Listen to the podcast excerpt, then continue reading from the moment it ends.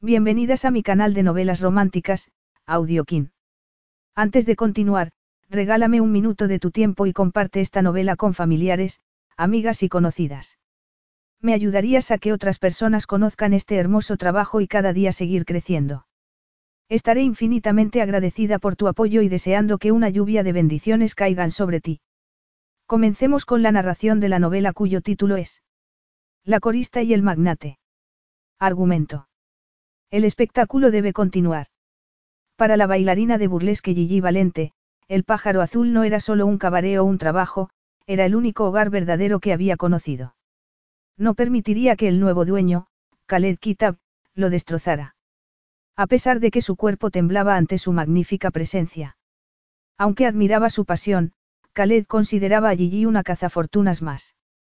Pero cuando sus intentos por llamar su atención quedaron recogidos por las cámaras, el poderoso ruso tuvo que llevarse a Gigi precipitadamente a su mundo. Con ella a su lado, la reputación de Khaled como mujeriego bajó, pero sus acciones subieron. ¿Cuánto tiempo podría mantener a aquel pajarillo de espíritu libre encerrado en su jaula de oro? Capítulo 1. Gigi, baja de ahí. Te vas a romper el cuello.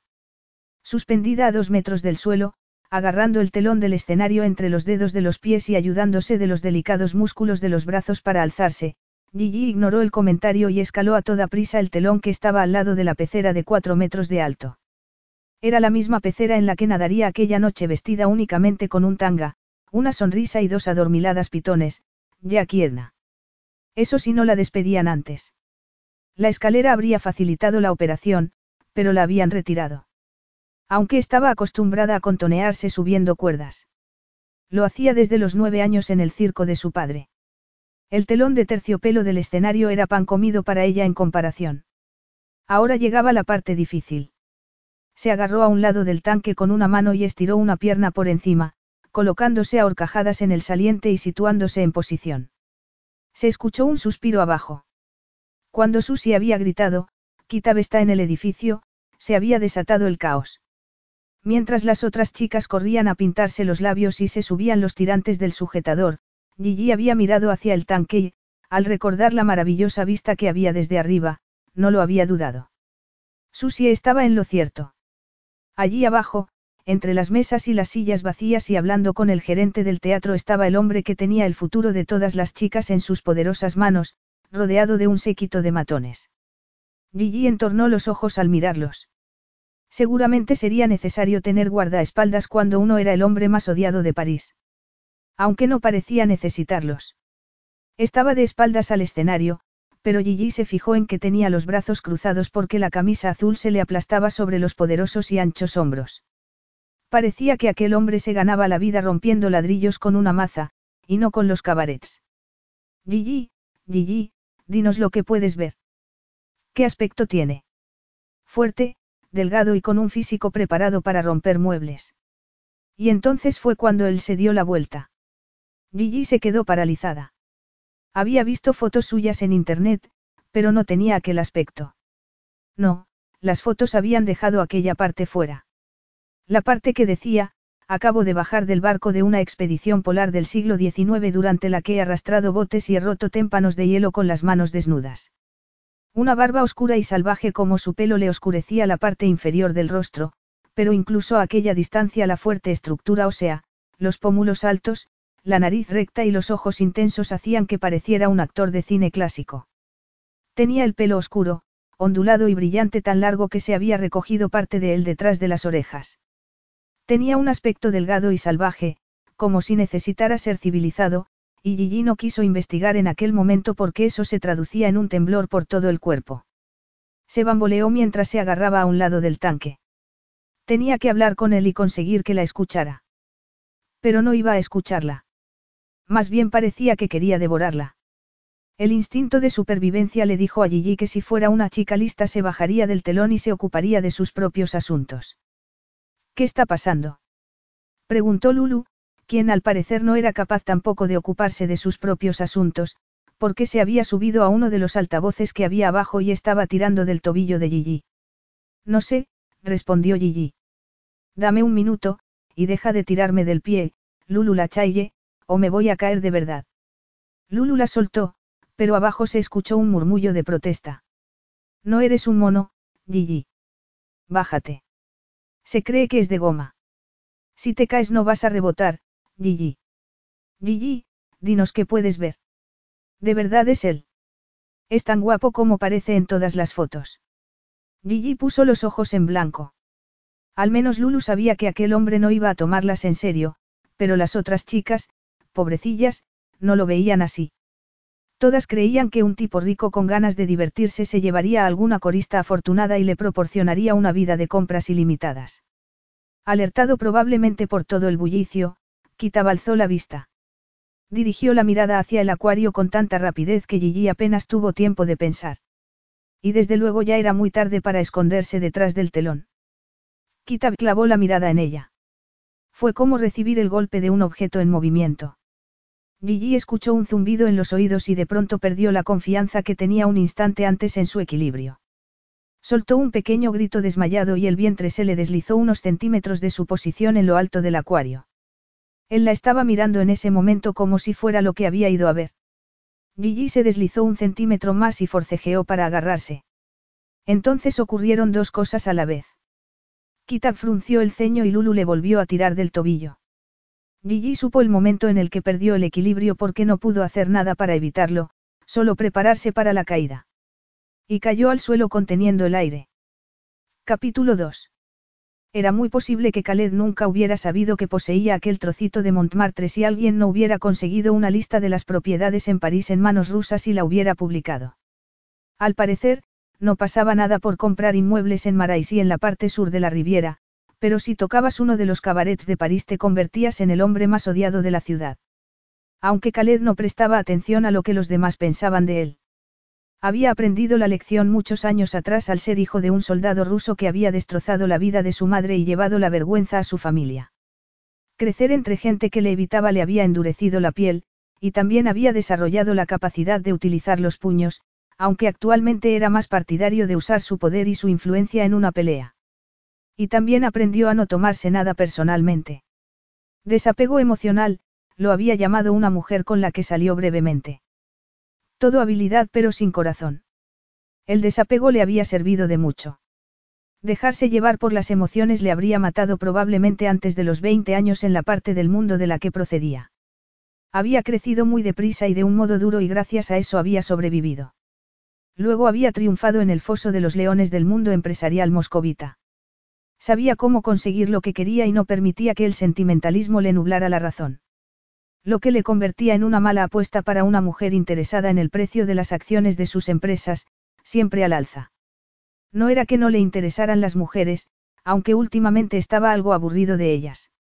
No se trataba de falta de libido, sino de falta de reto. Él era un cazador.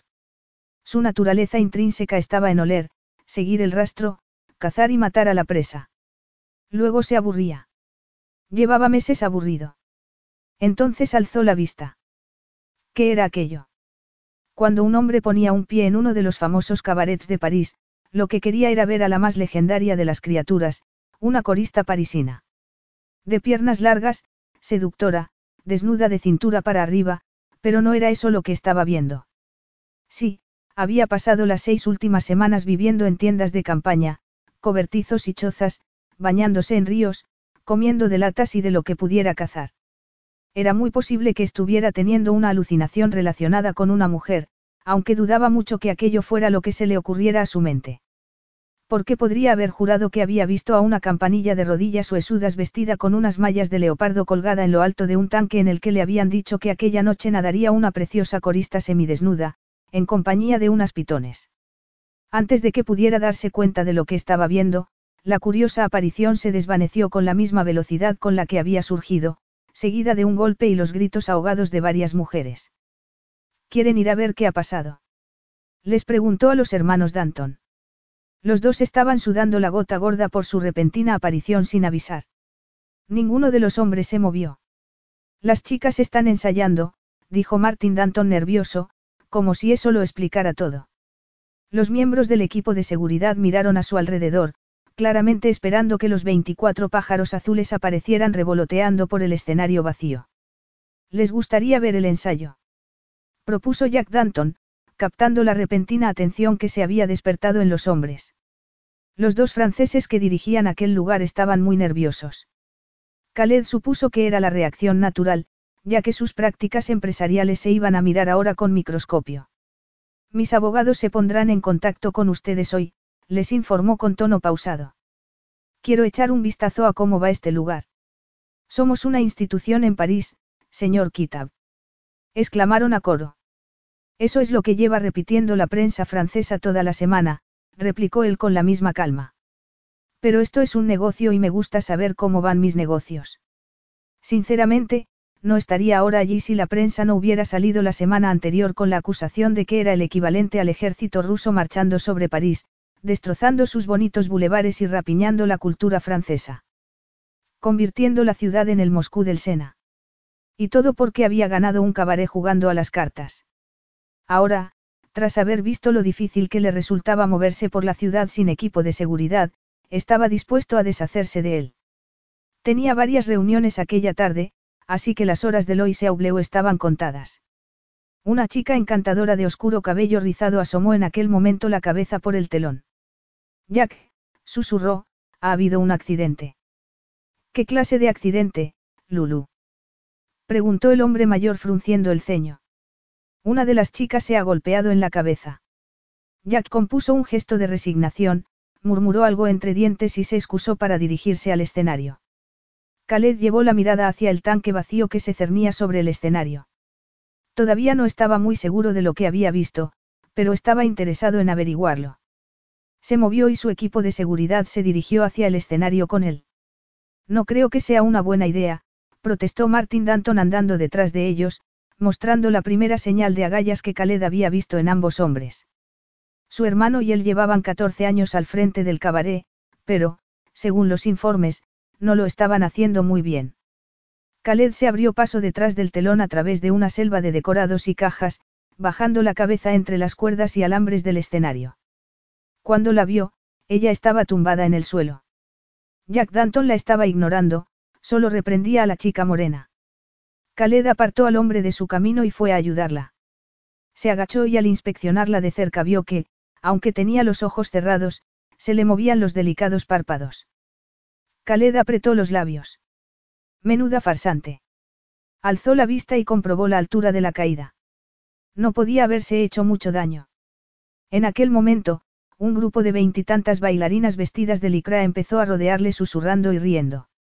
Khaled había tenido una experiencia similar unos días atrás en las tierras altas del Cáucaso con una manada de gacelas. Miró a su alrededor y vio que su equipo de seguridad parecía tan desconcertado como él mismo. ¿Qué iban a hacer? Derribarlas y tirarlas al suelo. Las chicas parecían tan inofensivas como las gacelas. Miró a la gacela que se había separado del resto de la manada. Estaba tumbada de una forma poco natural, pero los párpados la traicionaban al moverse tan rápidamente. ¿Puede oírme, mademoiselle? Le preguntó inclinándose sobre ella. Se llama Gigi, le informó la chica morena de pelo rizado, que se había agachado frente a él. Estaba en Montmartre, en un cabaret destartalado que había conocido tiempos mejores, con un grupo de coristas cuyas ciudades de origen iban desde Sydney a Helsinki pasando por Londres. Seguramente ninguna de ellas fuera francesa de verdad.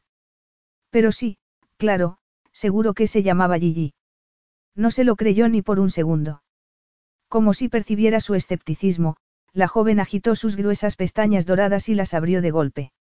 Unos vivaces ojos azules se encontraron con los suyos y se hicieron más grandes por el asombro. Tenían un color más azul que el azul. Del color del mar de Pechora. Lo sabía porque acababa de llegar de allí. Khaled se fijó en su rostro, preciosa nariz mediterránea, boca de labios gruesos y rosados y barbilla afilada, todo enmarcado por una salvaje melena pelirroja. Sintió un tirón en el pecho, como si le hubieran golpeado bajo las costillas. La joven se apoyó sobre los codos y lo miró fijamente con aquellos ojos azules. ¿Quién es usted? Quietes vos. Su acento mezclaba de forma armoniosa el deje francés con la cadencia musical de Irlanda y un punto algo más internacional. Quietes vos. Esa era exactamente la pregunta que él se hacía. Se incorporó un poco para sentirse en una mayor posición de dominio y colocó las manos sobre las musculadas caderas. Khaled Kitab, dijo simplemente. Se escuchó un rumor, pero él no apartó los ojos de la pelirroja mientras le ofrecía pausadamente la mano. Al ver que ella vacilaba, se inclinó y le tomó la suya.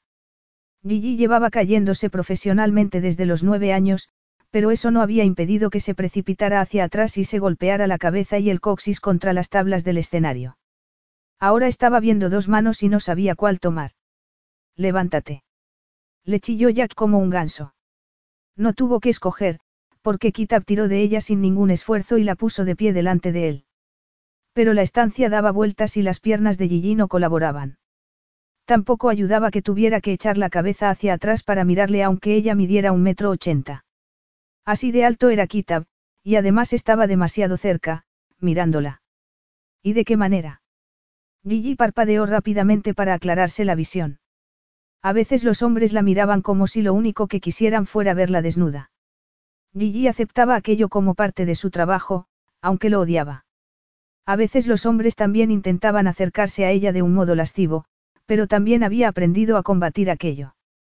Pero ese hombre no estaba haciendo ninguna de esas cosas. No tenía una mirada desesperada ni sórdida. No, los ojos de aquel hombre decían algo completamente distinto. Algo que ningún hombre le había prometido nunca a Gigi. Iba a desnudarla y a complacer a su cuerpo como nunca antes había sido complacido. Y luego iba a tirar su trabajo a la basura. No puedes hacer eso. Le espetó Gigi. ¿Hacer qué, Duska? Hablaba con marcado acento ruso y de forma indolente, como si tuviera todo el tiempo del mundo. Las chicas se rieron nerviosamente. Lo que tengas planeado hacer, Gigi guardó silencio, porque no parecía que ninguno de los dos estuviera hablando del cabaret. En este momento, poco más aparte de comer, respondió él con un brillo extraño en sus distantes ojos oscuros. Las risas que se escucharon ahogaron cualquier respuesta. Y mejor así, porque no hacía falta mucha imaginación para darse cuenta de que aquel hombre no tenía absolutamente ningún interés en nada que hubiera allí. Gigi sintió que su frustración inicial volvía a surgir. A él no le importaba lo que le sucediera a aquel lugar. Y a las otras chicas tampoco. Aunque sí les importaría cuando se quedaran sin trabajo. Pero no se trataba solo de perder un trabajo. Aquel sitio era su hogar. La angustia que tiró de Gigi como una corriente marina era real. Era el único lugar al que había sentido que pertenecía desde que la repentina muerte de su madre había acabado con su mundo seguro. Había trabajado un tiempo con su padre hasta que fue capaz de dar el salto al canal y aterrizar en el escenario de lo que le había parecido entonces un trabajo de ensueño. Aunque si alguien le hubiera preguntado sobre su trabajo la semana anterior, habría puesto los ojos en blanco y se hubiera quejado de las horas de trabajo y la paga. Desde luego, no era el Moulin Rouge. Pero ese no era un día normal. Ese era el día en el que todo por lo que había luchado desde muy pequeña con su madre amenazaba con quedar destruido. Gigi no iba a permitir que sucediera eso. Además, aquel no era un teatro vulgar. Las mujeres más increíbles del mundo habían bailado allí.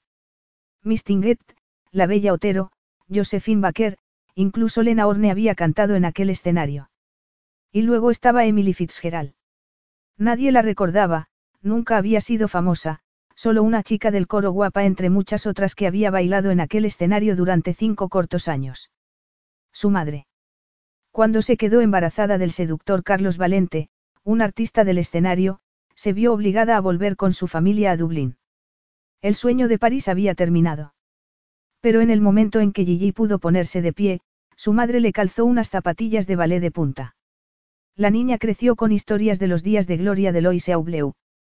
Por supuesto, cuando llegó a aquella puerta a los 19 años no se parecía en nada a aquellas historias, pero a diferencia de las otras chicas, ella sabía lo especial que había sido Lois Aubleu, y podría volver a serlo. Gigi había estado trabajando con los Danton. Estaba a punto de conseguir algunas mejoras, no le cabía duda. Pero ahora aquel hombre se interponía en su camino. Perdida y sin saber por dónde empezar, fue entonces cuando recordó que si tenía algo que podía hablar por ella. Doblado y guardado en el sujetador deportivo que tenía puesto. Lo sacó y estiró la arrugada hoja de papel. Era una fotocopia que Lulu había hecho de un blog de burlesque que ambas seguían. Gigi alzó la vista y vio que Kitab seguía mirándola, y probablemente habría tenido algún atisbo de su sujetador púrpura viejo. Sabía que no tenía un aspecto muy profesional, pero no había sido su intención caerse ni que él llegara a husmear entre bambalinas. Pero estaba en sujetador. ¿Qué más guardas ahí? Le preguntó Kitab con un brillo malicioso en los ojos. Gigi sintió cómo todo su cuerpo se sonrojaba y se incorporó tensa. Nada, dijo con poca seguridad. Algunas chicas soltaron una risita nerviosa. Ignorándolas, Gigi sostuvo la hoja hasta que él la agarró. París está revolucionado por la noticia de que el oligarca Khaled Kitab, uno de los hombres de menos de 40 años más ricos del mundo según la revista Forbes, haya tenido suerte en una partida de póker. La fortuna de Kitab está en el petróleo, pero, como la mayoría de los hombres de negocios rusos, parece haber optado por invertir en propiedades y entretenimiento. Y ha tomado posesión de uno de los cabarets más famosos de París. Y no se trata de cualquier teatro, sino de uno de los más antiguos de Montmartre, Loiseau Bleu. El hogar de los pájaros azules. Un cabaret encantador con el aire de los viejos tiempos, pero, ¿por cuánto tiempo? A juzgar por la reacción de la prensa, parece que los franceses no van a conformarse sin protestar. Kita arrugó el papel en el puño y quedó hecho una bolita. Gigi no pudo evitar pensar que todos eran un poco como aquella bola de papel, e igual de desechables. ¿Qué quieres saber? Hacía que pareciera natural, pero Gigi no se dejó engañar. Sus ojos oscuros se habían endurecido mientras leía, y cuando alzó la vista tenían una expresión de advertencia. Lo más sensato que podía hacer Gigi en aquel momento era preguntarle educadamente si preveía cambios mayores en el teatro que pudieran afectar a sus puestos de trabajo. Pero entonces sintió el sutil movimiento de su mirada deslizándose por su cuerpo. No estaba siendo muy obvio, pero ella lo sintió de todas formas, y, cielos, los pezones se le pusieron erectos. Así que, en lugar de ser razonable, perdió los estribos y se lanzó a por todas. Queremos saber si tiene planes de convertir nuestro cabaret en una versión de El Craciorse. Capítulo 3. Martin Danton dejó escapar un gruñido. Su hermano parecía dispuesto a echar a la pelirroja de allí. Pero ella se mantuvo en su sitio. No lo sé, respondió Khaled sin apartar los ojos de ella. Nunca he estado en el Craciorse. Se dio cuenta de que ella apretaba los labios. Gigi, C. concedilla a su fit, intervino Jack Danton. Ya es suficiente. Pero ella no reculó. Creo que tenemos derecho a saberlo, protestó. Se trata de nuestro trabajo. Khaled se habría quedado más impresionado si no sospechara que su jefe le había dicho que hablara así. Vuestro trabajo está a salvo por el momento, lo dijo porque era cierto, en ese instante. Al día siguiente seguramente no. Esplendide. Jack Danton sonrió. No es eso lo que he preguntado, interrumpió la pelirroja mirándole con aquellos ojos azules. No para seducirle, registró Khaled, sino para ponerse en su contra. Estaba claro que, a diferencia de su jefe, no se lo había creído. Consideró durante un instante la alternativa, que aquello no fuera algo pactado y la chica, mucho más inteligente que los Danton y dispuesta a enfrentarse a él, estuviera actuando sola. No somos un club de striptease, señor Kitab, y eso estropearía. Gigi aspiró con fuerza el aire y algo parecido a la angustia desfiguró sus preciosas facciones. En el tiempo que necesitó para recomponerse, Khaled se interesó porque sería exactamente lo que pensaba que él iba a estropear. A nadie se le va a pedir que se quite la ropa, afirmó exasperado. ¿Qué? No sabía que iba a ser de aquel lugar. Tendría suerte si podía venderlo. Sin embargo, la pelirroja parecía creer que allí había algo que valía la pena salvar. Bowles Bows, Jack Danton dio unas palmadas y las demás bailarinas empezaron a disolverse. Maintenant, Gigi, le espetó a la joven. Ahora. Ella estaba claramente dividida entre hacer lo que le decían o seguir interrogándole sobre sus puestos de trabajo, pero Khaled se dio cuenta de que no iba a enfrentarse a su jefe. Solo a él. Y aquello era una novedad, porque hombres con muchos menos recursos que aquella joven, empresarios, miembros de la Duma, gánsters moscovitas, todos se andaban con mucho cuidado a su lado. Aunque también era cierto que ninguno de esos hombres tenía aquellos ojos de color lavanda. No era desde luego la chica más guapa que había entre bambalinas, pero era la única de la que no podía apartar los ojos. Lástima que bailara allí. Lástima que él volara al día siguiente. Otra bailarina, la chica de los rizos oscuros, tomó la mano de la pelirroja y se la llevó de allí lanzándole a Khaled una mirada de desaprobación. Aquella noche el camerino común parecía más ruidoso y vibrante de lo habitual antes de la primera actuación. Solo se hablaba de una cosa, Khaled Kitab. Dicen que el mes pasado la supermodelo rusa Alexandra Daskova hizo que la envolvieran en una alfombra al estilo de Cleopatra, la llevaran a su suite en Dubái y la desenrollaran delante de él como si fuera un botín de guerra. Aquello fue recibido con exclamaciones de sorpresa y admiración. A Gigi le tembló el pulso mientras se ponía las pestañas postizas. Entonces nadie tiene ninguna oportunidad con él, gruñó Adele al escuchar el comentario de Susie. Cestbray, Solange se miró los senos con satisfacción y se ajustó el vestido cosido con diamantes. Ha preguntado quién era yo. Mañana voy a tomar una copa con él después del espectáculo. A Gigi se le resbaló la mano y las pestañas postizas terminaron en mitad de su mejilla. Estupendo, murmuró Lulu entre dientes inclinándose para quitarle a Gigi la pestaña de la mejilla y dársela en la mano. Te apuesto lo que quieras a que se acostará con él y nos hará quedar a todas como unas chicas fáciles. Había una división clara entre las chicas de Lois Aubleu. Las bailarinas que aceptaban invitaciones de los actores de Hollywood y estrellas del rock que iban a ver el espectáculo y las que hacían fila todas las noches después del último show para esperar el autobús. Gigi y Lulu nunca perdían el autobús. Solange aceptaba todas las invitaciones que le hacían.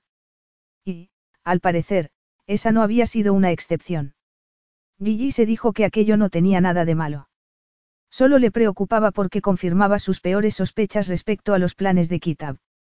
Cerró con fuerza la tapa de su neceser de maquillaje. Lo siento, Gigi, dijo Lea alertada por el ruido. Aunque no parecía sentirlo en absoluto. Te has tomado tantas molestias para nada. Gigi suspiró. Ya no había ninguna esperanza de que Khaled Kitab se hiciera cargo del cabaret. Y ahora Lois Aubleu corría serio peligro. Lo sabía todo sobre aquel hombre. Había visto en Internet la lista de sus empresas, y todavía seguía intentando entender cómo había hecho su fortuna. Al parecer, en un principio se dedicó al petróleo, pero tenía el dedo puesto en muchas tartas. Gigi había aprendido viendo trabajar a su padre que para ganar mucho dinero era necesario explotar a los demás. ¿Qué crees que va a hacer con nosotras? Preguntó Trixie, una de las bailarinas más jóvenes. A lo mejor intenta arreglar las cosas. Puede que la situación no sea tan mala, Gigi. No, seguramente sería peor. No le gustaba desilusionar a la chica, pero había que enfrentarse a los hechos. Se levantó y miró hacia el grupo. ¿Podéis escucharme un momento, por favor? Preguntó alzando la voz. Kitab dueño de varias salas de juego en todo el mundo, hizo una pausa. ¿Sabéis lo que eso significa para nosotras? Oh, uy, intervino Ingrid, un aumento de sueldo. Se escuchó una carcajada general. Relájate, Gigi, le aconsejó otra chica dándole un codazo cariñoso. No puede. Hace tanto que no se acuesta con nadie que no sabe lo que es relajarse, exclamó Susie. Volvieron a escucharse risas. Gigi sabía que tenía que volver a encauzar la conversación, porque ahora Susie estaba preguntando qué sentido tenía ser corista si no te aprovechabas de las ventajas que tenía, los hombres ricos. Lo que digo es que nadie debería salir con Kitab, la interrumpió Gigi. No hay que darle alas. En aquel momento se abrió de golpe la puerta del camerino. Chicas, esta noche han venido todos los millonarios rusos de la ciudad, anunció Daniela con su vestido de lentejuelas. Aunque Kitab no está. Pero hay seguridad por todas partes, y los de la Semana de la Moda también están aquí. Fuera está lleno de reporteros. Creo que me voy a desmayar. Lulu se ajustó el tocado en medio de los gritos y dijo con alegría. ¿Lo ves, Gigi? Tal vez ese hombre no sea tan malo para el negocio después de todo. Vale, ha enviado a sus amigos, ¿y qué? gruñó ella. Una noche no hace una semana. Solo somos la novedad para un aburrido, arrogante y maleducado que. Pero incluso su mejor amiga había saltado del barco y había dejado de escucharla. Se estaba ajustando la cola de dos metros que todas se ataban a la cintura para el primer número. Angustiada, Gigi terminó de ajustarse la suya antes de salir al escenario con las demás. Mademoiselle. Valente. Mademoiselle, me temo que no puedo darle la información que busca. En el Plaza Atene respetamos el derecho a la intimidad de nuestros huéspedes. El conserje le dirigió una mirada de superioridad. Gigi sabía que su mal acento no ayudaba. Pero solo podía contar con lo que tenía, y, dado que había salido corriendo de su apartamento aquella mañana, estaba sin maquillar, con el pelo todavía mojado, y con el atractivo de una nutria. Entonces, ¿cómo voy a ponerme en contacto con él? Lo intentó de nuevo. Mademoiselle podría intentar llamarle. Me va a dar su número. Non. Ha dicho que es amiga suya, así que doy por hecho que tiene su teléfono. Gigi decidió no insistir. Se dio la vuelta mientras pensaba si dejarle un mensaje, pero entonces todo cambió. Khaled Kitab acababa de entrar en el vestíbulo del hotel. Estaba mirando el móvil, y eso le dio a Gigi la oportunidad de recomponerse. Sé valiente, Gigi, se dijo. Has tenido más pruebas de actuación que comidas calientes. Solo es otra prueba. Hacía falta mucha confianza en sí mismo para entrar en un hotel de lujo con zapatillas deportivas, pantalón de chándal y camisa larga con letras cirílicas, pero Khaled Kitab había conseguido que fueran los demás, los hombres y las mujeres vestidos de traje, los que parecieran fuera de lugar. Y ahora se dirigía directamente a ella. Ya no había forma de esconderse. Piensa en lo que vas a decir. Sé educada. Sé profesional. Un corrimiento de tierras. Dijo quitaba al teléfono. En esa parte del mundo ocurre uno cada día. Lleva una excavadora y limpia ese lugar.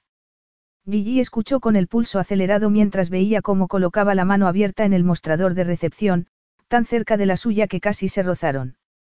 Pero se alegró de que no fuera así al escucharle soltar un improperio en ruso a quien estuviera al otro lado de la línea. Tal vez aquel no fuera un buen momento. Khaled dio un puñetazo en la superficie sólida más cercana que encontró. No podía creérselo. Otra reunión retrasada por el Consejo del Pueblo. Otro informe retrasado por un corrimiento de tierras. No había logrado convencer a los miembros más mayores del clan para dinamitar la mitad de la montaña. Dos años y todavía no estaba cerca de construir la carretera. Y sin carretera no había resort.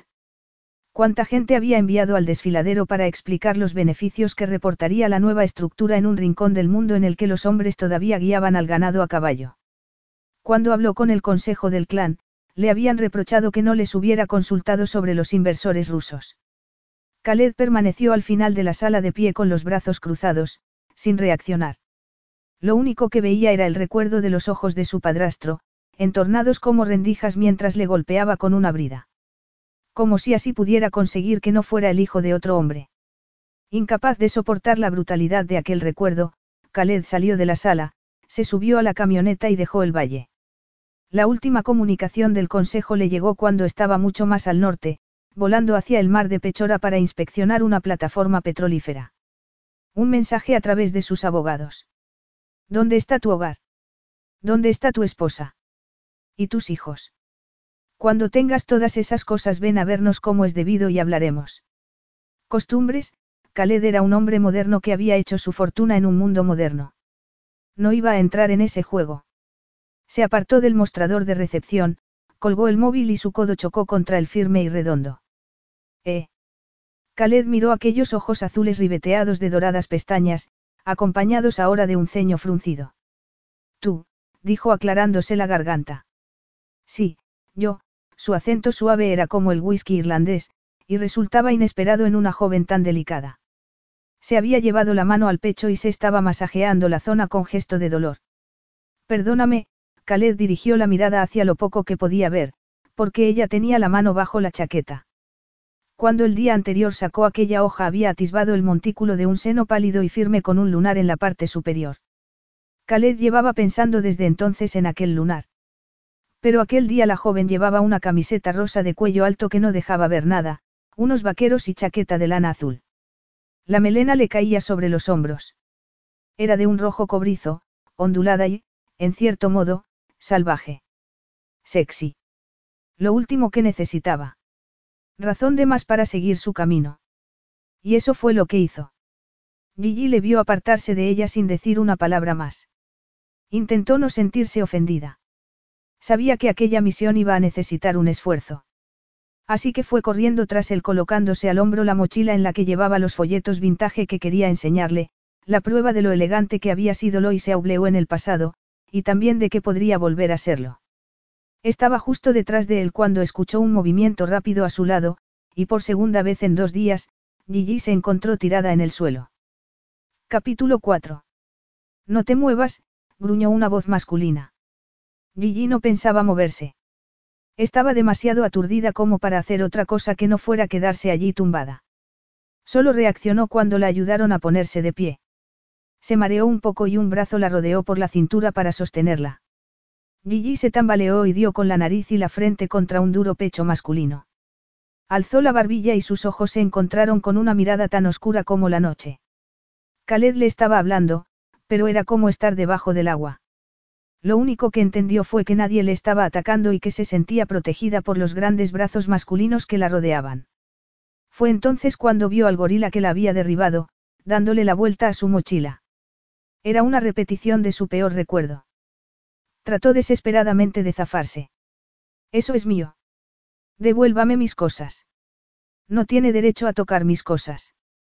Trató de ir por ellas, pero Khaled Kitab la tenía sujeta por el codo. Cálmate, Duska. No tenía intención de calmarse. Se revolvió y le dio un codazo en el pecho. Ya es suficiente. Gigi dejó de retorcerse lo suficiente para que él la soltara. Se apartó el pelo de los ojos con las manos, que le temblaban descontroladamente. Menos mal que quería mostrarse profesional. Señor Kitab, ¿hay algún problema? El conserje con el que Gigi había hablado antes se había materializado a su lado. Khaled vio el efecto que aquello tenía en la pelirroja. Parecía como si pensara que iba a arrojarla al foso de los leones. Nichevo. Ningún problema. Un pequeño malentendido. Sí, señor. Esas cosas pueden ocurrir. Pero está joven. La señorita Valente es mi invitada, dijo Khaled. El nombre le salió porque la noche anterior había estado mirando su ficha. Mi equipo de seguridad no la ha reconocido. Lamento las molestias. Entiendo, señor, dijo el conserje. Ninguna molestia en absoluto. Y, dicho aquello, desapareció tan sigilosamente como había llegado. ¿Te has hecho daño? Le preguntó Khaled a Gigi. No, resopló ella mirando a su alrededor como si esperara otro ataque. Lo siento mucho, murmuró Khaled. Ha sido una infracción imperdonable de tus derechos humanos. No parece muy sincero, respondió Gigi mirándole con recelo. Supongo que se está riendo de mí. Khaled recordó cómo se habían reído las otras bailarinas de lo que ella decía. Creo que esto te pertenece, dijo Khaled siguiendo la mirada de Gigi, que se dirigió a la mochila. Gigi la agarró y se la apretó contra el pecho. Khaled consultó su reloj en aquel momento y se dio la vuelta para dirigirse a las puertas. Al parecer, era una costumbre para él. Gigi fue tras él sin soltar la mochila. Ya sé que esto está completamente fuera de lugar, señor Kitab, pero estamos todas muy preocupadas por nuestros empleos, y pensé que podría enseñarle algunas cosas. Khaled se detuvo en seco en aquel momento y Gigi se chocó con su espalda. Alzó la vista y tragó saliva. Te diré qué vamos a hacer, pelirroja. Puedo llamarte pelirroja. Eh, sí. De acuerdo. Tú hablas y yo te escucho si me sigues el ritmo. Puedes correr con eso. Gigi se miró los pies desconcertada. Supongo. Pero, cuando alzó la vista, Khaled ya estaba saliendo por la puerta. Le siguió hasta la acera y le vio cruzar la calle rodeado por aquellos dos gorilas. Pero yo no quiero correr, gritó Gigi detrás de él, a pesar de que estaba haciendo justo eso. No era fácil, con la mochila colgándole de la espalda y moviéndose hacia los lados y la avenida llena de gente. Trató de alcanzarle, y estuvo a punto de conseguirlo en la esquina, cuando Khaled giró en la avenida de los Campos Elíseos. Señor Kitab. Gritó. Para alivio de Gigi, Khaled disminuyó el paso. ¿Podrías decir mi nombre en un tono bajo en lugar de gritarlo? Le preguntó cuando Gigi se le acercó. Claro. Lo siento. Así que tú eres la rebelde de las filas. Tu intento de acercamiento de ayer fue poco habitual. ¿Qué intento? Yo no me acerqué a usted ayer. Me refiero a lo del acuario. No me lancé desde el tanque para llamar su atención. No pondría en peligro mi columna vertebral. Ya, claro, Khaled levantó un brazo frente a ella mientras comprobaba el tráfico. Un consejo, no hagas tanta fuerza con los ojos. Ciérralos con naturalidad para que no te delaten los espasmos. No era posible que pensara que estaba fingiendo, pero sí había sufrido una conmoción. No tenía espasmos. Claro que sí. Y descarta las camisetas durante el intento, dijo Khaled dejando caer el brazo y cruzando la calle. Utiliza tus recursos. Gigi bajó la vista al pecho. Se refería a lo que ella estaba pensando. Eh. exclamó detrás de él. No creo que debas decirme esas cosas. Aunque algunos hombres le decían cosas peores. Había que tener la piel. Muy dura en aquel negocio. Pero, si Khaled iba a obligarla a perseguirle por las calles de París, al menos podía ser educado con ella. No era fácil, aunque llevara zapatillas deportivas. Además, tenía ampollas sobre ampollas en la planta de los pies por haber bailado la noche anterior con unos zapatos nuevos de tacón de aguja de 10 centímetros. Cuando consiguió volver a alcanzarle estaba jadeando. Solo intento representar a la compañía. ¿Y qué quiere la compañía? Gigi se lo quedó mirando. El hombre apenas había roto a sudar. Aquello era muy injusto. Una oportunidad para demostrar lo que valen. Un aumento de sueldo. Y no servirte a ti sexualmente, quiso añadir. Pero no estaba preparada para gritar aquello en la calle. Confiaba en no tener que sacar el tema de Solange, resultaba vergonzoso. Pero teniendo en cuenta que la noche anterior no había aparecido por el cabaret, no creía que apareciera aquel día y se preguntó cómo se las arreglaría para quedar con Solange. Aunque tal vez no tuviera intención de hacerlo. Pero la vida sexual de Khaled no era asunto suyo, se dijo con firmeza. Exhaló el aire y se detuvo. Aquello no tenía sentido. Khaled no la estaba escuchando, solo se estaba divirtiendo y ella era el objeto de su broma. Nada nuevo. Gigi dejó caer los hombros y entonces se dio cuenta de que Khaled se había girado y se dirigía hacia ella. La estaba mirando como si fuera la única mujer que había en la calle. Cuando estuvo cerca empezó a rodearla, obligándola a girarse una y otra vez mientras la miraba de arriba abajo. ¿Qué vas a hacer exactamente para conseguir ese aumento de sueldo, pelirroja? Bailar, respondió Gigi frunciendo un poco el ceño. Ya, Khaled le guiñó un ojo y volvió a ponerse en marcha, aunque esa vez iba más despacio y le estaba prestando atención. ¿Y cuando te quitas la ropa? Perdón. Chilló ella. Esa es la parte que me interesa, pelirroja. Si te llevo al hotel me harás un baile privado. Gigi estuvo a punto de chocarse contra una señal de tráfico. ¿De qué estás hablando? Las mujeres se lanzan a mis brazos constantemente. ¿Por qué ibas a ser tú diferente? No estoy aquí para eso, aseguró Gigi con impaciencia. Eso es sexo, y puedo conseguirlo en cualquier parte. Tendrás que subir la apuesta, pelirroja. Gigi estuvo a punto de tropezarse. ¿Quién había dicho nada sobre sexo? Pero Khaled se estaba marchando y pensó que tal vez aquella fuera la última vez que hablaran, y él se iba a llevar la impresión de que era como Solange. Se quedó allí de pie observando cómo su musculoso cuerpo se alejaba un poco más. No he venido aquí para tener sexo contigo. Gritó a su espalda. Capítulo 5. La gente que pasaba por la calle reaccionó ante su exclamación como si les hubieran dado un latigazo. ¿Cómo era posible que aquel hombre tan taimado, horrible y machista pensara que tenía tan poco respeto por sí misma como para ofrecer su cuerpo a cambio de una subida de sueldo. Khaled se detuvo de golpe y se acercó hacia ella con expresión peligrosa. ¿Qué es esto? gruñó. Yo podría hacerte la misma pregunta, a Gigi le tembló un poco la voz. Así es como vas a meter tus sucias manos en Lois Aubleu. Khaled la estaba mirando en ese momento como si estuviera realmente interesado en ella por primera vez. ¿Y qué vas a hacer exactamente, señorita Valente? Luchar contra ti. Khaled esbozó una media sonrisa. Adelante. Suelta tu mejor disparo.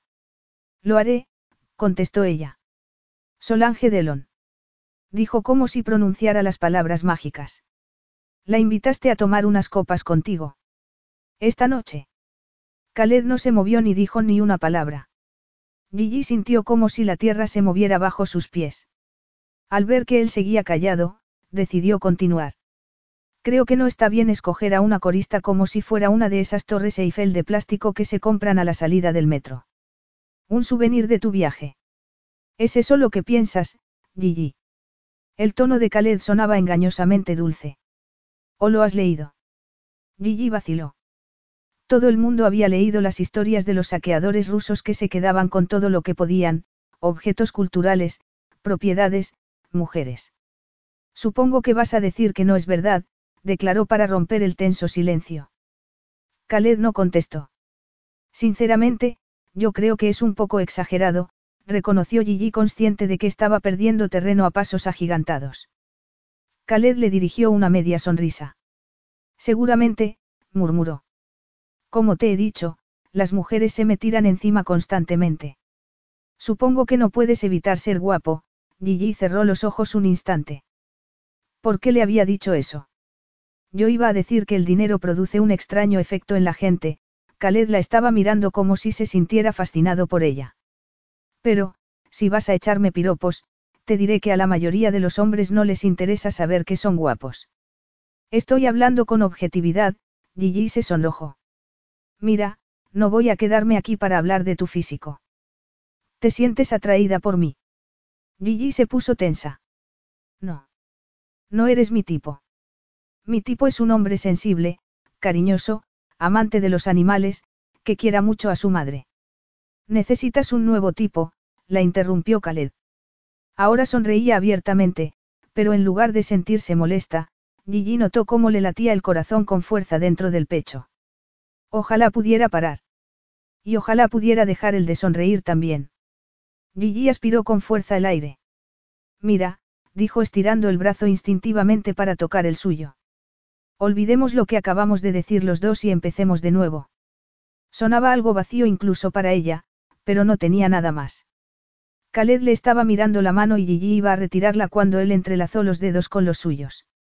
Ella alzó la mirada, pero antes de que pudiera siquiera preguntarle qué estaba haciendo, una lluvia de gravilla cayó a sus pies.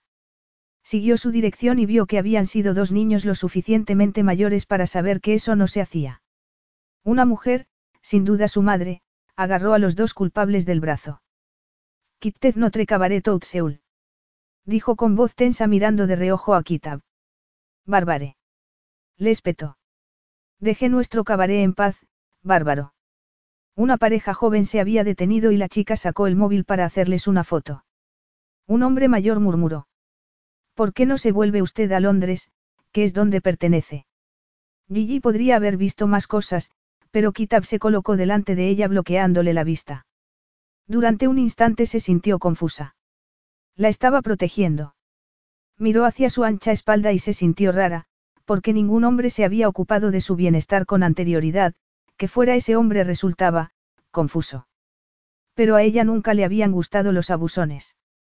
Eh, ¿Quién se cree usted que es para hablar así a gente que ni siquiera conoce? exclamó rodeando a Khaled y dirigiéndose a la mujer que llevaba a los niños agarrados ahora del cuello de la camiseta. No me extraña que sus hijos sean tan maleducados. Y usted, señor, señaló al anciano, debería informarse antes de hablar. Él ni siquiera vive en Londres. Ninguno de ustedes ha visto lo que está haciendo en el cabaret. Le están condenando todos antes de tiempo. ¿Por qué no esperan a ver qué pasa antes de juzgar? Tal vez se lleven una sorpresa. Al contrario, pensó Khaled. Iba a hacer exactamente lo que esperaban. Endosarle el cabaret al primer comprador que pudiera. Además, si la gente como ustedes comprara una entrada para el espectáculo de vez en cuando no estaríamos metidos en este lío, Gigi puso los brazos en jarras y se los quedó mirando a todos fijamente. Khaled se preguntó por qué se molestaba. ¿Por qué prestaba atención a aquellas personas?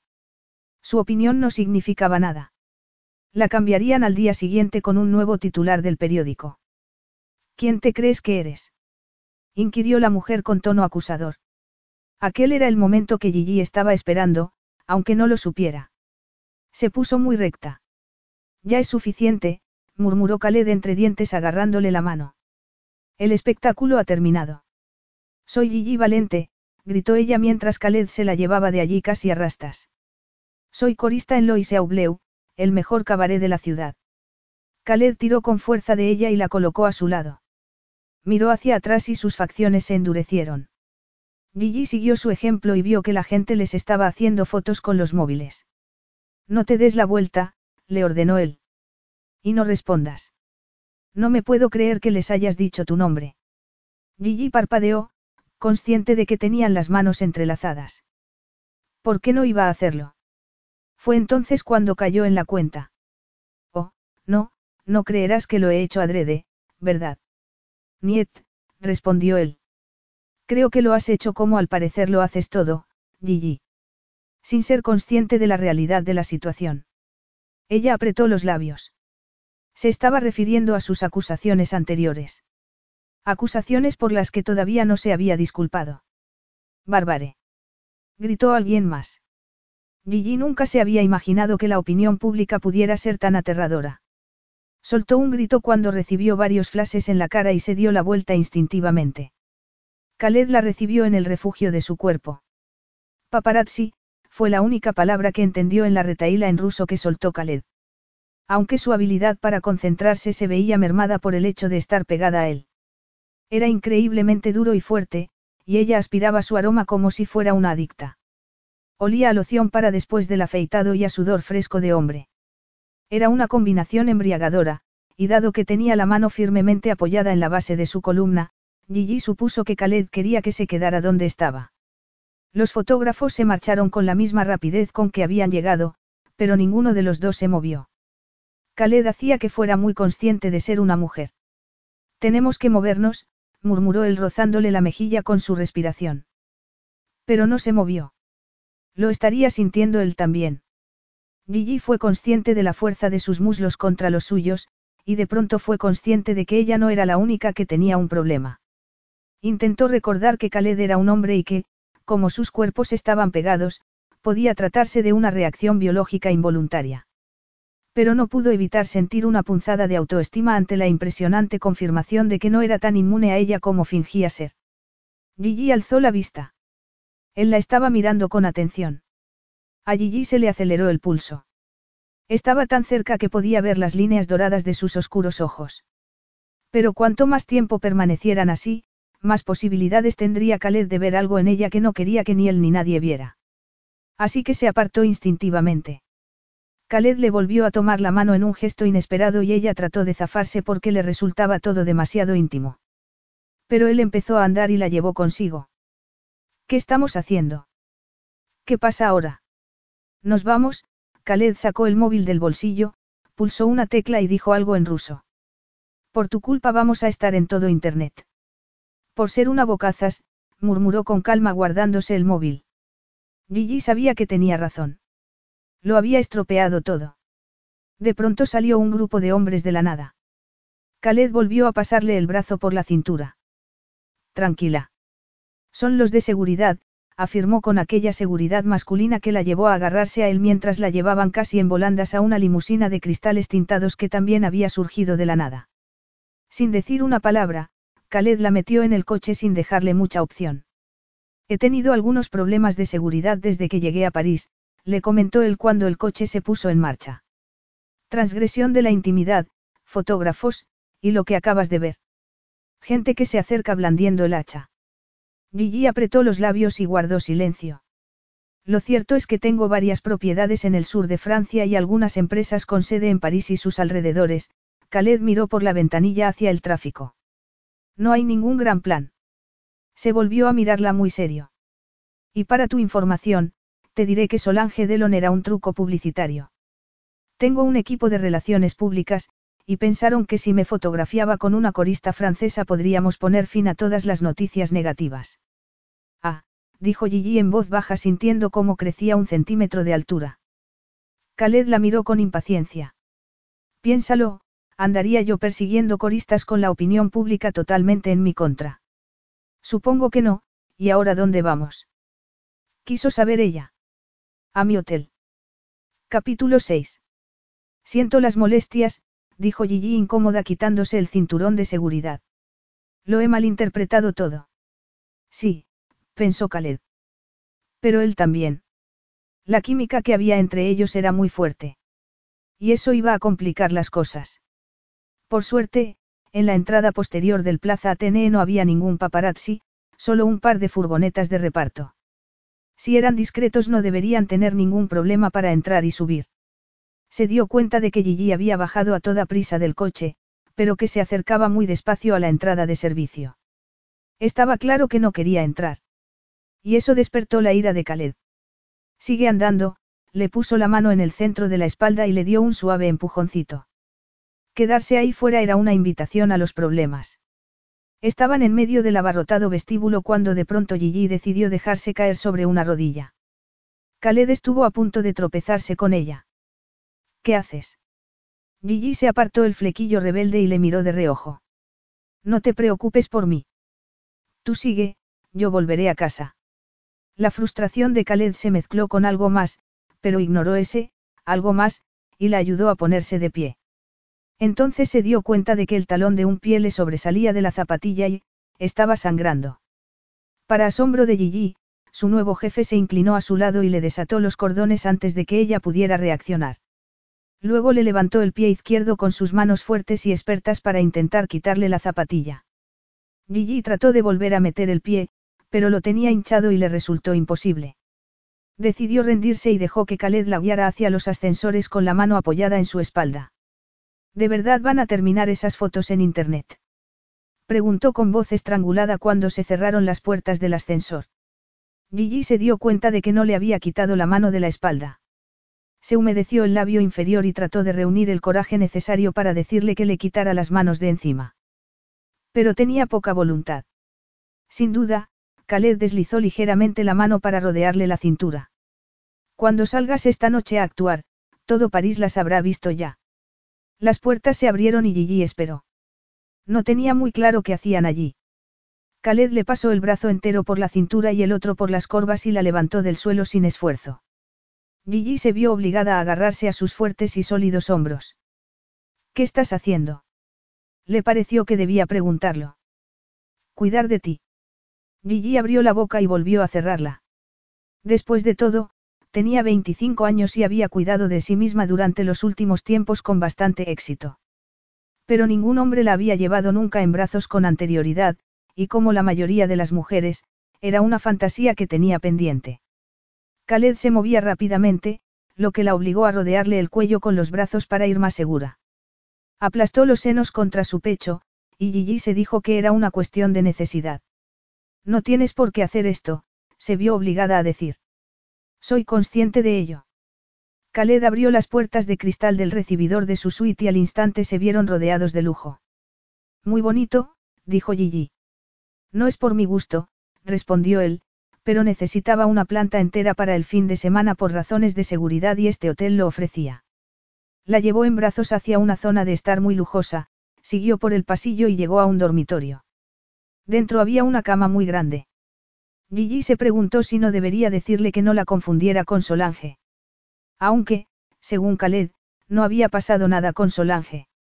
En esa cama caben al menos diez personas, comentó con un tono chillón que no era el suyo. La única respuesta que recibió fue un gruñido. Al parecer, Khaled no estaba interesado en la cama. Ni siquiera redujo el paso. Y la dejó sobre el tocador del baño. Gigi fue recibida por su imagen en el espejo, lo que apartó cualquier pensamiento de que pudiera confundirla con una chica sexy. Estaba horrible. Todas las pecas se le habían convertido en manchas de calor. Se fijó en que Khaled estaba abriendo el grifo del lavabo y eso le resultó extraño. Entonces él le agarró los pies. De acuerdo. Déjalo ahí, Gigi le puso las manos sobre las suyas y le miró con recelo. Yo me ocupo de los daños. Ahí no hay nada que mirar. ¿Cuál es el problema? Los oscuros ojos de Khaled le recorrieron el rostro. Dudo mucho que tengas algo que no haya visto antes. Gigi tuvo la impresión de que al decir eso le miraba el pecho. Sintió cómo los pezones se le endurecían bajo la suave tela del sujetador. Aquello no iba bien. Estaba tan sumida en sus pensamientos que no se dio cuenta al instante de que le estaba quitando los calcetines. Cuando aparecieron sus agrietados talones, Gigi gritó y apartó los pies a toda prisa, apretando la espalda contra el espejo. Khaled dijo algo en ruso y la miró de arriba abajo como si fuera un problema que tuviera que resolver. Pero a ella no le importó. Si había algo realmente poco sexy en ella eran sus pies. Allí era donde se mostraba claramente todo el daño y las cicatrices de 20 años de baile. Era como una confesión. Nada le había resultado fácil y tuvo que pagar un precio. ¿Y ahora cuál es el problema? ¿Qué quería decir con, ahora? Si le había causado problemas, Khaled era igual de responsable que ella. Se negaba a cargar con toda la responsabilidad de los desastres de aquella mañana. No hay ningún problema, gruñó ella. Solo quiero encargarme yo misma de mí. Yo no te he pedido que me trajeras aquí. No he pedido todas estas atenciones. Khaled no parecía muy convencido. Le dirigió una mirada penetrante que daba a entender lo contrario. Y eso no era justo. Gigi se revolvió incómoda. Khaled bajó la vista y se quedó mirando algo. ¿Y ahora qué ocurría? Gigi siguió su mirada. Era consciente de que tenía el estómago al aire porque la camiseta se le había subido mientras la transportaba, pero no había pensado en que como los vaqueros eran muy flojos se le habían bajado y estaba mostrando mucha piel, y también el piercing del ombligo. Antes de que Gigi tuviera tiempo de bajarse la camiseta, Khaled deslizó los nudillos por su ombligo para hacer sonar la campanita de plata en miniatura. Es una campana, dijo. Y al instante se encogió. Se podía ser más tonta. Khaled volvió a hacerlo. Su tacto resultaba insoportablemente suave. Insinuaba cómo sería en una situación todavía más íntima. Gigi se mordió el labio inferior y alzó la vista para mirarle. Khaled le estaba sonriendo. Me preguntaba cómo sonaría, su acento sonó más marcado. Gigi empezó a respirar agitadamente. Sintió un sutil temblor entre las piernas. Si Khaled volvía a tocarla, aquel temblor iba a hacer explosión. Se sintió cohibida y bajó las rodillas a toda prisa, pero ahora Khaled estaba entre sus piernas y ella se había quedado atrapada, a menos que él se moviera. Khaled se movió. De forma casi despreocupada, pero Gigi no se dejó engañar. Tenía las palmas de las manos situadas a ambos lados de ella y estaba atrapada.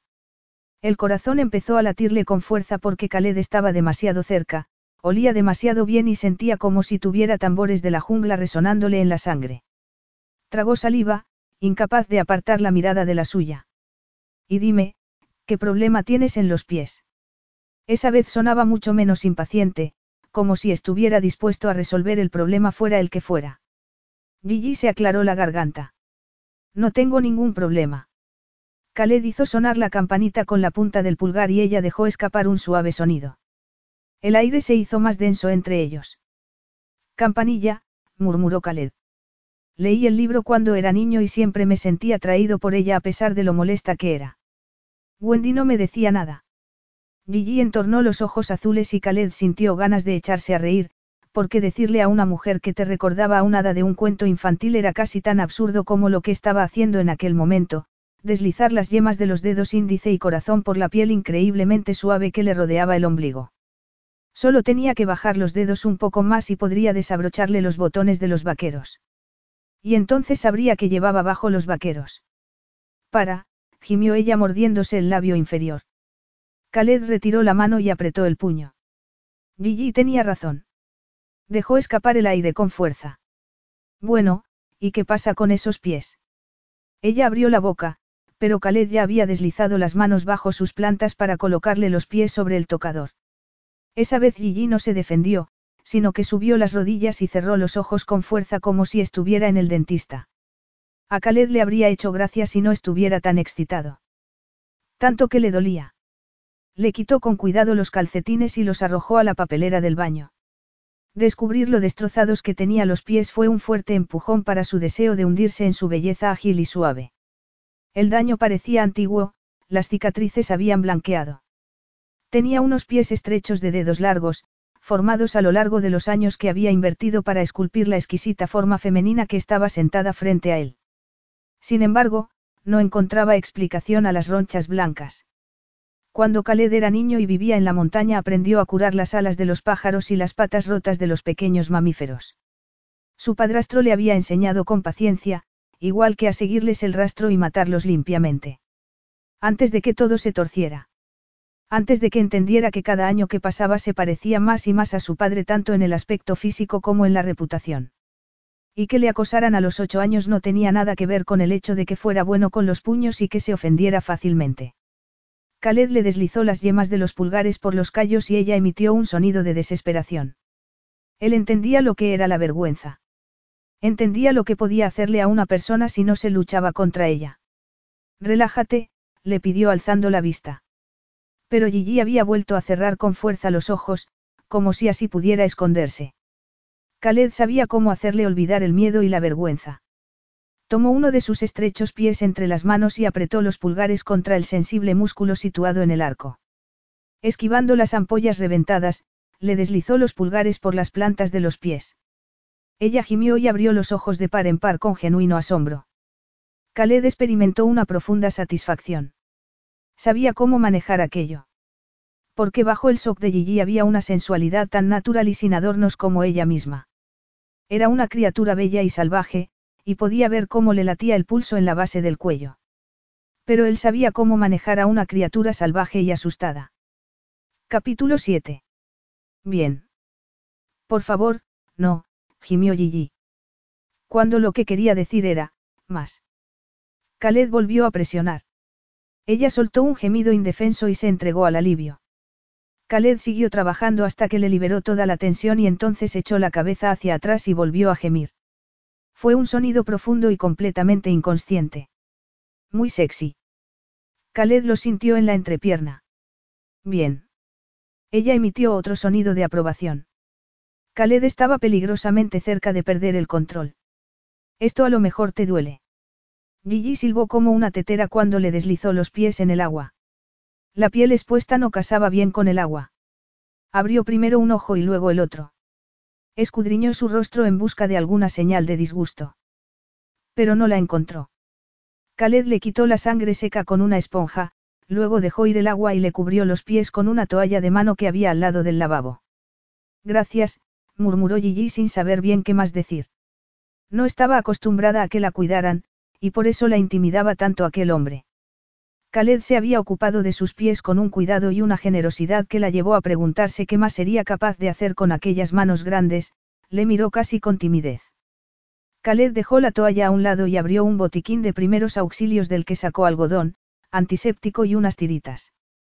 Gigi se mordió el labio inferior. No son bonitos, murmuró en voz baja. Eres bailarina. Tienes pies de bailarina. Lo sé, pero las otras chicas no los tienen tan mal. Khaled alzó la vista hacia ella y Gigi vio muchas preguntas en su mirada.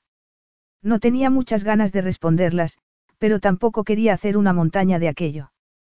Cuando tenía menos de 20 años hacía un número en la cuerda floja para el que tenía que atarme cuerdas a los pies. Mi padre, que era el dueño del circo, me decía que las rozaduras desaparecerían, pero no fue así. Eras acróbata. Pero no muy buena, reconoció ella. Aunque eso sí, se me quitó por completo el miedo a las alturas. Esto es una barbaridad, murmuró Khaled deslizándole el pulgar por una de las ronchas. ¿Qué clase de padre permite que le pase esto a su hija? A Gigi le latía el corazón con fuerza. Las preguntas de Khaled se estaban acercando demasiado a verdades dolorosas de su pasado. Tú no eres quien para juzgar, respondió con tirantez. No estabas allí. Es una vida dura. El dolor forma parte de ello, le pareció escuchar la voz de su padre repitiendo aquellas palabras. Y, sin embargo, te sientes avergonzada. Y no tienes nada de qué avergonzarte, pelirroja. Lo sé, se apresuró a decir ella mirándose los pies y preguntándose por qué le estaba contando todo aquello. Podrías dejar de llamarme pelirroja. Le pidió alzando la vista. Me llamo Gigi, o Gisele. Gisele. Gigi contuvo el aliento al escuchar su nombre con aquel acento ruso tan marcado. Sonaba femenino. Es bonito. Su sinceridad era difícil de asumir. Gigi parpadeó y se miró los dedos flexionados. No como mis pies. Khaled la miró muy serio durante un instante con aquellos ojos oscuros y luego se incorporó y se quitó la camiseta. Gigi se quedó cegada ante aquel despliegue repentino de piel dorada en la que no había ni una gota de grasa. Aunque era delgado, tenía huesos y músculos fuertes y anchos y el pecho cubierto de un fino vello oscuro. Gigi resistió el deseo de deslizar los dedos por él. Mira esto, le pidió Khaled con voz ronca. Se giró para mostrarle una espalda gloriosamente definida y llevó las puntas de los dedos a una fea cicatriz que tenía en el hombro izquierdo. Esto me lo hizo una bala. Se alojó en el hueso y me hizo añicos la escápula. Y aquí, tomó la mano de Gigi, mucho más pequeña, y la puso en la cintura, donde tenía una incisión de 7 centímetros que no se había curado bien y dejó una cicatriz blanca. Una herida de cuchillo. Khaled se dio la vuelta. Esta decoloración de aquí, se bajó la cinturilla del pantalón por la línea de la musculada cadera y dejó al descubierto una pelvis fuerte y una flecha de vello oscuro que descendía hasta su sexo. Una salpicadura de pigmentación más oscura indicaba quemaduras. Esto fue una explosión en una carretera que se suponía debía estar despejada. Gigi le acarició la vieja herida con los dedos, consciente de un modo visceral de que estaba tocando su piel desnuda y de que la sentía dura y masculina. ¿Cómo te hiciste eso? En el Servicio Nacional. Cazando, Khaled la miró y esbozó una débil sonrisa. Tengo más, pero eso implicaría quitarse más ropa y no creo que te vayas a sentir cómoda. Gigi abrió la boca para decirle que se sentiría muy cómoda aunque se quitara la ropa, pero entonces vio el brillo de sus ojos. Contuvo el aliento. Khaled la deseaba. Antes de que pudiera reaccionar adecuadamente, él le pasó el brazo por la cintura y le puso la mano en la nuca, hundiéndola suavemente en su pelo. Gigi solo tuvo un momento para mirarle a los ojos antes de que deslizara la boca sobre la suya. La seguridad de su movimiento la dejó sin saber dónde ir, y Gigi se vio bajo el sensual vaivén de la boca de Khaled sobre la suya. Abrió los labios, su sabor masculino invadió cada poro de su ser. Dejó caer las pestañas. Khaled no se dio prisa, lo estaba disfrutando, nadie la había besado así nunca antes. Era arrebatador y no quería que se detuviera. Pero se detuvo. La soltó después de darle solo un beso, dejándola asombrada y ligeramente jadeante. Esto es una mala idea, dijo él con tono ronco. Todavía tenía los dedos en su nuca y seguía mirándole fijamente la boca. Gigi no quería que fuera una mala idea. Quería que siguiera besándola. E iba a conseguirlo. Le puso una mano en el pecho y abrió los dedos como una estrella de mar, usando el vello de su torso para tirar de él en la dirección que quería. No creo, dijo mirándole con decisión a los ojos. Un primitivo estremecimiento le recorrió la espina dorsal hasta el cerebro, noqueando todas las realidades de su situación. Los paparazzi, quién era él, quién era ella, el cabaret. Todo desapareció. Solo eran un hombre y una mujer. Sus bocas se encontraron, la de Khaled precipitándose sobre la suya con ansia una vez más. No fue un beso educado ni persuasivo. Fue brusco y despertó llamaradas de fuego en el cuerpo de Gigi. Le rodeó el cuello con los brazos de forma instintiva y se oyó un ruido sordo cuando el botiquín cayó al suelo. Gigi colocó las piernas alrededor de su dura y delgada cintura. Khaled la bajó del mueble con las manos cubriéndole el trasero y con las bocas todavía pegadas salió del baño cargando con ella. Todo estaba pasando muy deprisa y Gigi no sabía muy bien por qué, pero tenía claro que si ralentizaban la marcha uno de los dos detendría aquello. Khaled le estaba quitando la chaqueta y ella le ayudó utilizando los muslos como agarre para sujetarlo. Sus senos se estremecieron por las sensaciones y los aplastó contra su pecho mientras intentaba quitarse la chaqueta. Khaled estaba gloriosamente erecto bajo el peso de su pelvis. Y luego fue libre para apretarle con fuerza contra sí y besarle también, embriagada por su sabor. Khaled dio con las rodillas en un lado de la cama y la colocó sobre el colchón con un rápido y experto movimiento. Le subió la camiseta y le cubrió los senos con las manos, alzándose para poder verla. Esto no va a arreglar el cabaret, Gigi, le dijo su sentido común. Solo te va a buscar un problema. Pero de todas formas le recorrió el pecho con las manos, disfrutando de su fuerza y solidez, y le rodeó el cuello con los brazos antes de que Khaled pudiera quitarle el sujetador. Volvió a empujar la boca de Khaled hacia la suya y le deslizó las manos con timidez hacia la cinturilla. En aquel instante sintió como una resistencia se apoderaba del cuerpo de Khaled y le sujetaba la muñeca con fuerza. No lo hagas. Sus palabras cayeron sobre Gigi como un jarro de agua fría. Khaled le soltó la muñeca y vio en sus ojos que estaba deteniendo la situación, algo que ella debió haber hecho unos minutos atrás. Que Khaled pudiera retirarse ahora, cuando ella estaba tan excitada y prácticamente encima de él, resultaba horriblemente vergonzoso. Cuando se apartó de ella, Gigi supo que debería incorporarse al instante y mostrarse tan fría y contenida como él. Pero se dio cuenta de que no era tan sofisticada. O tal vez se debiera a que hacía mucho que no estaba en una situación así con un hombre real. Gigi cerró los ojos como si así pudiera hacerle desaparecer. Cuando encontró el valor para volver a abrirlos, se dio cuenta de que Khaled estaba frente a ella pasándose las manos por el pelo. Tenía un aspecto algo triste y parecía más joven de los 29 años que tenía. Esto no es muy inteligente, dijo con voz grave y ronca. No. Gigi, que seguía tumbada en la cama, hizo un esfuerzo por apoyarse en los codos. Se preguntó qué quería Khaled que hiciera. Se suponía que debía decir algo. Necesito una ducha, murmuró él. Gigi lo vio marcharse sin saber muy bien qué correspondía hacer. Todavía estaba un poco mareada y confusa. ¿Qué había hecho mal? Aunque en el fondo lo tenía claro. Era una corista y Khaled su jefe, y Gigi no había ido allí para esto. Se miró los senos, que tan felices se habían sentido bajo sus manos. Todavía tenía los pezones erectos como dos soldados desfilando. Pero aquel no iba a ser su día. Vio cómo se cerraba la puerta. Se había quedado sola en medio de aquella cama glamurosa. Khaled salió de la ducha con el cuerpo controlado por los efectos del agua helada, consciente de que haber probado un poco a Gigi la hacía todavía más peligrosa. Ahora sabía cómo era, suave, complaciente, salvaje. Cómo movía la boca de forma sensual. Cómo usaba la lengua y los soniditos que emitía y que le excitaban tanto. Era la más dulce y salvaje de las criaturas. Khaled suspiró. Pero no era para él. Al haber fotografías de ellos en Internet, no podía hacer lo que al parecer surgía de un modo natural entre ellos. Entró en el dormitorio y se encontró con, nada.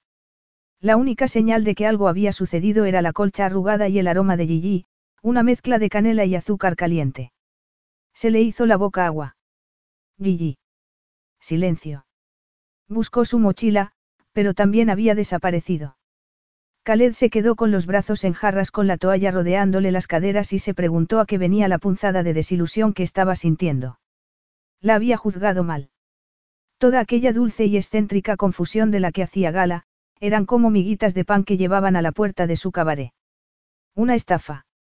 ¿Cómo era posible que no lo hubiera visto? Tendría que haberse puesto a analizarlo desde el momento en que las piernas de Gigi se cerraron firmemente alrededor de sus caderas y sus senos le rozaron el pecho. Khaled se puso los vaqueros y una camisa limpia y se preguntó cómo había podido ser tan crédulo y tan descuidado. Fue la confusión de Gigi y su estrés cuando aparecieron los paparazzi lo que le había confundido. No actuó como una mujer con un plan, sino que se presentó como una chica extravertida y alegre que casualmente tenía un cabaret que promocionar. Un instante después se convirtió en una joven vulnerable con un pasado que sonaba colorido y a la vez duro, a juzgar por sus pies. Fue el instinto lo que le llevó a quitarse la camiseta y mostrarle sus propias cicatrices para que no sintiera vergüenza por las suyas. No contaba con lo delicioso que resultaría su tacto sobre el cuerpo. Era un escenario que ya no tenía lugar en la vida de Khaled desde que ganó su primer millón. Siempre había una trampa. Lo que acababa de descubrir ahora no le resultaba ajeno, pero había bajado la guardia con ella, y, extrañamente, su partida le hacía sentir como si le hubieran pegado un puñetazo en el vientre. Resopló. Tenía que centrarse. Gigi no había conseguido lo que quería y se había marchado. Así de sencillo. Ahora tenía que llamar a su abogado y averiguar qué podía hacer con respecto a aquellas fotos. Capítulo 8. Khaled sacó el móvil mientras salía descalzo al salón principal con su explosión de terciopelo y tafetán, pero no llegó a hacer la llamada. Gigi estaba sentada en el sofá con aquellas piernas imposiblemente largas y la cabeza inclinada mientras trabajaba con un ordenador portátil. Khaled se acercó despacio por detrás de ella. Se detuvo detrás del sofá. La pantalla que tenía delante estaba llena de imágenes de Lois Aubleu. Gigi. Ella dio un respingo. Jesús, María y José, me has asustado. Tras un momento inicial de contacto visual, Gigi volvió a centrar la atención en la pantalla casi al instante. ¿Qué es esto? Preguntó Khaled con más brusquedad de la que pretendía. Estoy recopilando unas cosas que quiero enseñarte sobre la historia del cabaret, la importancia que tiene para París. He pensado que ya que estoy aquí, Gigi no acabó la frase y dio clic a otra imagen, una de los tiempos gloriosos del cabaret. Khaled estaba más interesado en el ordenador portátil. Había ido corriendo con eso en la mochila. Tal vez esto sea una mala idea, dijo ella evitando todavía el contacto visual. Debería marcharme ya. Gigi estaba bajando la tapa del ordenador. Khaled fue rápido y se sentó en el sofá a su lado. Enséñame lo que tienes.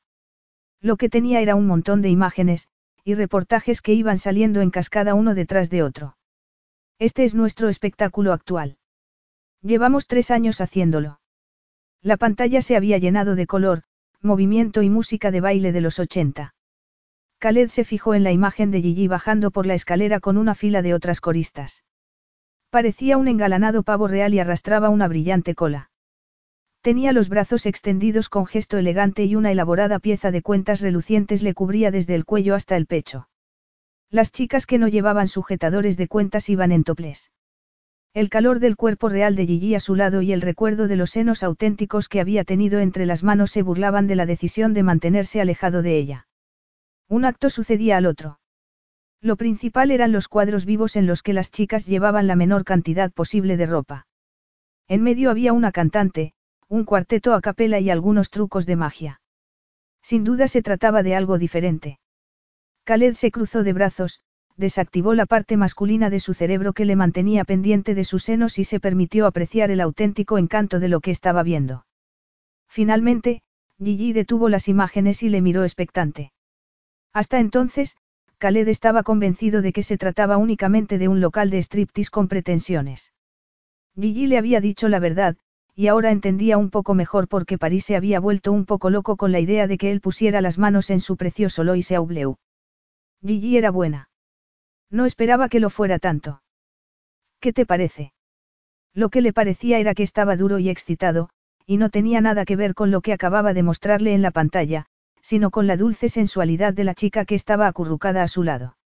Miró su expresión complacida y empezó a preguntarse qué estaría pasando por aquella cabecita excéntrica. Gigi se felicitó a sí misma por haberse conducido de un modo tan profesional. Había dejado las manos quietas y estaba a punto de terminar la presentación. No había cometido ningún error. Dejando a un lado el incidente con el guardaespaldas en el vestíbulo. El incidente con la gente en los campos elíseos. El incidente con los paparazzi. El incidente con los zapatos en el vestíbulo. Cerró los ojos un instante. El incidente en el mueble del baño, que terminó con ella tumbada en el colchón del dormitorio. Pero cuanto menos pensara en ello, mejor. No, dejando todas aquellas cosas a un lado, había manejado la situación bastante bien. Había conseguido atravesarlo todo y ahora tenía a Khaled donde quería unas horas antes, antes de que todo aquello empezara. En el sofá, atento a su presentación. Había llegado el momento de hacerle algunas preguntas. Pero primero tenía que hacer el esfuerzo de mirarle a los ojos, después de todo, no estaba avergonzada de su arranque sexual, algo perfectamente sano. Y supuso que tendría que haber recordado antes que él que aquella era una relación profesional y haberse detenido. Pero, cuando alzó la mirada hacia aquellos ojos oscuros ribeteados de sedosas pestañas, volvió a sentirse fuera de su elemento, y supo para su vergüenza que, si no había pasado nada, fue gracias a él. Dime, ¿qué te parece? Volvió a preguntarle con voz estrangulada. Impresionante. Impresionante. De veras. Gigi se aclaró la garganta. Me preguntaba si ya habías pensado qué dirección tienes planeada darle, se atrevió a decir. Nos gustaría seguir siendo familiares. Somos sexys, pero puedes traer a tu madre, se explicó. Es una preocupación, teniendo en cuenta tus, otras propiedades. Soy dueño de salas de juego, algunas discotecas, hoteles, Gigi alzó la mirada. Ningún local de alterne, aseguró Khaled con una media sonrisa. Ella se humedeció los labios. Es que cuando las chicas empezaron a quitarse los cubrepezones y a dar vueltas sin gracia en una barra redonda, el burlesque murió. Él frunció el ceño y Gigi suspiró como si se estuviera mostrando deliberadamente obtuso. ¿Significa eso que no salís en topless? Los senos desnudos son una parte tradicional del cabaret francés, dijo Gigi sin asomo de sonrojo. Pero un cabaret no es un club de alterne. El énfasis del cabaret francés es la diversión, el buen humor y el glamour. No hay sordidez. La rama de entretenimiento de Kitab Group se basa principalmente en el juego y en locales de música. Khaled vio cómo se mordía el labio inferior y sintió un nudo en la garganta. No hay barras para bailar. Pero, dime, ¿qué harías para que Lois Aubleu fuera competitivo? Quiso saber. No soy una mujer de negocios, murmuró ella. Soy bailarina. ¿Por qué has venido a mí, Gigi? Era una buena pregunta, la misma que se había hecho muchas veces ella. Supongo que es porque las otras chicas necesitaban una portavoz y me erigí a mí misma en ese papel, le miró a los ojos. Y, a diferencia de ellas, yo sé cómo fue lo y se Aubleau en el pasado y tengo la idea de cómo podría volver a ser. Con la persona adecuada al mando. Ahí estaba. La sinceridad. Khaled no podía negar que parecía creer lo que decía. Iba contra sus principios mentirle, pero tras la actuación de Gigi en los campos elíseos no podía arriesgarse a facilitarle la información de que iba a vender el cabaret y que todo París estuviera al tanto de la noticia al caer la noche. Las otras chicas son leales al teatro, dijo ella rápidamente como para evitar que pensara que estaba sola en aquella cruzada. Pero no creo que entiendan lo cuesta abajo que va el cabaret desde hace unas cuantas décadas y, se interrumpió. Lo siento, me dejo llevar. Al último dueño no lo vimos nunca. Amé de Lammoud. Nunca le conocimos. Tú sí. Solo sé que es malísimo a las cartas, la incompetencia del jeque del petróleo jugando al póker le había llevado a tener un cabaret de poca monta en París olvidado del tiempo. De verdad fue así como nos conseguiste. Khaled la miró y estuvo a punto de caer en aquella expresión tímida que se le daba tan bien poner. Se aclaró la garganta. Tengo una partida de póker con un grupo de amigos que conozco desde mis días en el ejército. Allí fue donde te hiciste esas terribles cicatrices. Da, algunas. No había sido un movimiento inteligente mostrarle aquellas cicatrices. Había llevado a que Gigi pusiera las manos en su cuerpo y él en el suyo. Khaled se dejó caer en el sofá a su lado y se masajeó la nuca, preguntándose qué estaba haciendo, consciente de que tenía que dar aquello por terminado. ¿Cuánto tiempo estuviste de servicio? Quiso saber Gigi. Dos años. Servicio activo en Chechenia y Afganistán, se limitó a decir. Una visión de calor, polvo, sudor y un rifle aparecieron en su mente. Dios, cómo lo había odiado. Fue una elección tuya. Khaled se encogió de hombros, algo sorprendido por la pregunta. Pocas personas solían preguntarle. Es difícil evitar el reclutamiento. Pero sí, en muchos sentidos sí. Mi padre era soldado profesional. Gigi se inclinó hacia adelante y colocó una pierna debajo de la otra. Estaba claramente interesada. Quería seguir sus pasos en el ejército. Tú hablas mucho, no. Solo tengo curiosidad. Podría decirle la verdad, que el servicio militar había transformado su vida de un modo inesperado. Había descubierto que su padre era un héroe, que descendía de una larga línea de soldados profesionales. Pero optó por decir algo genérico. Es algo que todos debemos hacer. El mundo de plumas, escenario y maquillaje de Gigi estaba tan alejado de lo que Khaled había visto que podría pertenecer a otro planeta. Y, sin embargo, no pudo evitar recordar las marcas que le había visto en los pies y el modo en que se había encogido como un caracol en el baño para ocultarlas. Frunció el ceño. La feroz reacción protectora que tuvo era lo que seguía inquietándole, sobre todo cuando descubrió que parte de aquella violencia había sido obra de su padre. El servicio militar es aburrimiento puntuado de adrenalina, confesó. Y mucho póker. Me volví muy bueno, sonrió mirándola. Cuando era niño jugaba a las cartas a cambio de cartuchos de bala vacíos. Cielos, ¿por qué le había contado aquello? Balas, eh. Supongo que de donde tú vienes está muy alejado de los camerinos y los carromatos en los que yo me crié, Gigi alzó la vista para mirarle. Seguro que prefieres las balas a un cabaret. No sé, musitó Khaled incapaz de resistir el canto de sirena de sus ojos tímidos clavados en los suyos. No te habría conocido. Los labios de Gigi temblaron en una media sonrisa y luego volvió a apretarlos y apartó la mirada. Khaled conocía la sensación. Se rascó la mandíbula, consciente de que debería poner fin a aquello. Entonces se topó con la barba que llevaba semanas ignorando. Normalmente se afeitaba tras un par de meses haciendo trekking. Desviarse a París directamente desde las llanuras árticas significaba llegar sin aquel cambio simbólico entre los dos mundos. Tal vez por eso estaba ahora tentando al destino. El lado salvaje del ambiente anterior le corría todavía por las venas. Se aclaró la garganta. Gigi, en el dormitorio. No quiero hablar de eso, le atajó ella rápidamente con expresión preocupada. Se puso de pie. Ha sido una tontería, será mejor que lo olvidemos. Una tontería. Khaled no estaba de acuerdo. Su instinto de cazador volvió a presentarse. Gigi recogió sus cosas con torpeza. Debería irme ya. Te llevo a casa, dijo él sin pensarlo. No, da lo mismo, Gigi estaba ocupada guardando el ordenador portátil. Te llevo a casa. No debería gustarle que le dijeran lo que tenía que hacer, pero sentía el corazón bombeándole en las orejas y se notaba húmeda entre las piernas. Resultaba vergonzoso. No podía entender el efecto que tenía aquel hombre sobre ella. Precisamente aquel hombre. Estaba claro que lo tenía todo. Era guapo, poderoso, y su profunda voz masculina con aquel acento parecía diseñada para derretir las hormonas de una mujer. Pero, si tenía que señalar una causa concreta, diría que eran sus ojos y el modo en que la miraba. Como si quisiera hacer con ella todas las cosas por las que otra mujer le abofetearía. Y sí, eso la hacía sentirse bella y femenina. Gigi tragó saliva y bajó la cabeza. No hace falta que me lleves a casa, repitió colgándose la mochila al hombro. Puedo irme en taxi, alzó la mirada. Khaled esbozó una media sonrisa. Eso lo dices porque no has visto mi coche. Capítulo 9. Gira aquí a la izquierda, está al final de la calle. Khaled no sabía qué esperaba encontrar.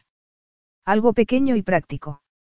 La zona de Montmartre había dejado mucho tiempo atrás su momento bohemio de alojamientos baratos. Y había visto lo que cobraban las coristas. No era una profesión lucrativa.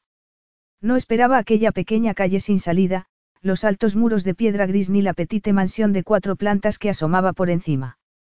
Aparcó el Lamborghini amarillo y miró a Gigi. ¿Es aquí? Sí, Gigi se quitó a toda prisa el cinturón de seguridad e intentó abrir la puerta. Khaled se bajó, rodeó el coche y se acercó al otro lado. Le abrió la puerta y la miró salir.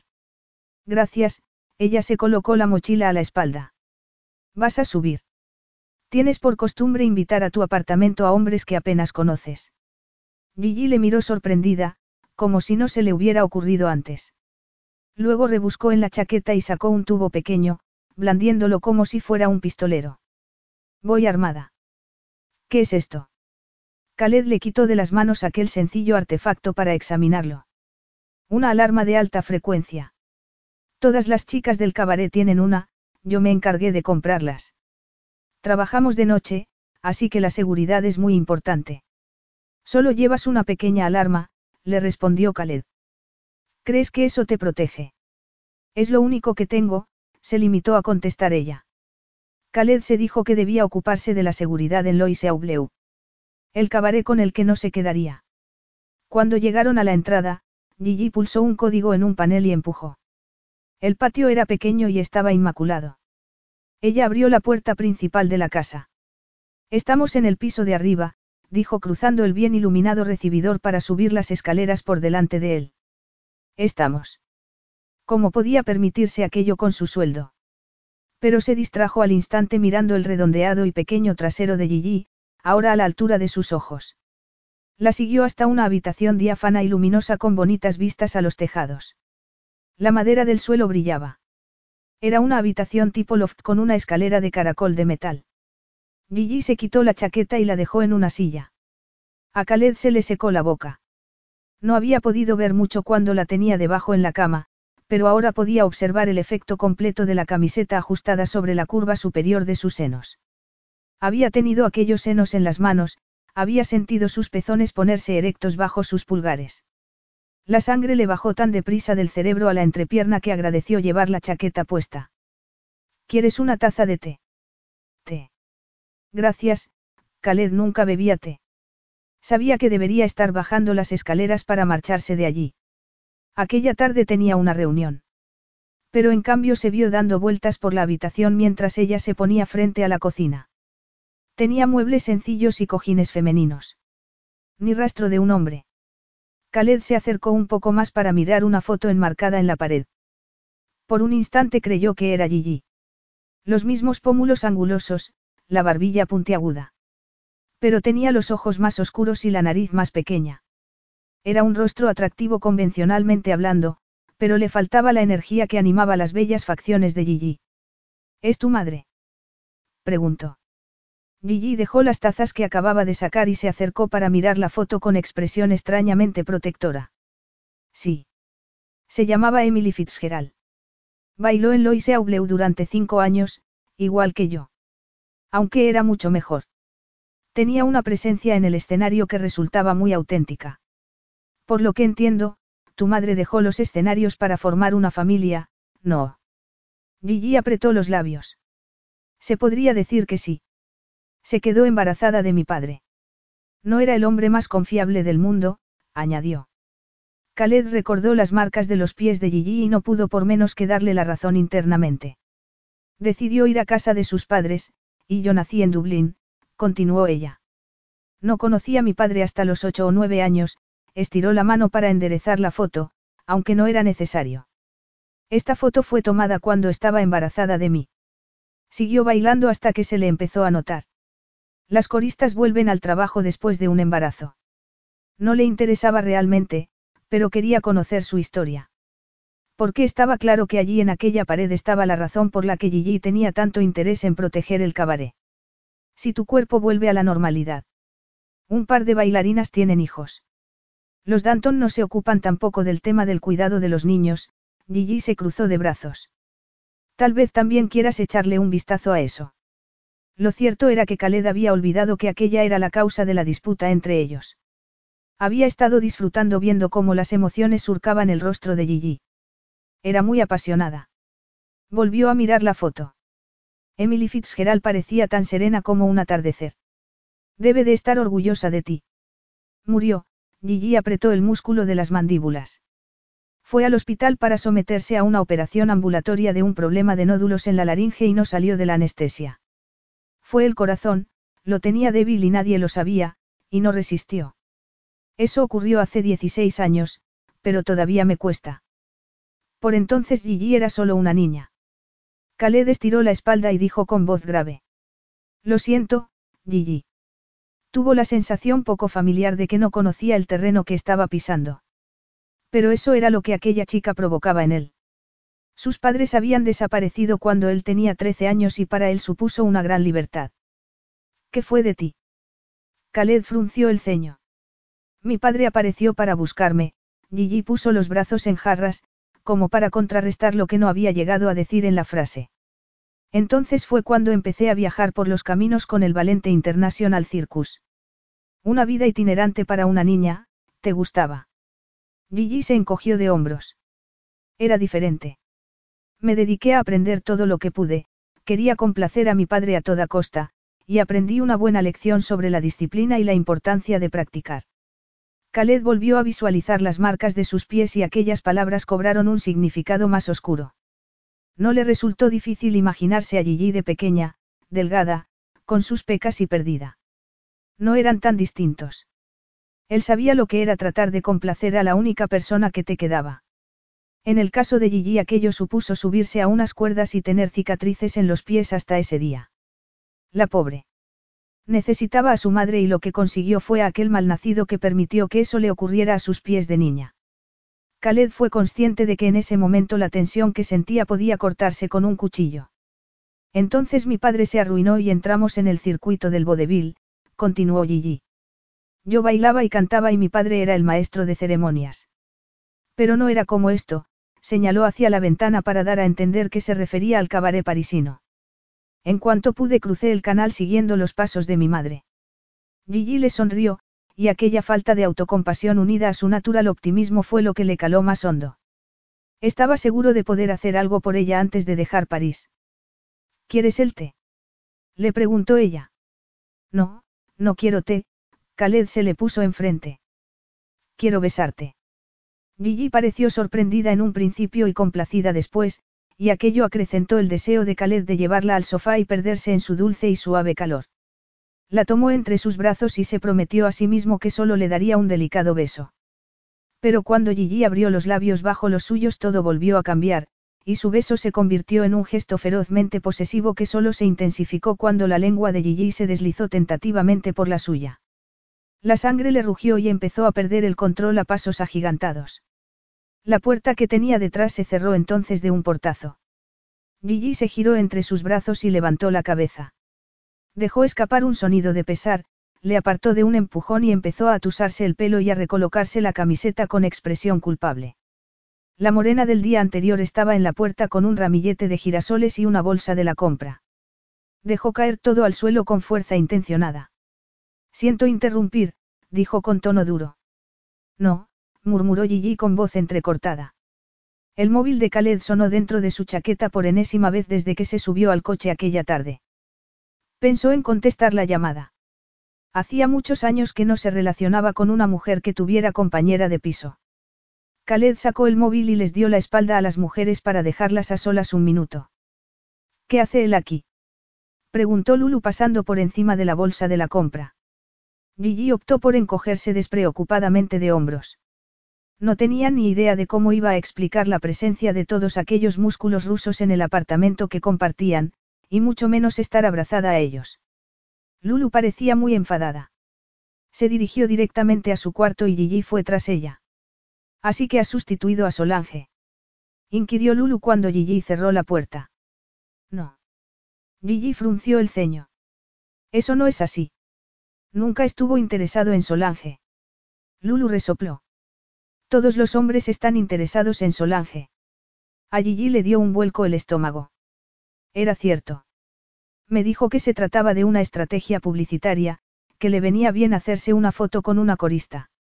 La cara de su mejor amiga le dio a entender lo que pensaba sobre eso. Entonces, ¿qué estás haciendo con él aquí, Gigi? Le contó a Lulu cómo había sido derribada por su equipo de seguridad, la carrera por las calles, la intervención de los desconocidos y los paparazzi. Cuando terminó, Lulu tenía la boca entreabierta. La cerró de golpe cuando Gigi llegó a la parte de la habitación del hotel. Tras todo lo que había dicho sobre Khaled durante los últimos días, no podía culpar a Lulu de mostrarse tan recelosa. Nadie debería salir con Kitab. Esas fueron tus palabras, le recordó su amiga. Lo sé, lo sé. La expresión de Lulu se suavizó un poco. Piénsalo un instante, Gigi. Vas a contarles algo de esto a las otras chicas. Las otras chicas no tienen por qué saber nada, dijo sin pensar. ¿Quieres hacer esto a espaldas de todo el mundo, Gigi? ¿De verdad? No, por supuesto que no. Lulu conocía su pasado. Sabía cuánto odiaba el engaño. Su padre la había metido en el circuito del vodevil a los 14 años, una fachada para poder seguir cometiendo sus delitos mientras viajaban de ciudad en ciudad. Y cuatro años más tarde, cuando se enfrentó a él a la salida del juzgado aquel día lluvioso en el que fue condenado, Gigi recibió una palmada en la muñeca y su padre le dijo que pensó que no importaba siempre y cuando ella no lo supiera. La ignorancia no eximía de culpabilidad ante la ley, Gigi también sabía ahora eso. Cuando salió del juzgado aquella mañana se juró que miraría a la vida directamente a los ojos. Y ahora también miró a Lulu a los ojos. No volverá a ocurrir. No podía estar promocionando el teatro y al mismo tiempo comprometer su posición. El mundo podía ser un lugar frío y duro, pero no hacía falta engañar ni robar para sobrevivir en él. Gigi había luchado por buscar su propio rincón, colorido y sincero, y no iba a estropearlo todo ahora. Khaled seguía hablando por teléfono cuando ella reapareció. Lulu la siguió con los brazos cruzados. Él indicó la puerta con un gesto de la cabeza y salió, esperando claramente que ella le siguiera. No hagas planes con él, le susurró Lulu. No, ningún plan. Una vez en las escaleras, Khaled se guardó el teléfono y dijo bajando las escaleras sin mirarla. Tenemos un problema. Hay fotografías nuestras en el vestíbulo del Hotel Plaza. Vale. ¿Qué esperaba que dijera? Lo sentía, pero ella le había dicho que se marchaba. Fue Khaled quien se empeñó en curarle los pies. No, no vale, Gigi, Khaled se detuvo al pie de las escaleras y se giró. Tenía una expresión tensa. Dan a entender que tenemos una relación sexual. Gigi se apoyó con fuerza en los talones. De acuerdo. Podría lidiar con aquello. Las otras chicas la iban a matar, pero no era el fin del mundo, ¿verdad? Sugiero que no salgas a escena las próximas noches, afirmó Khaled con expresión furiosa.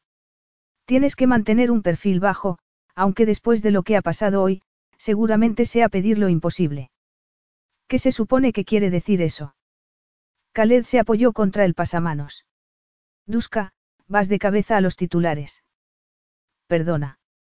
En los campos elíseos estábamos los dos, y fuiste tú quien atrajo toda la atención. Yo solo salí en tu defensa. Khaled la miró con aquellos ojos oscuros inescrutables.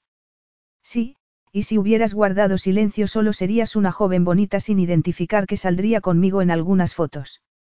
Pero trabajas en Lois Aubleu, se lo anunciaste al mundo entero, Khaled miró por encima del hombro de Gigi, a la parte de arriba de las escaleras, y cuando ella se giró vio a Lulu en el rellano con los brazos cruzados. De verdad. Gigi bajó de un salto los dos últimos escalones y se dirigió segura hacia la puerta. Lulu no podría espiarle si estaban fuera. Khaled puso el brazo delante de la puerta a modo de barrera. No creo que sea muy inteligente que nos vean juntos en este momento, afirmó con rotundidad. Podría haber periodistas en la calle. No salgas. Gigi se cruzó de brazos y apartó la mirada. Muy bien. Khaled movió la boca como si estuviera conteniendo una sonrisa. Luego le agarró los extremos del sedoso cabello y le dio un tironcito que le resultó más íntimo todavía que el beso de antes. No vuelvas a tender una emboscada a ningún hombre en vestíbulo de un hotel, Duska. Ella se mordió el labio inferior y le miró, luchando contra el deseo de acercarse un poco más. Khaled le soltó el pelo, como si de pronto fuera consciente de lo que estaba haciendo, y se aclaró la garganta. La próxima vez que tengas una propuesta descuelga el teléfono y concierta una cita. Gigi asintió, aunque tenía muy claro que si hubiera hecho eso nunca habría podido acercarse a él. El hombre que se estaba solidificando en granito delante de sus ojos. Aquel era el hombre que había conocido el día anterior, un monolito inaccesible. Un hombre ocupado con sitios a los que acudir y gente que le obedecía a ciegas. A Gigi le resultó desconcertante pensar que le había besado arriba hacía un instante. Sirvió de ayuda a su repentinamente frágil ego recordar que no había nada de inaccesible en el modo en que Khaled actuó entonces. No eran solo imaginaciones suyas. Le había agarrado el trasero con fuerza para atraerla hacia su erección. Eso no se podía fingir.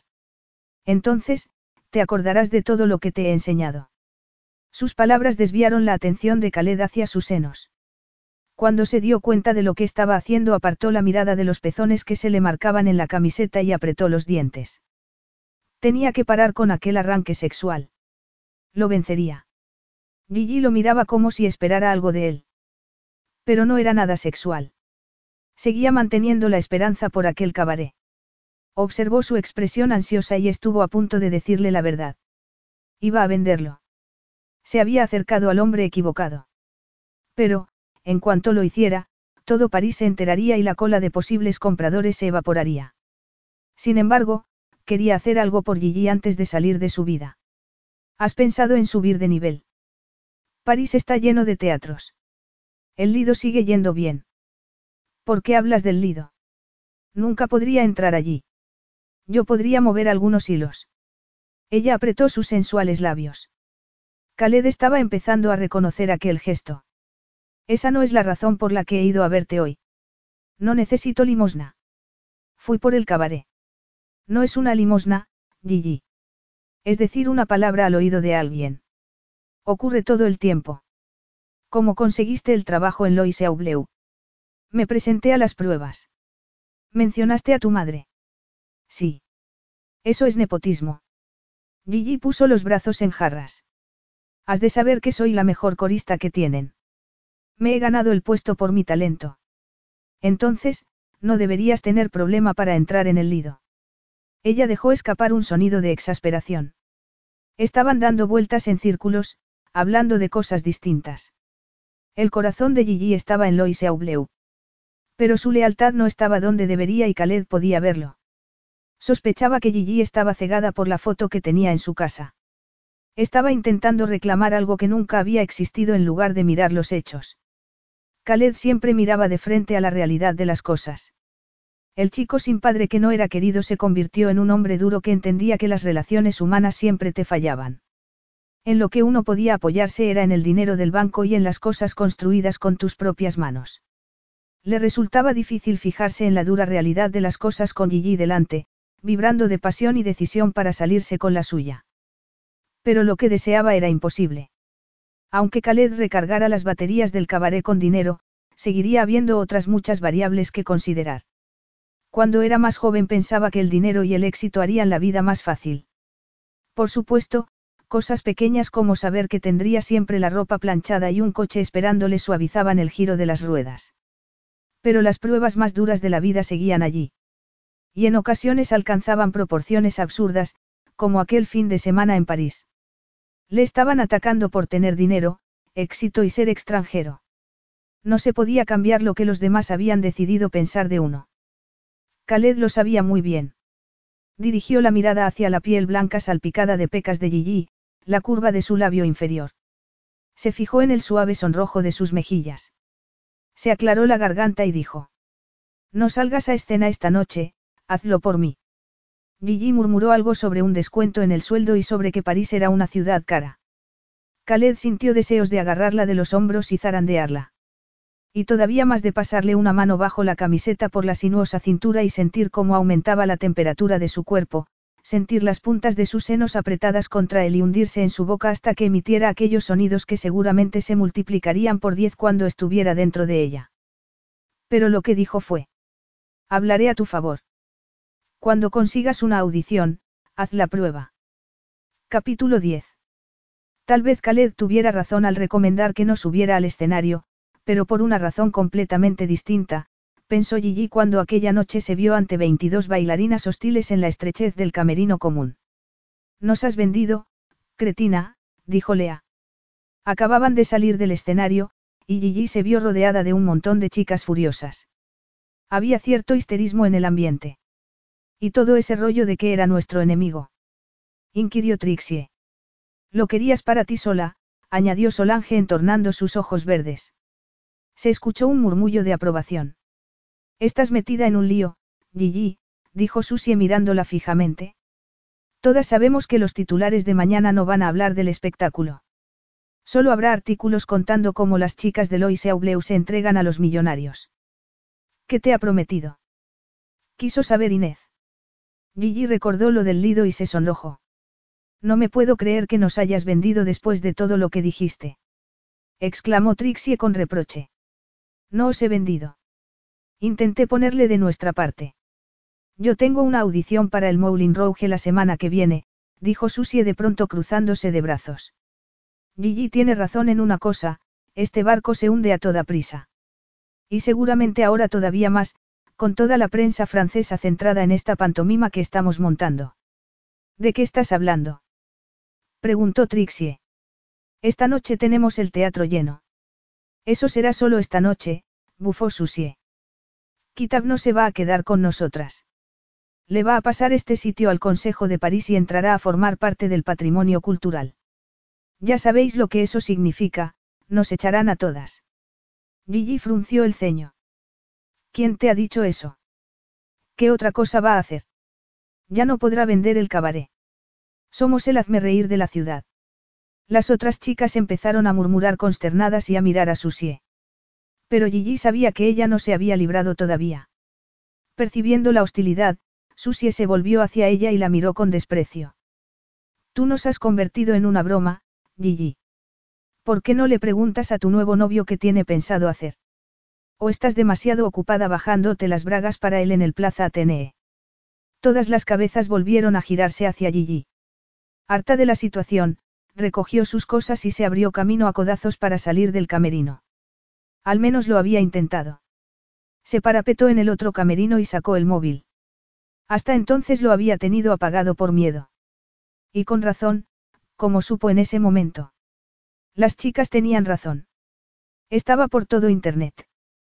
Fotos de Khaled y ella en la calle, el testimonio de un testigo presencial en el vestíbulo del hotel. Incluso una foto de Khaled entrando en el coche en la calle de Gigi. Quita vi su emplumada amiga, decía uno de los titulares. Gigi soltó una palabrota y guardó el móvil en el bolso. Estupendo. Ahora era oficialmente la corista que se había vendido, y no solo a ojos de sus compañeras, sino de todo París. Era en lo único que podía pensar mientras esperaba entre bambalinas la siguiente señal. Porque en ese mismo momento tenía que salir al escenario y hacer un número delante de gente que la consideraba una especie de matari. Estaba en una especie de shock. Estaba llena de buenas intenciones, y sin embargo en el espacio de un solo día había perdido el respeto de todo el mundo, seguramente el trabajo y posiblemente trabajos futuros. Y nadie sabía qué iba a ser del cabaret. No era culpa de Khaled. Gigi sabía que ella sola se había metido en eso. Pero mientras se esforzaba para no venirse abajo justo antes de salir a escena, no pudo evitar pensar que la salida de Khaled aquella tarde significaba que se había quedado completamente colgada. Pregunto por Gigi Valente, le dijo Khaled al primer acomodador que encontró. El chico se lo quedó mirando con los ojos muy abiertos.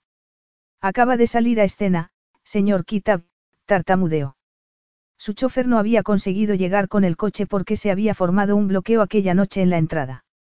Había un piquete de protesta en la acera y la presencia de la prensa estaba provocando problemas de tráfico. También vio que el cartel que anunciaba el espectáculo había quedado estropeado por un graffiti. La policía estaba interviniendo cuando él llegó. Y Gigi había decidido salir a escena. ¿En qué están pensando esos dos hermanos? Gruñó. El acomodador dio un salto, pero Khaled ya estaba avanzando hacia el público. Aquella tarde había buscado el nombre de Gigi en Internet. Resultaba que el padre de Gisele Valente era un charlatán, algo que no le sorprendió después de lo que le había contado sobre él. Pero lo que olvidó mencionar fue su papel como cantante y bailarina en los números de revista mientras los Valente viajaban por todas las provincias inglesas desplumando a los espectadores. Khaled sabía que no lo había tenido fácil, pero Gigi se encargó de no mencionar que fue cómplice de su padre.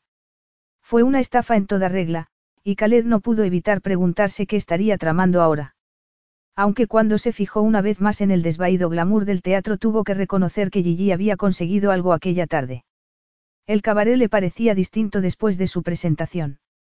Tal vez no le hubiera vendido el sitio, pero su propuesta había llegado mucho más lejos que toda la manufacturada ira de París y las torpes excusas de los hermanos Danton para que se pusiera de su lado. Y, por cierto, alertados de su presencia, los hermanos Danton le andaban persiguiendo. Lois Aubleu estaba lleno por primera vez desde hacía meses, según un emocionado Jack Danton. Señor Kitab, sabemos que hay miembros de la prensa entre el público, pero si tienen entrada no podemos hacer nada. Martin Danton se estaba frotando las manos mientras Khaled se abría camino a lo largo del perímetro del auditorio. En el escenario había un número en pleno apogeo en el que salía un acuario como el que vio el día anterior pero con diferente uso. Aquella noche estaba lleno de agua burbujeante, como si fuera un caldero, y dentro había dos monstruosas serpientes pitones. También había una chica, pero no le había prestado mucha atención porque quería encontrar a Gigi lo antes posible. ¿Dónde se había metido? Consultó el reloj. No tenía tiempo para eso. Se distrajo un poco cuando vio que aquellos monstruos de tres metros se enredaban alrededor de la chica que nadaba y tiraban de ella a la base del tanque. Eso está controlado gruñó. Hay un cuidador listo para intervenir si hubiera algún problema, señor Kitab, se apresuró a asegurarle Jack Danton. Pero no hay de qué preocuparse. Gigi es una chica más fuerte de lo que parece. Gigi. Khaled apartó al otro hombre de su camino y se dirigió al escenario.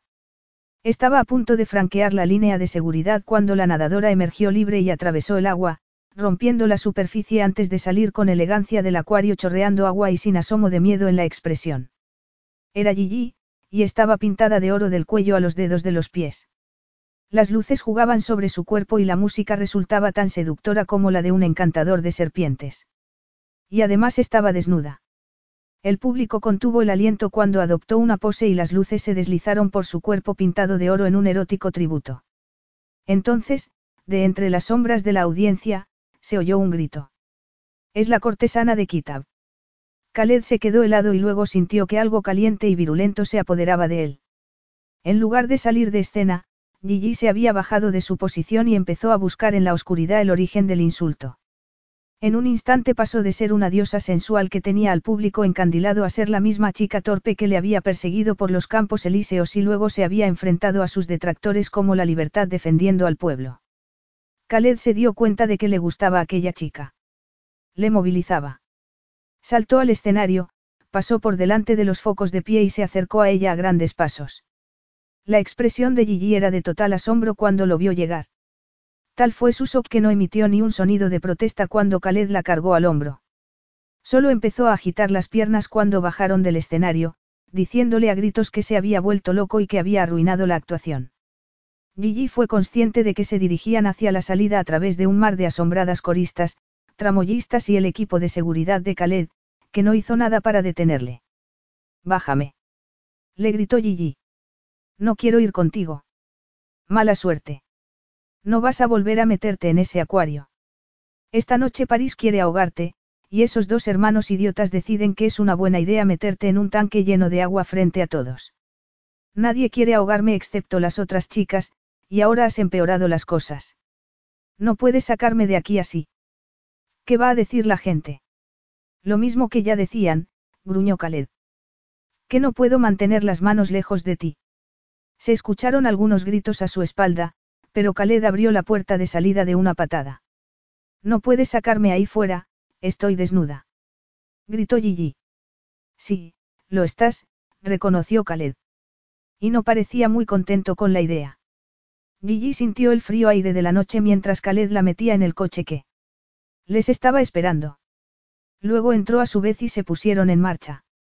Gigi se arrinconó en la puerta opuesta con los brazos aplastados sobre el pecho y las piernas cruzadas, consciente de que estaba prácticamente desnuda, cubierta de pintura dorada y mojada.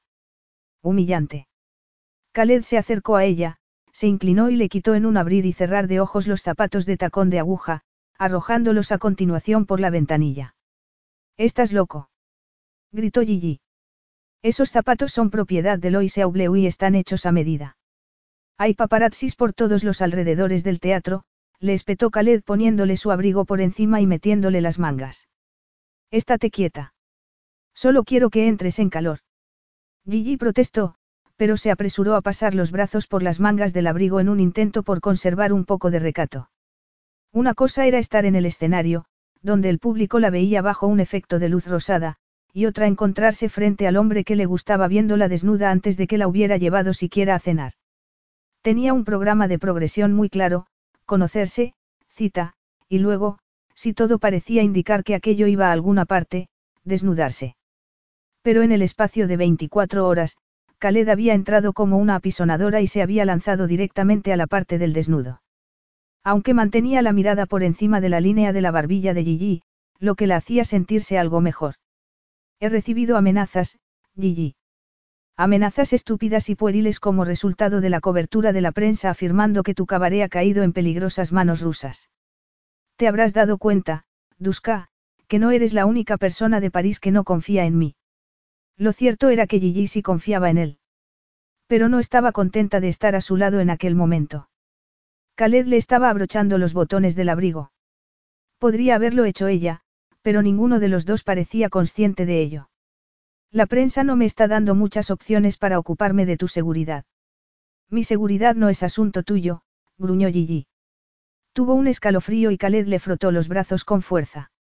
Mira, no volveré a subirme al escenario. Resuelve eso el problema. Gigi se dio cuenta de que la tela del abrigo todavía conservaba el calor del cuerpo de Khaled, y le resultó inesperadamente reconfortante. Es un comienzo, reconoció él apartándose. Y si me llevas a casa te estaré profundamente agradecida. No seas ingenua. Hay periodistas acampados en el exterior de tu apartamento. ¿Cómo lo sabes? ¿Y cómo conocen mi dirección? Le dijiste tu nombre a gritos a esa gente en los campos elíseos. Recuerdo que lo declamaste como un pregonero. Gigi se sintió mal. Khaled hacía que sonara como una revista. Ella no era como su padre, siempre vendiéndose, siempre haciendo algo en su propio beneficio y a expensas de los demás. Incluida ella. Gigi siempre trataba de hacer lo contrario. Lo único que quería era promocionar el cabaret y que hubiera más espectadores. Creía que Khaled lo había entendido. Vas a necesitar seguridad durante unos días, dijo él interrumpiendo sus pensamientos. Si te parece, compartirás la mía. ¿Y cómo vamos a hacer eso? Gigi se sentó sobre las piernas para sentirse más protegida, y se dio cuenta de que Khaled había observado el movimiento. Te quedarás conmigo, dijo él como si fuera algo incuestionable. La tensión del coche estaba cambiando de rabia y confusión a algo un poco más cargado. Y eso no alimentará la idea de que tenemos una relación. Gigi se sonrojó al decirlo. Te has puesto roja, señaló Khaled, como si aquello fuera un prodigio. Gigi apartó la vista. No, es que tengo calor con este abrigo. Fue entonces cuando se dio cuenta de que habían dejado los alrededores que le resultaban familiares. Había menos luz y menos tráfico. Khaled la miraba como si estuviera fascinado con ella. La sensación era mutua, pero eso no significaba que estuviera preparada para irse con él. Ni siquiera habían tenido una cita. No voy a volver al hotel contigo, afirmó. Puede que mi reputación quede destrozada después de hoy, pero no voy a echar más leña al fuego. No voy a llevarte al hotel, aseguró Khaled con frialdad. Bien, Gigi intentó que no se le notara la decepción, porque, a pesar de todo, una parte de ella quiso saltar cuando le vio cruzando el escenario para sacarla de allí. Vamos directos al aeropuerto, continuó él. Voy a sacarte del país. Esta noche. Capítulo 11. Gigi parecía un ángel. Su largo cabello cobrizo serpenteaba por el asiento de cuero del coche. Las pestañas doradas se apoyaban sobre sus afilados pómulos. Cada peca color canela destacaba frente a la palidez de su rostro limpio. Tenía una mano apoyada en la mejilla mientras dormía. Khaled estiró una mano y le subió la manta que le había resbalado de los hombros a las rodillas. La tapó y luego siguió conduciendo por la larga autovía que los llevaría del aeropuerto al centro de Moscú. ¿Qué estaba haciendo? Llevaba haciéndose aquella pregunta las últimas tres horas. La respuesta obvia la tenía entre las piernas. La conclusión menos obvia a la que había llegado era que le tenía un aprecio real. Tal vez fuera una artista de la farsa y una stripper, pero había algo en ella que le había pillado por sorpresa. Pero ahora, al mirarla, sus recelos le parecían falsos. Le resultaba difícil relacionar a la fantasía mojada y desnuda que le había mentido y le había pateado cuando la sacó del escenario con la chica de facciones suaves que dormía en ese momento a su lado. Una ducha y un cambio de ropa se habían ocupado de la pintura dorada, y la Gigi con la que había pasado el día volvió a aparecer una vez más a su lado. A Khaled le sorprendió su nivel de satisfacción al respecto. Cuando ella abrió los ojos, lo supo. Pudo sentirlos en él. Khaled la miró. Gigi parpadeó y se sentó apartándose el flequillo de la cara. ¿Dónde estamos? A un cuarto de hora de Moscú. Es medianoche, has perdido tres horas. ¿Dónde las perdí? Khaled trató de no sonreír. En París. Junto con mis zapatos, murmuró ella frunciendo el ceño. ¿Por qué no me has despertado? Estaba profundamente dormida. Me resultó más fácil llevarte en brazos al coche. Gigi se estiró las mangas y le miró de reojo. Me has convertido en una de esas coristas que se escapa el fin de semana con un hombre rico. Estoy intentando discernir cómo me siento al respecto. Cuando lo hayas descubierto, por favor, cuéntamelo. Ella le lanzó otra mirada furibunda. Supongo que no estoy aquí para acostarme contigo, así que los detalles de ese tipo no se pueden aplicar, pero nadie más lo sabe. Tiene mala pinta. No fue la imaginación de Gigi. Khaled se puso sin duda tenso. Aquellas manos tan capaces se flexionaron alrededor del volante y el ambiente que los rodeaba se llenó de testosterona. ¿Qué te importa lo que piense la gente de ti? 22 personas, para ser exactos. Las otras bailarinas de la troupe. Ellas ya creen que, bueno, da igual lo que crean porque no es verdad. Gigi dejó las manos sobre el regazo y miró hacia adelante. Khaled guardó silencio. Al parecer, era duro para un hombre decirle que no se va a dormir con él después de las molestias que se había tomado. Entonces se le pasó por la cabeza que tal vez se había puesto tenso porque no tenía ninguna intención de acostarse con ella, en cuyo caso habría sonado desesperada. Gigi le miró de reojo. La mayoría de las mujeres le desearían. Estaba hecho a una escala que le recordaba al David de Miguel Ángel. Deslizó la mirada hacia sus largas y musculosas piernas mientras aceleraba. Casi puedo oírte pensar, dijo él con aquel tono grave y de marcado acento. Gigi dio un respingo. Oh, Dios, la había pillado mirándole la entrepierna. Khaled volvió a mirarla. No te preocupes, Gigi. No estoy escuchando tus pensamientos. Ella sintió cómo le ardía la cara. Aunque así fuera, daría igual. No tengo nada que ocultar. Da, ya lo vi en el escenario. Gigi se puso recta. Le parecía bien que opinara sobre su actuación. Podía aceptar las críticas. Estaba dándolo todo en el número. Lástima que tuvieras que estropearlo. Estabas desnuda. Gigi se revolvió. No es verdad. Llevaba un tanga, pintura corporal y cubrepezones. Y zapatos, entornó los ojos. No iba a olvidar lo ocurrido con sus zapatos. Eso no es ir vestida. Es una incitación. Yo te veía todo. Eso no es verdad. Tal vez no todo, reconoció Khaled. Ahora le tocó a él el turno de mirarle el regazo. Pero vi lo suficiente. Sonrojada, Gigi cruzó las piernas. Viste lo que querías ver, le espetó sintiéndose ridículamente avergonzada. Lulu tiene razón. Los hombres tienen una imaginación depravada. Convertís en sexuales cosas que no lo son. Estabas nadando en un acuario con luces, en un escenario y con dos serpientes pitones enredándose en tu cuerpo desnudo, gruñó Khaled. Y me dices que eso no es sexual. Las serpientes están ya mayores y deberían jubilarse, pero Jack quiere que terminen esta temporada. Es uno de los números más populares. ¿Por qué es peligroso y tú sales desnuda? Gigi se pasó las manos por los pantalones largos que Khaled le había dejado para que se subiera al jet, y agradeció no estar virtualmente desnuda en aquel momento. Khaled hacía que todo sonara obsceno. Vaya, eres un puritano, dijo incómoda. ¿Quién lo hubiera dicho? Después de tu presentación me quedé con la idea de que el sitio tenía más clase. Estaba equivocado. ¿Qué estaba insinuando exactamente? Que ella no tenía clase. Gigi sintió una punzada de calor ante su injustificada crítica, pero fue peor la sensación de que tenía que avergonzarse de algo. No se avergonzaba. Hacía lo que podía con el material que le daban, el número y el vestuario. Debería decirle que no había nada sexy en controlar la respiración debajo del agua y lidiar con dos serpientes temperamentales mientras mantenía una sonrisa en la cara. Era un trabajo duro. Además, ella tampoco estaba muy a favor del número de las pitones, y estaba segura de que sus quejas llevarían a Jack a retirarlo al final de la temporada.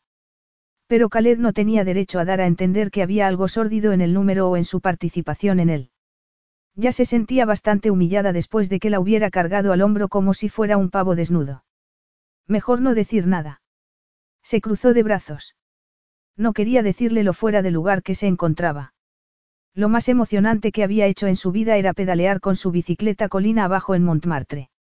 Aunque en el escenario interpretara a Gigi, la reina del Amazonas, en su vida cotidiana era Gigi la reina de la normalidad.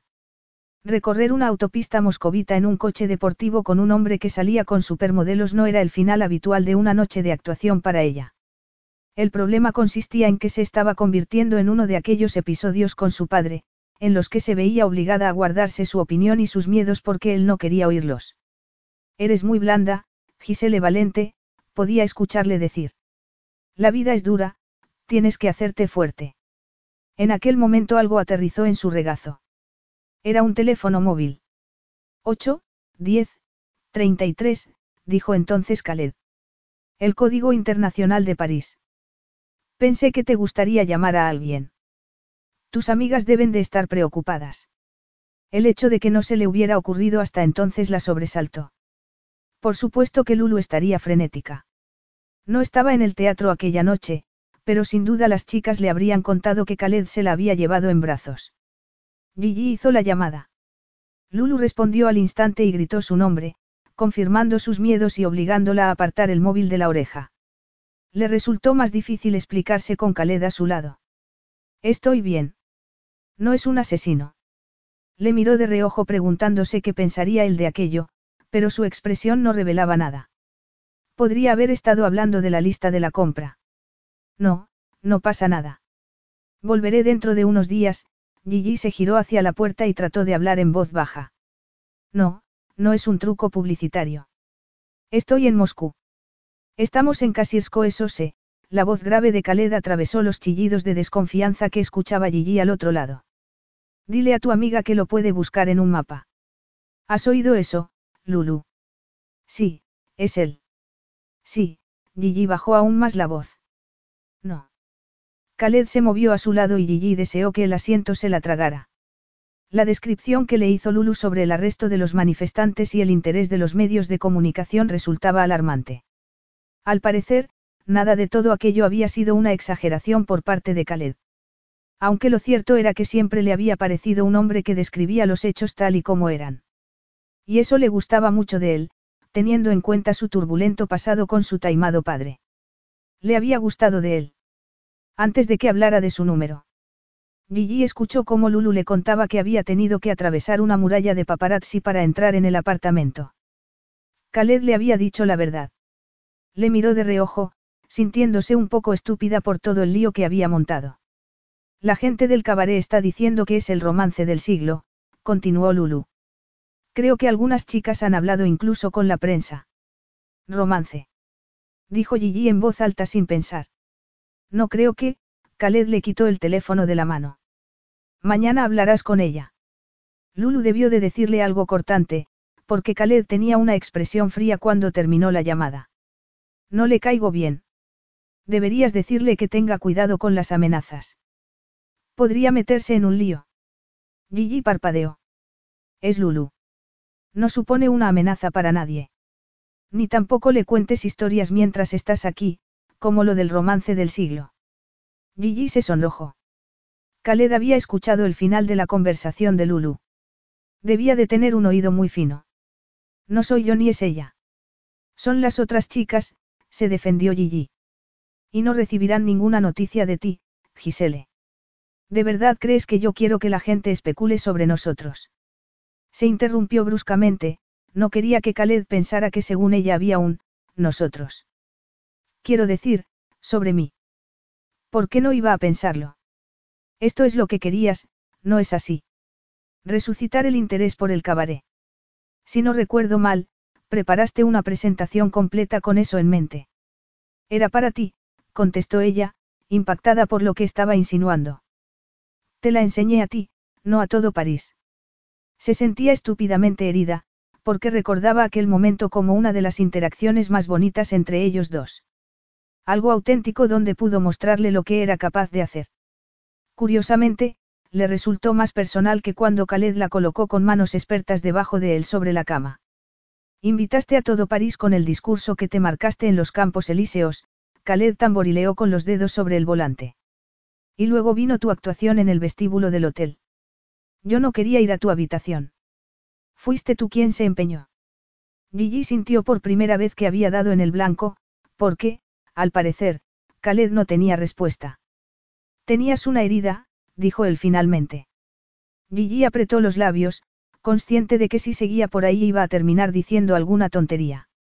Algo que podría acabar con ella en una parada de autobús a la una de la mañana en una calle de Moscú. Sintió cómo aumentaba la tensión de su cuerpo. Aquella era la manera en que solía sentirse con su padre.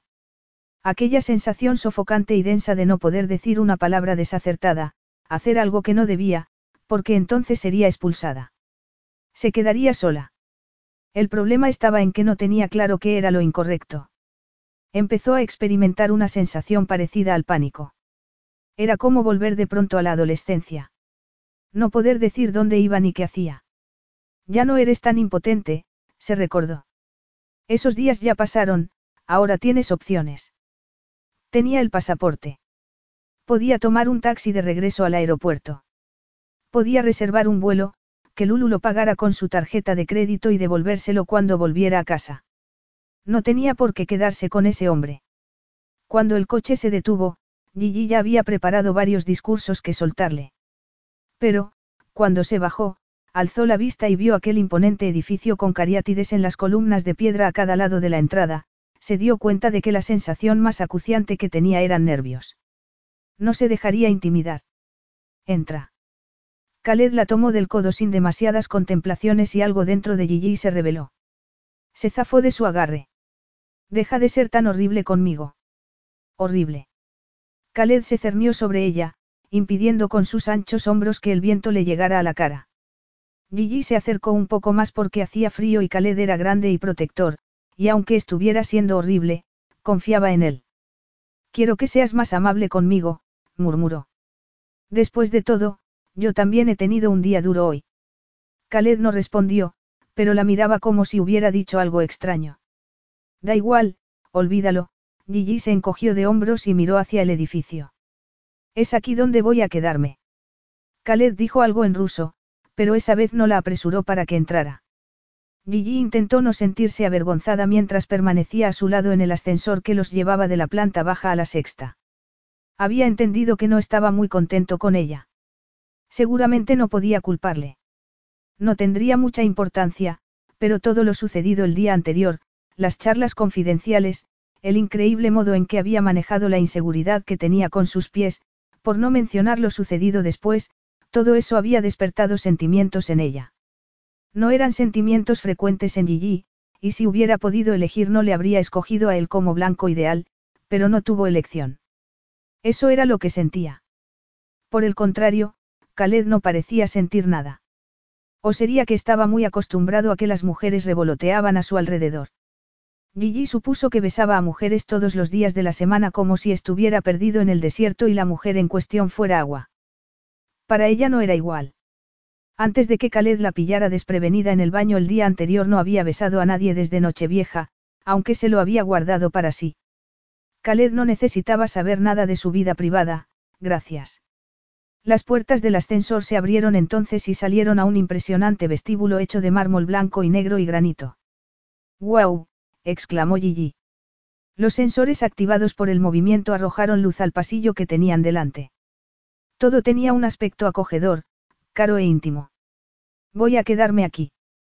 Khaled cerró las puertas tras ellos y le tomó la mano con la suya.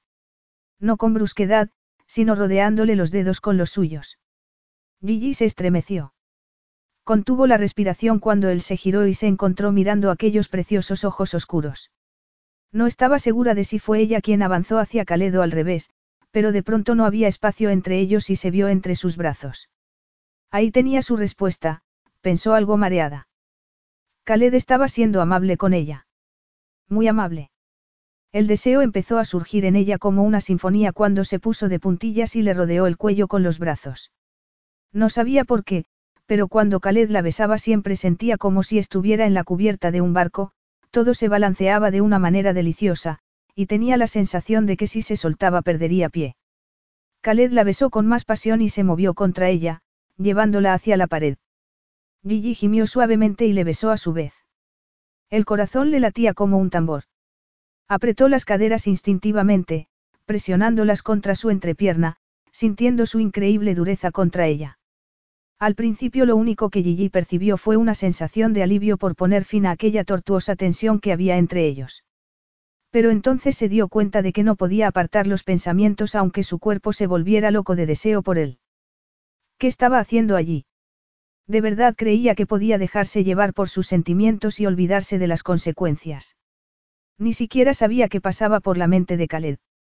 Creería que lo estaba haciendo para conseguir algo de él. Deja de pensar, le gritó su ocupado cerebro. No, no podía dejarse llevar por aquel deseo físico porque no había nada más, y sus motivos podían resultarle a Khaled extremadamente ambiguos. Dejó de besarle. Fue lo que más duro le resultó en aquel momento. No quiero que se me acuse de utilizar el sexo para trepar, gimió. Todas las chicas creen que me acuesto contigo para subir en mi carrera. Eso no es un problema para mí, respondió Khaled con la respiración agitada cubriéndole otra vez la boca con la suya. Pero la mente de Gigi seguía golpeando como el mar contra un barco encallado. No, sí, ayuda, por favor. Era tan insoportablemente excitante y tan injusto, Khaled no la estaba ayudando en absoluto. La marcó con aquella boca suya y durante unos maravillosos segundos, Gigi se dejó llevar. Fue todavía mejor que antes porque se permitió sentir. Le temblaban las piernas, apenas podía sostenerse en pie. Pero Khaled estaba allí, fuerte y duro, haciendo todo el trabajo de apoyo que una chica podía necesitar. No, no había nada que los detuviera, excepto la conciencia de Gigi, que no paraba de interferir. Khaled, colocó los codos entre ellos para que hubiera un poco más de espacio. Esto no puede ser, le dijo, aunque se derretía de placer con los besos que le estaba dando en el cuello. Si las otras chicas pudieran verla en ese momento la matarían. Gigi se apretó contra él cuando le deslizó la mano bajo el jersey y la poco sexy camiseta térmica. Oh, sí, sus pechos le recordaban. Khaled le acarició un pezón con la yema del pulgar y ella gimió porque lo sintió directamente entre las piernas. Volvió a hacerlo y le temblaron las rodillas. Esto, no es justo, susurró. La vida no es justa, respondió Khaled contra su boca, como si le estuviera diciendo algo que ella no supiera. El teléfono que Khaled le había prestado vibró en el bolsillo de la cadera. Al principio le costó trabajo reconocer el sonido porque ella sentía cierta vibración en esa zona. Gigi dejó de besarle y metió la mano entre ellos. Khaled la miró embelesado, como si pensara que se dirigía en otra dirección. No, podría haberle dicho que ella no era tan osada. Dejaba aquellos movimientos tan directos a las chicas que sabían mucho más que ella. Gigi era más de esperar a ver qué quería hacer él. Alzó el móvil como si fuera una bandera roja. ¿Qué haces? gruñó él. Contestar al teléfono, jadeó Gigi, porque todavía seguía acariciándole un seno. Disculpa, apretó la tecla de responder. Hola, Lulu. Khaled se la quedó mirando como si tuviera monos en la cara mientras Lulu protestaba porque la había colgado. Khaled miró el móvil, y durante un instante Gigi se preguntó si lo estamparía contra el suelo. La parte de ella que esperaba que lo hiciera se llevó una desilusión. Khaled dijo algo en ruso y luego apartó la mano de ella. Gigi se encontró sola apoyada contra el quicio de la puerta. Lulu quería saber si estaba a salvo y le dijo que su voz no parecía la suya. Acabamos de llegar, jadeó Gigi viendo cómo Khaled se alejaba por el pasillo. Parece que hayas corrido una carrera, replicó Lulu con recelo. Gigi tragó saliva. No, no, es que he subido muchas escaleras, era una mentirijilla, pero de ninguna manera le iba a contar lo que acababa de pasar. Ni siquiera ella lo tenía muy claro. Estoy agotada, Lulu. Hablamos mañana. ¿Qué hora es ahí? Está amaneciendo. Yo estoy en la cama viendo las noticias de todo lo que ocurrió anoche. Dicen que Kitab compró el cabaret para poder hacerse contigo. Hacerse conmigo. Gigi se puso roja. No soy un objeto. Y, además, lo ganó jugando a las cartas. Maman dice que puedes denunciarlos por difamación. Un juicio. No, gracias. Gigi avanzó por el pasillo. ¿Dónde había ido Khaled? Lulu le estaba contando casos de gente que había denunciado a la prensa por calumnias y había ganado mucho dinero, pero Gigi no era capaz de concentrarse en sus palabras. Necesitaba encontrar a Khaled, porque en aquel momento sentía que se había comportado como una cobarde y le debía una explicación, y, además, ni siquiera tenía una cama donde dormir. Capítulo 12. Gigi miró en la esquina de una habitación a oscuras y luego en otra. Sinceramente, era de muy mala educación dejarla sola. Fue entonces cuando él apareció al final del pasillo con la camisa desabrochada. No voy a llevarte al aeropuerto esta noche. Su voz profunda y grave la sobresaltó, y más porque todavía tenía el melodioso tono francés de Lulu en la otra oreja. Gigi tomó una decisión. Pulsó la tecla de colgar. Creo que debemos aclarar algo, dijo intentando mantener la voz firme. Estoy de acuerdo. Sé lo que me vas a decir, no debería haberte tocado, Khaled dobló la esquina. Gigi estuvo a punto de salir corriendo tras él. No, eso no era en absoluto lo que iba a decir.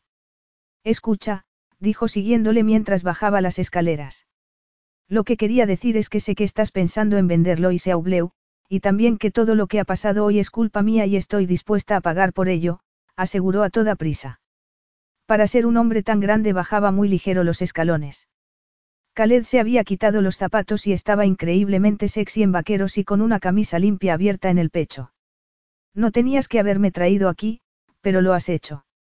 Y supongo que tú sabes más sobre la intrusión de la prensa y que yo debería estar agradecida, y lo estoy. Pero no me gustaría que pensaras que quiero algo de ti. Khaled se detuvo tan repentinamente que ella se chocó contra su espalda. Gigi, le dijo con tono paciente girándose lentamente. La única razón por la que estamos metidos en este lío es porque quieres algo de mí. Eso no es verdad. Gigi dio un paso atrás, porque lo cierto era que no se fiaba de ella misma estando tan cerca. Tuvo que hacer un esfuerzo sobrehumano para apartar la vista de su torso desnudo. Mira, sé que tienes un punto de vista cínico porque seguramente no lo has pasado bien, pero mi vida tampoco ha sido precisamente un cuento de hadas. Sé lo interesada y egoísta que puede ser la gente, pero eso no significa que tengas que abandonar los buenos instintos. Creo que ya has pasado suficiente tiempo conmigo para haberte hecho una idea de mi carácter y saber que no soy de ese tipo. Khaled sacudió la cabeza. Gigi, ahora mismo estoy demasiado duro para reírme, pero tu indignación es curiosa teniendo en cuenta los acontecimientos de las últimas 48 horas. Estaba. Gigi trató de ignorar cómo se derretía su cuerpo con la noticia de que seguía deseándola. Dios sabía que ella también. Pero tenían cosas que aclarar primero. Aunque él siguiera bajando las escaleras. Supongo que te conviene pensar que quiero algo de ti, le gritó a la espalda. Eso significa que puedes seguir tratándome como si fuera una maleta y no hablar conmigo después de lo que ha pasado entre nosotros en mi apartamento y en el hotel. Gigi cerró los ojos brevemente.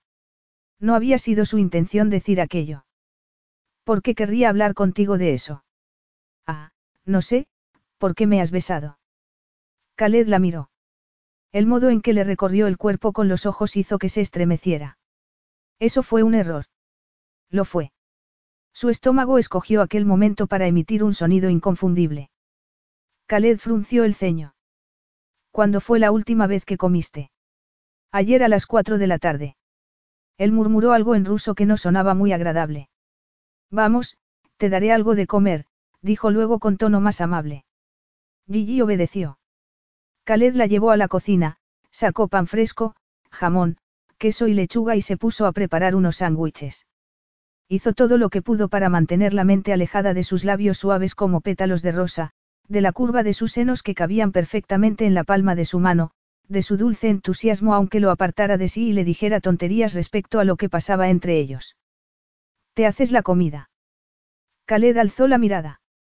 Ella se había sentado en uno de los taburetes y lo miraba con sus grandes ojos azules. ¿Por qué no? gruñó. Todos los hombres deberían ser autosuficientes. Sí, eso es lo que percibo de ti. Gigi guardó silencio. Khaled desconfiaba cuando se callaba. La mente de Gigi nunca dejaba de dar vueltas. La primera vez que te vi pensé, este es un hombre que ha estado en muchos sitios, dijo de pronto. Así es. En Asia Central y en el Círculo Polar Ártico con un grupo de científicos y geólogos. Algo relacionado con el petróleo. Sí. No hay nada como estar allí y ver tú mismo la erosión, experimentarla, ver la prueba visible de los patrones de cambio, la transformación del suelo. Me impide volverme cómodo o vago respecto a mi responsabilidad hacia el planeta. Suenas bastante ecologista. Khaled se encogió de hombros. Crecí en la montaña. Sería raro que no tuviera conciencia ecológica. Lo echas de menos ahora que vives en ciudades. Vuelvo a la montaña siempre que puedo. También tengo acciones en empresas de energías alternativas, y voy a dejar el petróleo. ¿Qué se siente al gobernar el mundo? ¿Es eso lo que hago? Tanto dinero, alguna vez lo has contado. O llega un momento en el que dejas de pensar en él. Quiero decir, yo vivo al día y siempre se me acaba el presupuesto la segunda semana del mes. Khaled frunció el ceño. Gigi estaba nerviosa. Era esa la razón por la que estaba diciendo tantas tonterías. No estaba acostumbrado al nerviosismo sexual con las mujeres. Las mujeres que conocía eran osadas, normalmente tomaban ellas la iniciativa. Lo que había hecho Gigi cuando estaban arriba empezó a cobrar un poco de sentido para él. Necesitas un buen contable, Duska. No gano suficiente para contratar uno. No todos tenemos campos de petróleo. El dinero no es siempre la respuesta, Gigi. Tengo un proyecto para las montañas del Cáucaso para el que estoy encontrando muchas objeciones, y creo que se debe en gran parte a los millones que tengo en el banco. ¿Cómo es eso? Khaled dejó el cuchillo y se apoyó en las manos, inclinándose hacia adelante. Soy el chico del pueblo que ha triunfado, eso no se ve bien allí. Daba por hecho que habías nacido en Moscú. La primera vez que estuve en Moscú fue para ingresar en el ejército.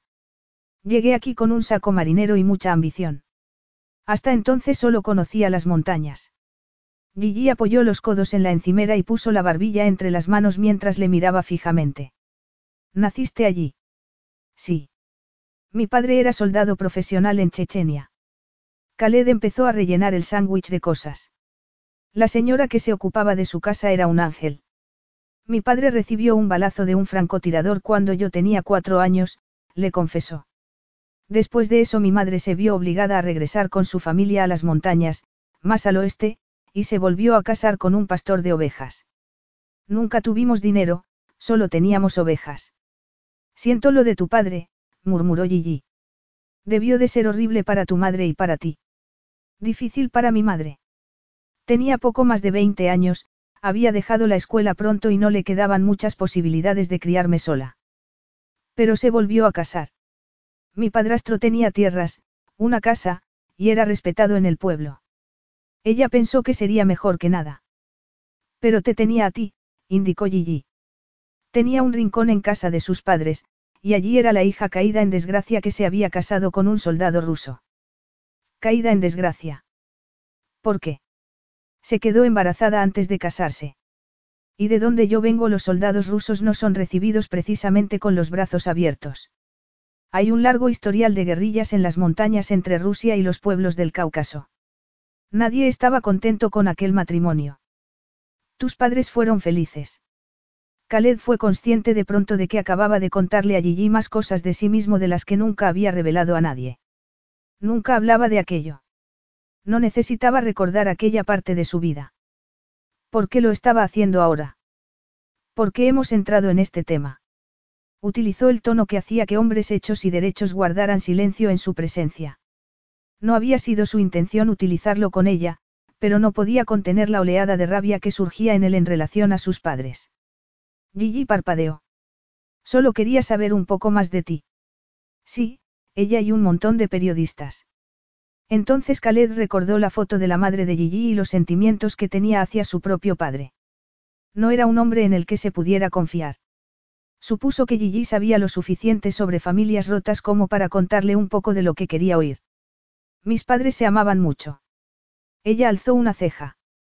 No parece que eso te entusiasme. Amor, es una palabra que se utiliza para cubrir mucho terreno, replicó Khaled. No soy un gran fan. No creo que podamos elegir a quien amamos. Khaled sacó una jarra de chai frío de la nevera. El amor no salvó a mi padre de una bala perdida, ni dio de comer a mi madre, ni la protegió de las críticas cuando se vio obligada a volver a casa. De hecho, el amor solo le hizo las cosas más difíciles. Pero eso cómo lo sabes. ¿Por qué no podría ser al contrario? Conoció el amor y fue un recuerdo maravilloso para ella, algo que podría volver a encontrar. Khaled le pasó la jarra por la encimera. Te voy a decir por qué no, Gigi. Mi padrastro no pudo perdonarla por estar enamorada de mi padre. Daba igual lo que ella hiciera, nunca era suficiente para calmar sus celos. No había nada de maravilloso en el modo en que nos trataba. Se dio cuenta de que estaba respirando con dificultad. Gigi se recostó hacia atrás, pero no estaba alejándose de él. Creo que Carlos estaba enamorado de mi madre a pesar de que ella se negó a que formara parte de su vida. Estoy segura de que por eso vino a por mí cuando ella murió. Pero eso no se tradujo en amor hacia mí. Estuvo resentido conmigo desde el principio. Eras de su misma sangre, ¿por qué iba a estar resentido? Porque ella me quería, dijo Gigi con devastadora sencillez. Pero a él no. Khaled se quedó muy quieto. Ya ves, murmuró ella con voz pausada, tenemos más en común de lo que ninguno de los dos se imaginaba. Él sintió que se le encogía el pecho. Gigi le estaba mirando con aquellos ojos azules llenos de esperanza mientras que él solo podía pensar en qué era como meter a una liebre en una jaula con un lobo para comparar sus vidas. Podría destrozarla con facilidad. Gigi no parecía entenderlo. No entendía quién era. En aquel momento se alegraba de haber bajado las escaleras en vez de subirlas, porque si se la llevaba a la cama lo más normal sería que ella viera más en la situación de lo que había. Aquella noche la alojaría en una habitación de invitados y al día siguiente la llevaría a un hotel. Había llegado el momento de volver a alzar las barreras entre ellos. Y, sin embargo, se escuchó a sí mismo preguntarle con tono gruñón. Tu padre ya no está en tu vida. Vive en Barcelona. Hablamos por teléfono. No soy rencorosa, y me parece que tú tampoco. Khaled trató de ignorar el hecho de que le estaba telegrafiando algo con la mirada, algo relacionado con lo que había sucedido arriba. Gigi se estaba mordiendo el labio inferior. Te sorprendería, murmuró. Háblame de tu padre. Ella se encogió de hombros con un gesto de pesar que decía mucho. Ahora intenta arreglar las cosas, pero es de la vieja escuela. Cree que me educó como debía, siendo estricto y sin decir nunca nada positivo. Y atándote los pies con cuerdas. Ah, no, eso lo hice yo por mi cuenta para intentar agradarle. Las marcas me salieron porque me subían y me bajaban todos los días con las cuerdas. Carlos es muchas cosas, pero no es un sádico. Dejando a un lado el deseo que de verdad sentía, quitar todo de la mesa y tumbarla sobre ella, Khaled impulsó el plato hacia ella y sirvió chai frío en dos vasos. Gigi necesitaba comer, esa era la razón por la que estaban ahí abajo juntos. Y luego haría lo correcto y la enviaría a la cama sola. Aunque eso le matara. Gigi le dio un mordisco al sándwich y gimió de placer. Está buenísimo, murmuró. Eres el rey de los sándwiches. Tienes hambre de verdad, comentó él mirándola comer. Es normal en mí. Como tanto como un caballo. Es por el baile, Gigi se limpió la boca en un gesto inconsciente. Muchas mujeres habían llegado a extremos increíbles para seducirle. Pero ninguna había pensado en limitarse simplemente a comer un sándwich. Khaled se dio cuenta de que no había probado el suyo. La comida no era una prioridad para él en aquellos momentos. Sentía la piel ardiendo y no podía evitar mirar la maravillosa arquitectura de su cuerpo de bailarina, las suaves curvas de sus senos y su trasero bajo la ropa. Para distraerse, se centró en lo que Gigi necesitaba. Sabía que todavía debía de tener hambre, así que sacó un postre de la nevera. Mientras tanto, ella recogió los platos y se dispuso a fregarlos. La escena resultaba extrañamente doméstica. Khaled cerró la nevera de un golpe. No tienes por qué hacer eso, dijo con más aspereza de la que pretendía. Gigi terminó de secar y le sonrió con cierta timidez. En casa montó mucho más lío. Pero no estás en casa. A ella le tembló la sonrisa. No. Mándala arriba ahora mismo, le gritaba su conciencia. Pero algo más primitivo y mucho más convincente le corría con insistencia por las venas. Su determinación se disolvió. Gigi era adorable en todos los sentidos y Khaled supo cómo se iba a desarrollar la noche. No habría cuarto de invitados. Ven, tengo algo para ti. A Gigi se le tiñeron de rojo las mejillas, lo que le hizo saber que él no era el único que estaba sintiendo aquello. Se acercó, bajó la vista al cuenco del postre y luego le miró con expresión de culpabilidad. Comida y sexo. ¿Cómo iba a resistirse? Sin pensar en lo que hacía, introdujo una cucharada en los labios de Gigi. Ella la retuvo en la boca y cerró los ojos mientras lo saboreaba. Khaled lo sintió en la entrepierna. ¿Te sientes mejor? Le preguntó con voz grave ofreciéndole otra cucharada. Las pestañas doradas se levantaron. Sí. Khaled se aclaró la garganta. ¿Todavía tienes hambre? Gigi asintió e intentó agarrar la cuchara, pero él se lo impidió. Déjame. Ella se humedeció los labios y Khaled sintió una punzada de calor en el vientre. No había nada de lujurioso en las acciones de Gigi, solo estaba disfrutando de la comida. Y para su extrañeza, él estaba disfrutando de darle de comer, de cuidar de ella y hacerla feliz. Ya no más, Gigi rechazó la sexta cucharada sacudiendo la cabeza. La melena cobriza cayó hacia adelante, enmarcándole el rostro. Era encantadora. Y Khaled estaba jugando con fuego. Gigi se inclinó hacia adelante de forma inesperada y agarró con delicadeza la cadena de plata y la cruz que él llevaba al cuello. ¿Qué es esto? Mi cruz de bautismo, Khaled tenía la voz grave por el deseo, pero también por el orgullo hacia algo de lo que no siempre había estado orgulloso. Mi nombre de pila es Alexandr, como mi padre y como el santo de la Iglesia Ortodoxa rusa. ¿Y de dónde viene Khaled? De mi madre. Cuando volvió al pueblo pensó que sería mejor que me conocieran por el nombre de su padre y de su abuelo. Fue mi nombre a partir de los cuatro años. Qué extraño que todavía le pesara después de tanto tiempo. Yo soy católica, dijo ella recorriéndole la cruz con los dedos. Pero no tengo nada tan bonito. No estoy de acuerdo, Khaled le acarició la línea de la mandíbula con las yemas de los dedos.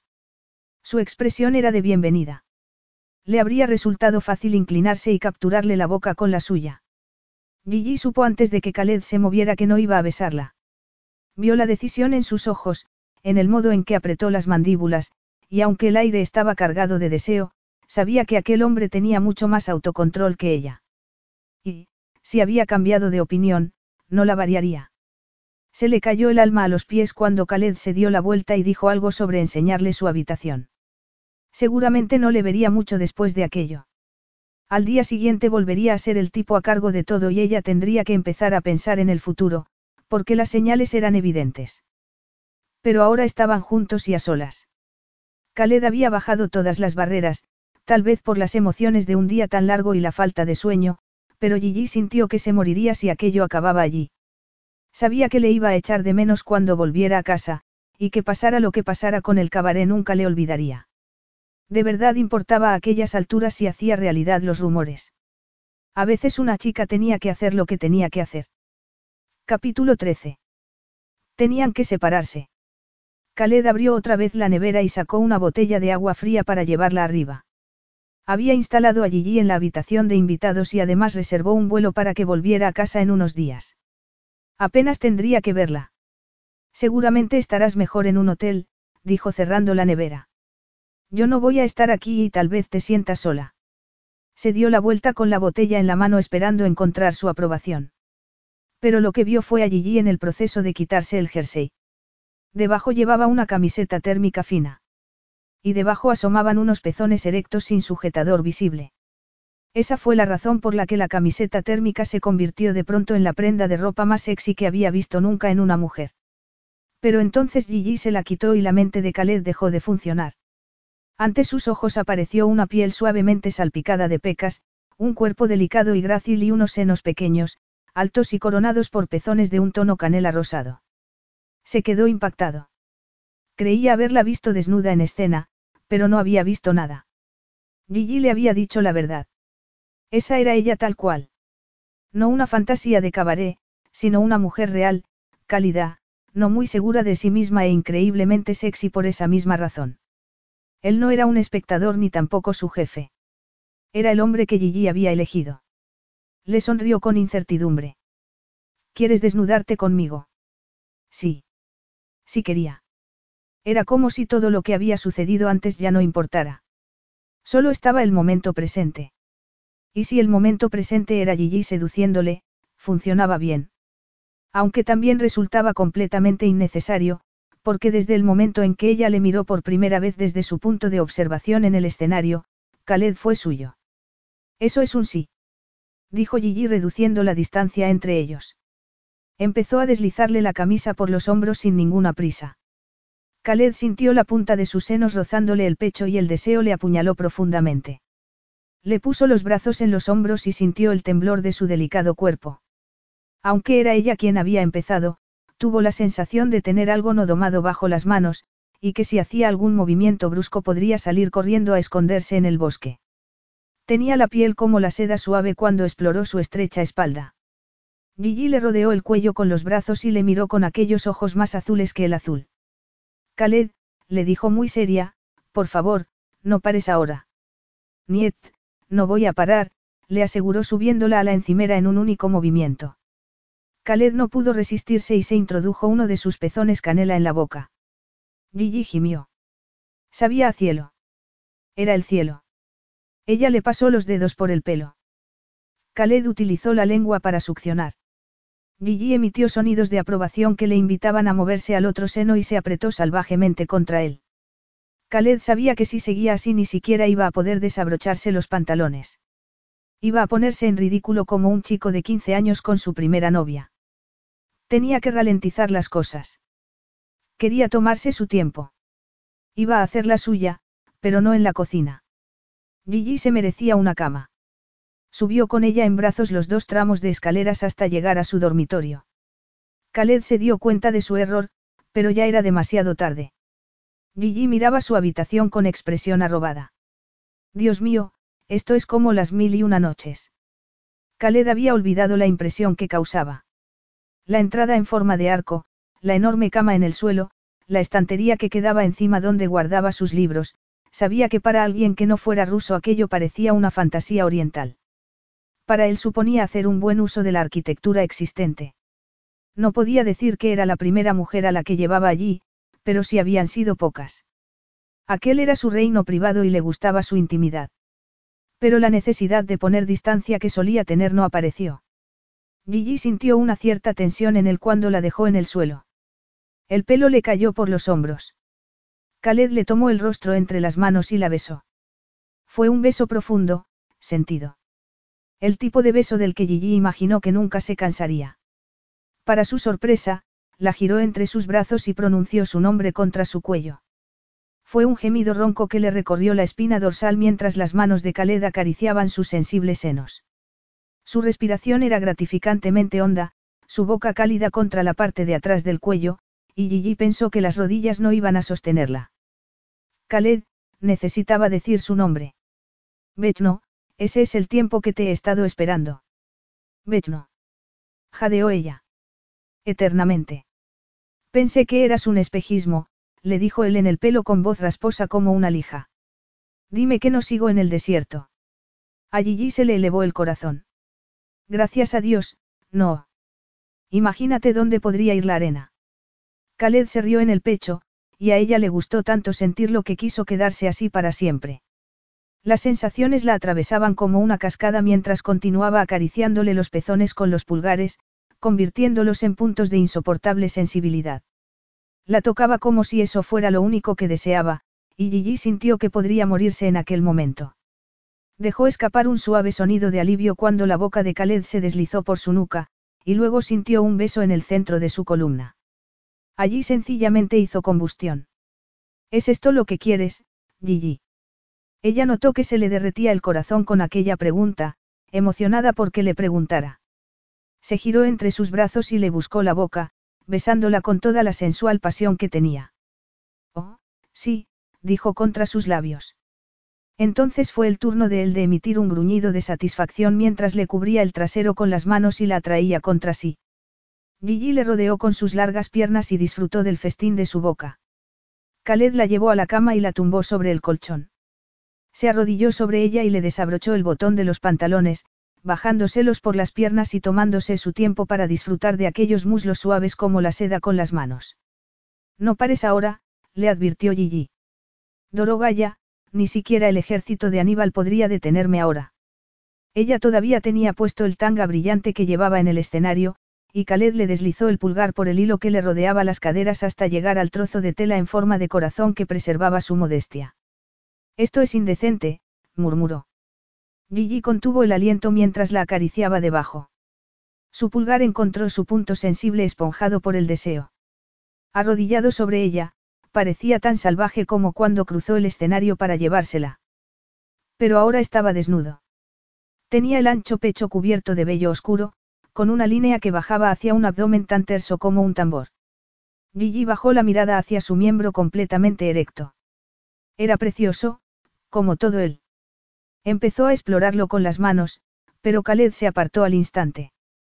Cualquier otro intento de darle placer como él se lo estaba dando a ella hizo explosión en miles de piezas cuando le bajó el hilo del tanga y la dejó desnuda ante sus ojos.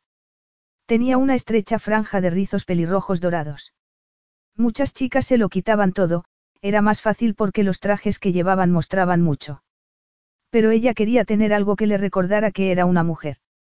A Khaled pareció gustarle, porque la tocó allí con la expresión un tanto borrada por el deseo.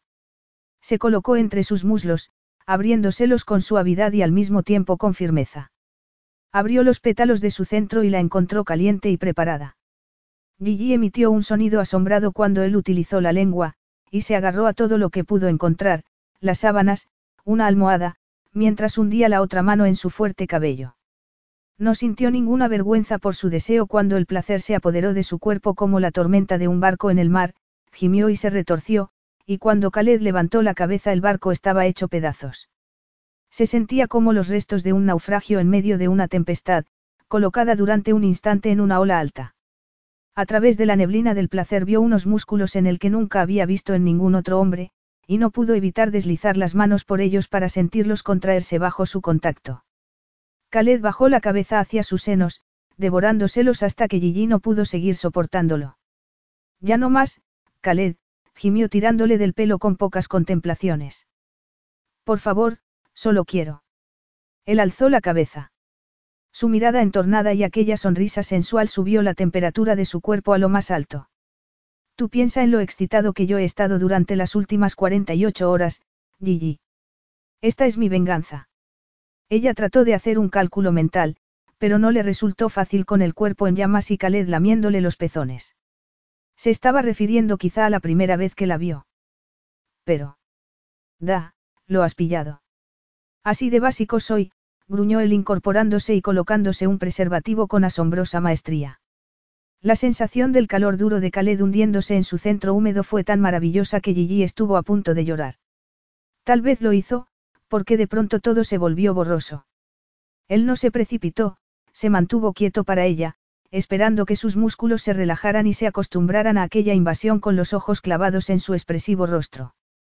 Entonces empezó a seducir su boca con la suya y Gigi se derritió, alzando las caderas. Khaled se hundió más profundamente. Oh. Podía sentirle muy dentro de ella. Demasiado. Él le frotó su punto más sensible. Las terminaciones nerviosas de Gigi cantaron. Khaled, sollozó. Esa es mi chica, canturreó él. Se hundió del todo en su cuerpo y ambos gimieron. Khaled fue construyendo aquel glorioso dolor en su cuerpo y ella recibió cada embate. Se movieron juntos como si sus cuerpos estuvieran hechos para aquella danza, y Gigi supo que se moriría si no alcanzaba pronto aquella cumbre. Y Khaled la subió hasta allí, sosteniéndose con las mandíbulas apretadas mientras ella se deshacía. Entonces volvió a moverse con más fuerza, más profundamente. Ella se le agarró a los hombros mientras le lamía los senos y allí fue otra vez, gritando, sosteniéndose en él. Le temblaron los muslos, tenía la piel húmeda por la transpiración. En esa ocasión Khaled llegó al mismo tiempo que ella, su profundo gemido le habló a su placer antes de caer sobre ella en el colchón. Gigi le rodeó con sus brazos. Aquello era lo que necesitaba, piel con piel, el peso de su cuerpo anclándola tras la gloriosa devastación. Cuando Khaled se movió pensó que iba a apartarse, pero lo que hizo fue apoyar el peso en los antebrazos y buscarle la boca con la suya con tanta dulzura que Gigi se sintió asombrada. La miró a los ojos con los párpados pesados, todavía intoxicados por el placer que se habían dado el uno al otro. Gigi rodó de costado cuando él se incorporó para quitarse el preservativo y lo miró con los ojos entornados. Se sentía plena, pero no sabía muy bien qué esperar a continuación. No tenía valor para decir nada que pudiera estropear lo que a ella le resultaba tan íntimo y nuevo. Así que esperó a que Khaled dijera algo cuando volvió a la cama y se tumbó a su lado. Y entonces él hizo lo perfecto. Sin decir una palabra, la estrechó entre sus brazos. Gigi se refugió en ellos. Era exactamente donde quería estar. El corazón le latía con fuerza. No debía pensar que aquello significara algo. Era calor animal, se dijo. Era natural que sus cuerpos se abrazaran después de haberse conocido tan bien tan deprisa. Era natural aceptar lo que se le ofrecía, calor corporal, una fugaz sensación de seguridad. Cerró los ojos y aceptó aquel confort. Se dijo que aquella maravillosa sensación era solo lo natural tras un sexo estupendo. Se dijo muchas tonterías. Pero al final, con la mejilla presionada contra su hombro, sintiendo su calor y solidez, deseó poder quedarse allí toda la noche. Más tiempo. Eternamente. Bechno. Ahora conocía la palabra. Khaled no dijo nada, se limitó a gruñir como si estuviera satisfecho de tenerla donde estaba. Fue el sonido más agradable del mundo, pensó antes de que el sueño se apoderara de ella. Bien, había pasado la noche con él. ¿Y ahora qué? Gigi se sentó con el cuerpo deliciosamente dolorido y sacó las piernas por un lado de la cama. Dirigió una mirada al cuerpo de Khaled, que ocupaba casi todo el colchón, y luego se levantó para dirigirse al baño de puntillas. Bajo la brillante luz parecía que acabara de salir de la secadora. Tenía el pelo revuelto, los ojos adormilados y una sonrisa en la cara que no se le quitaba. También estaba cubierta por el olor de Khaled, y quitárselo no era una prioridad. Se inclinó en el espejo y observó su reflejo con curiosidad. ¿Qué crees que estás haciendo exactamente, Gisele? Preguntó en voz alta. Aparte de lo obvio. Se rió y se sacó la lengua. Tenía la boca hinchada y raspaduras de barba por todas partes. Pero cuando se pasó los dedos por la melena enmarañada se sintió increíblemente bien. No hubo nada incómodo la noche anterior, y aunque podía achacarlo a la pericia de Khaled, prefería pensar que había algo que funcionaba entre ellos. Nunca antes había tenido una aventura sexual de una noche y por lo tanto no podía comparar, pero un profundo instinto femenino le decía que normalmente no era así. Nunca se había sentido tan conectada a alguien ni tan segura como en brazos de Khaled. Aquello hizo que se le borrara la sonrisa. Había pasado sus años adolescentes con un padre que la había hecho pasar por el aro, literalmente, para conseguir su atención. Nada de lo que hacía le complacía nunca. Pero eso no había impedido que lo intentara una y otra vez, y no necesitaba un psicólogo para saber que tenía miedo de volver a tomar aquel camino tan insatisfactorio en una relación adulta con un hombre. Seguramente esa fuera la razón de que nunca se hubiera tomado sus anteriores encuentros románticos muy en serio. Era mejor asegurarse de no sentir amor, porque el amor, según su experiencia, era lo más parecido a caerse por las escaleras. En cualquier caso, nunca se había ido a la cama con un hombre al que conociera desde hacía 48 horas. Estaba frunciéndole el ceño a su reflejo cuando apareció Khaled en la puerta, apoyándose en el quicio con esa gracia muscular tan extraordinaria que había aplicado para hacerle el amor. Desnudo, frotándose el pecho mientras bostezaba, estaba increíblemente guapo con aquel mechón de pelo oscuro cayéndole sobre los ojos. Gigi trató de no cubrirse. No tenía problemas con la desnudez, había perdido buena parte de su timidez en los primeros meses en Lois Aubleu. Pero era distinto a sentir la mirada ardiente de Khaled, y los pezones se le pusieron visiblemente erectos frente al espejo. No había dónde esconderse. Pero teniendo en cuenta que el miembro de Khaled estaba comportándose del mismo modo, no debería sentirse avergonzada. Sonrió cuando él llegó por detrás y le rodeó los hombros con los brazos. ¿Haces esto a menudo? Hablar contigo misma en el espejo. Solo cuando la persona con la que quiero hablar está dormida en la cama. Khaled sonrió. Lo de anoche fue increíble, le dijo al oído con sinceridad besándola en el cuello, alzando el rostro para encontrarse con sus ojos en el espejo. Se veían bien juntos. Se complementaban el uno al otro. Él tan moreno y masculino, ella tan esbelta y femenina. Gigi incluso pensó que se veía más guapa aquella mañana, como si todo aquel feliz ejercicio le hubiera proporcionado una especie de brillo. Pero, Gigi, dijo él con expresión muy seria, no soy una buena apuesta si buscas algo más que esto. Ella tuvo la inteligencia de responder antes de sentirse herida.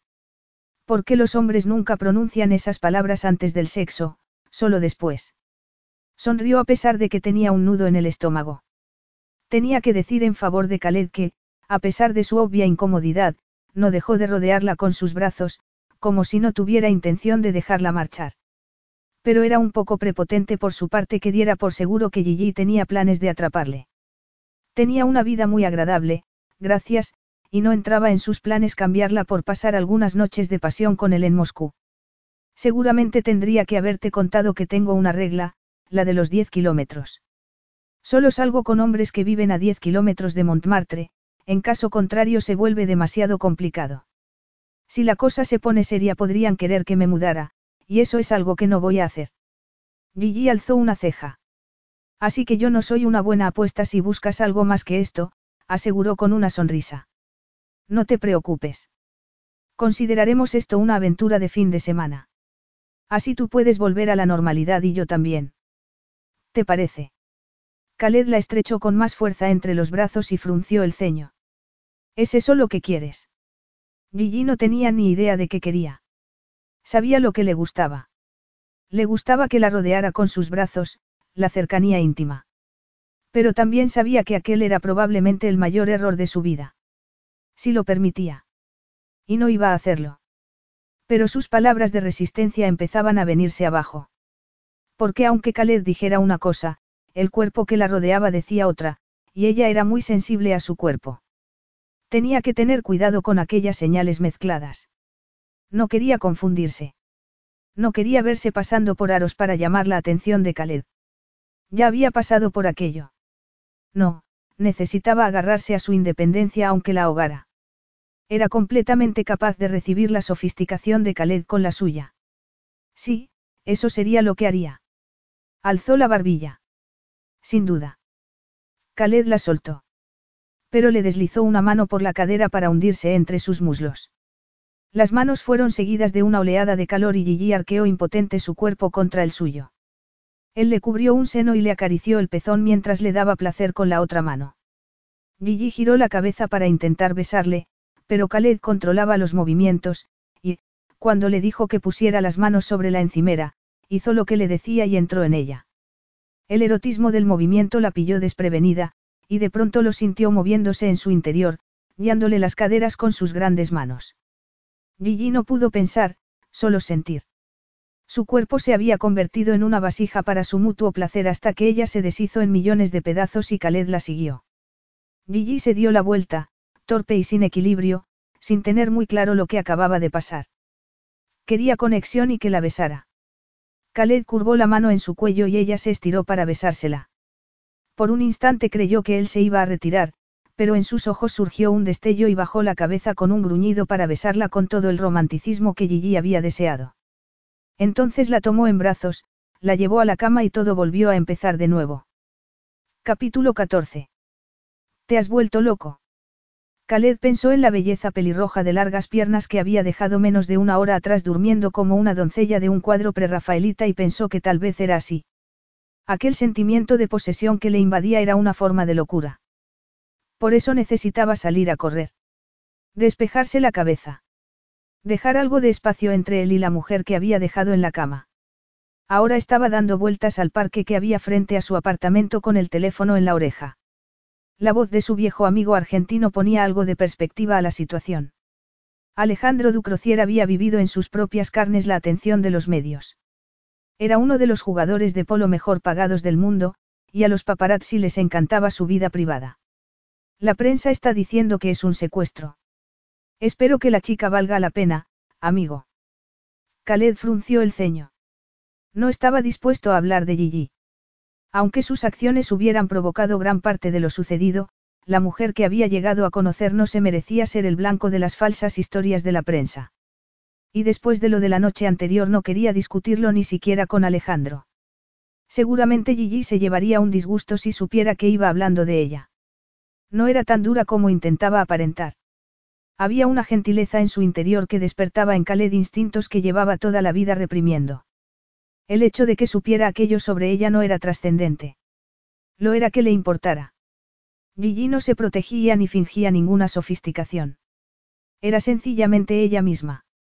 Lo que le hizo saber de pronto a Khaled que era imposible que hubiera participado en los delitos de su padre. Al menos de forma consciente. Había algo en ella que la convertía seguramente en una amiga leal y buena, y que explicaba que su compañera de piso la hubiera estado llamando con tanta insistencia. Estaba claramente preocupada por su bienestar.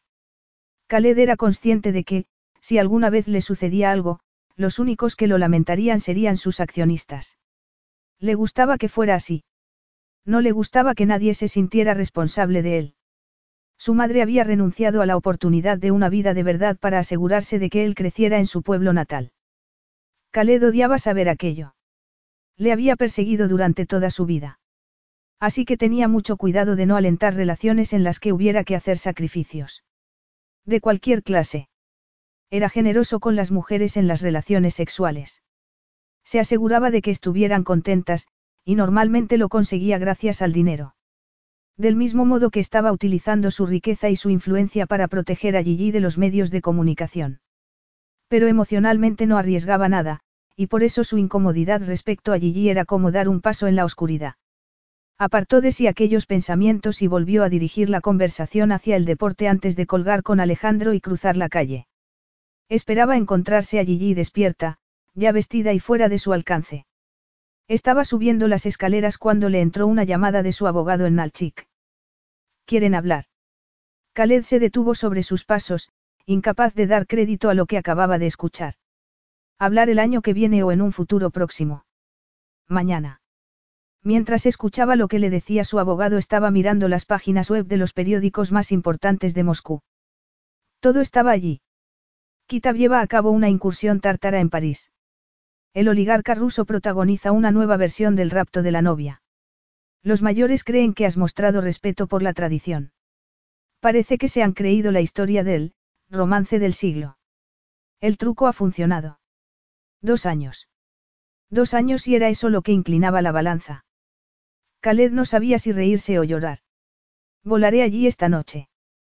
Tú solo no, dijo el abogado. Tienes que llevarte a esa mujer. Algo afilado, caliente y completamente violento le atravesó durante un instante. Esa mujer, tiene nombre, gruñó. La señorita Valente, Khaled escuchó cómo el otro hombre tragaba saliva. Es aconsejable, dado que parece que ella es la que ha hecho cambiar el voto. Lo que significaba que Gigi no iba a regresar todavía a casa. Khaled exhaló el aire con fuerza, volvió a guardar el móvil en el bolsillo y se dirigió directamente al vestíbulo. Abrió la puerta, sorprendido de lo bien que se sentía. Por fin había conseguido poner las manos en la carretera. Gigi no estaba en la cama. Estaba sentada en un lado subiéndose un par de medias por las piernas. Aquellas increíbles piernas de bailarina. Los ojos de Khaled la siguieron hasta las braguitas de algodón blanco, que sin saber cómo le afectaron más que el tanga brillante de la noche anterior. Ella alzó la vista cuando la puerta crujió en los goznes. Khaled se quitó la camiseta por la cabeza, luego los pantalones de chándal y los calzoncillos y empujó suavemente a Gigi sobre el colchón. Khaled. Gritó ella riéndose. Gigi. Prendió la boca en la suya y se le colocó encima. Le quitó la camiseta por la cabeza y la melena de Gigi se extendió por todas partes. Nunca lleva sujetador. Gruñó como si fuera una queja, o una súplica. Gigi abrió los labios para hablar, pero la boca de Khaled llegó primero. Luego empezó a hacerle el amor hasta que ella le rodeó el cuerpo con las piernas soltando grititos de felicidad. Gigi seguía jadeando cuando Khaled colapsó y hundió el rostro en su maravillosa melena de seda, inhalando su aroma. Podría volver a repetirlo una y otra vez. Pero tenía un propósito y no debía distraerse. Se sentó y miró a su alrededor. Gigi le observó con los ojos ligeramente vidriosos. Despertarse y encontrarse sola no había sido la mejor de las sensaciones, pero intentó ser pragmática al respecto dada la conversación que tuvieron en el baño. Le iba a resultar difícil agarrarse a aquel pragmatismo si Khaled continuaba insistiendo en hacer aquello cada vez que le venía en gana. Para asombro de Gigi, se dio la vuelta y empezó a revolver en el cajón de la mesilla. Más preservativos. Otra vez. Gigi se sorprendió un poco al descubrir que su cuerpo, maravillosamente dolorido, estaba de acuerdo. Pero, tras unos instantes, Khaled sacó el cajón y lo vació sobre la cama. Gigi se incorporó. ¿Qué estás haciendo? Buscar tu pasaporte. Gigi se quedó helada. No pensó, actuó. Agarró una almohada y le golpeó con fuerza la espalda con ella. Era como usar una pluma para castigar a un búfalo. Eh, dijo el medio sonriendo. ¿A qué viene esto? Ya iba siendo hora. Le espetó ella levantándose de la cama y dirigiéndose al baño. Cerró de un portazo y echó el pestillo. Khaled llamó con fuerza a la puerta. No voy a salir. Gigi. Khaled no parecía enfadado. Ni siquiera intentó abrir. Gigi esperó unos minutos. Nada. Abrió la puerta con cautela y lo encontró metiendo ropa en una bolsa de viaje. Ella agarró sus pantalones grises nuevos, que había dejado en el suelo la noche anterior, y se los arrojó. Con fuerza. Mira en los bolsillos. Khaled sacó el pasaporte y se lo lanzó. Habrá un control en la frontera, lo vas a necesitar. Gigi se quedó allí de pie. El corazón le latía con fuerza. No la estaba enviando de vuelta a casa. Necesitas preparar una bolsa de viaje, Gigi. Ella se cruzó de brazos. No he accedido a ir más lejos de aquí contigo, Khaled. Tengo que volver a casa, me juego el trabajo.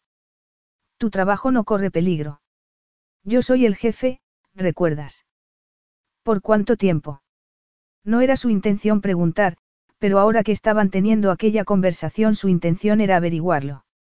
El suficiente como para que hagas una bolsa de viaje y vengas conmigo ahora.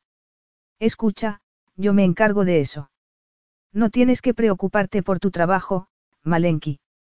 Ven conmigo ahora y cuando volvamos buscaremos una solución. No hagas eso, le soltó Gigi.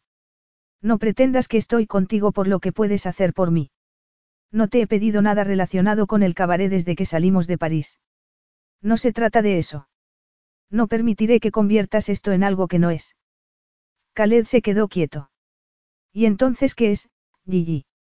Sexo estupendo, susurró ella sintiendo un dolor en el pecho. Creí que eso era lo que habíamos acordado. No puedes cambiar las normas ahora. Esperó a que dijera que no lo había hecho, que no esperaba nada en el futuro, que no quería intentar algo que exigiera un poco más de compromiso. Entonces ella podría decirle que no estaba interesada, que le iba bien con lo que tenían. Aunque tal vez una noche fuera suficiente, porque no estaba segura de que su corazón pudiera sobrevivir a más noches y días sabiendo que entre ellos no había futuro. Aunque la última parte no la diría porque parecería una tonta. Entonces, ya no soy un sexo estupendo. El tono de Khaled sonaba sorprendentemente amable. A Gigi se le encogió el corazón, porque estaba tratando de hacerla sonreír, intentando recular un poco. Y eso suponía un alivio, porque estaban entrando en un territorio que no les convenía a ninguno. Bueno, eres. No lo ha dicho para que le contestes, era una pregunta retórica. Creo que ya sabes que sí lo eres, Gigi frunció el ceño. Estaba liando las cosas. Lo que quiero decir es que no era mi intención reducirte a algo físico. No es que yo salga por ahí todas las noches con hombres que beben champán en mis zapatos de tacón o algo parecido. Eso es, Gisele, impresiónale con tu vida de corista. Háblale de la labor de punto que estás haciendo, eso pondrá punto y final a esto. Me sorprendes, le dijo Khaled con un tono tan calmado que Gigi pensó que podría estar riéndose de ella otra vez. Pero cuando le miró de reojo se dio cuenta de que no era así en absoluto. Y de pronto se le ocurrió. ¿No quieres que me vaya? A casa, me refiero. Khaled dijo algo en ruso en tono exasperado y Gigi se quedó donde estaba mientras él se le acercaba, le tomaba el rostro entre las manos y la miraba. La miraba de verdad. Gigi se perdió en sus ojos oscuros. Tengo que ir al sur por trabajo, Gigi. Y entonces la besó. Y aunque ella pensaba que ya la había besado y ella le había besado a él de un modo inimaginable, eso fue tan romántico, tan pleno, con las manos de Khaled en su pelo, que le resultó nuevo. Como si fuera la primera vez. No solo entre ellos, sino como si fuera el primer beso de su vida. Gigi abrió los ojos y se lo encontró mirándola, como si el beso también le hubiera impresionado a él. Los habitantes del pueblo de mi madre son indígenas de la región de Cabardino-Balcaria, en las montañas del norte del Cáucaso. Khaled hablaba con una sinceridad tranquila que la atravesó como una promesa. Te cuento esto porque tengo un refugio allí, a los pies del monte Elbrus. Podemos estar solos un par de días. Sin trabajo y sin interrupciones, Khaled le dirigió una sonrisa. Sexo estupendo. Entonces se puso serio. Quiero enseñarte de dónde vengo. Lo que me importa. Concédeme ese tiempo. Más tiempo para profundizar más en aquello. Para perder la habilidad de encontrar la salida. Las siguientes palabras de Khaled no le alegraron el corazón como debían haber hecho. Luego prometo llevarte de regreso a París. Khaled no le había contado que sería así. Gigi estaba tumbada en un catre de piel de marmota entre los fuertes brazos de Khaled, observando la luna y las estrellas a través de su propio observatorio privado. ¿Por qué la gente me miraba hoy fijamente en el pueblo? Eres una criatura exótica que he atrapado con mi red. Gigi frunció el ceño. Por lo que han dicho en los periódicos de Moscú sobre que soy corista. Supongo que este es un lugar muy conservador, alzó la cabeza y le miró con ansiedad. No voy a meterte en ningún lío, ¿verdad? Khaled guardó silencio y luego habló con un tono profundo y adormilado. Gigi quiso pensar que nunca le había hablado así a ninguna mujer del mundo, y que aquella voz era solo para ella. Otros hombres intentarán atraerte, eso será todo. Si lo hacen con tartas no puedo prometer que no vaya. Esa es mi chica. Gigi le miró con suspicacia. Creo que podrías haberme dejado perfectamente en París. Sí. Sí. Creo que no corría ningún peligro. Está claro que buscabas una excusa para actuar como un macho ruso. Cargarme al hombro como una presa y llevarme contigo. Khaled le puso la boca en la oreja. Me has pillado. Gigi sonrió. Había sido así desde que dejaron Moscú y volaron a Nalchik dos días atrás, y luego condujeron durante muchos kilómetros por una carretera llena de baches en un paisaje que la había dejado sin respiración. Valles profundos, altas montañas coronadas por picos nevados, en una ocasión tuvieron que detenerse para que los ciervos monteses cruzaran la carretera. Khaled la llevó cuando se hizo de noche a un desfiladero sembrado de altas fortalezas de piedra. Khaled le había dicho que había reformado la que ocupaban ahora, que tenía seis plantas.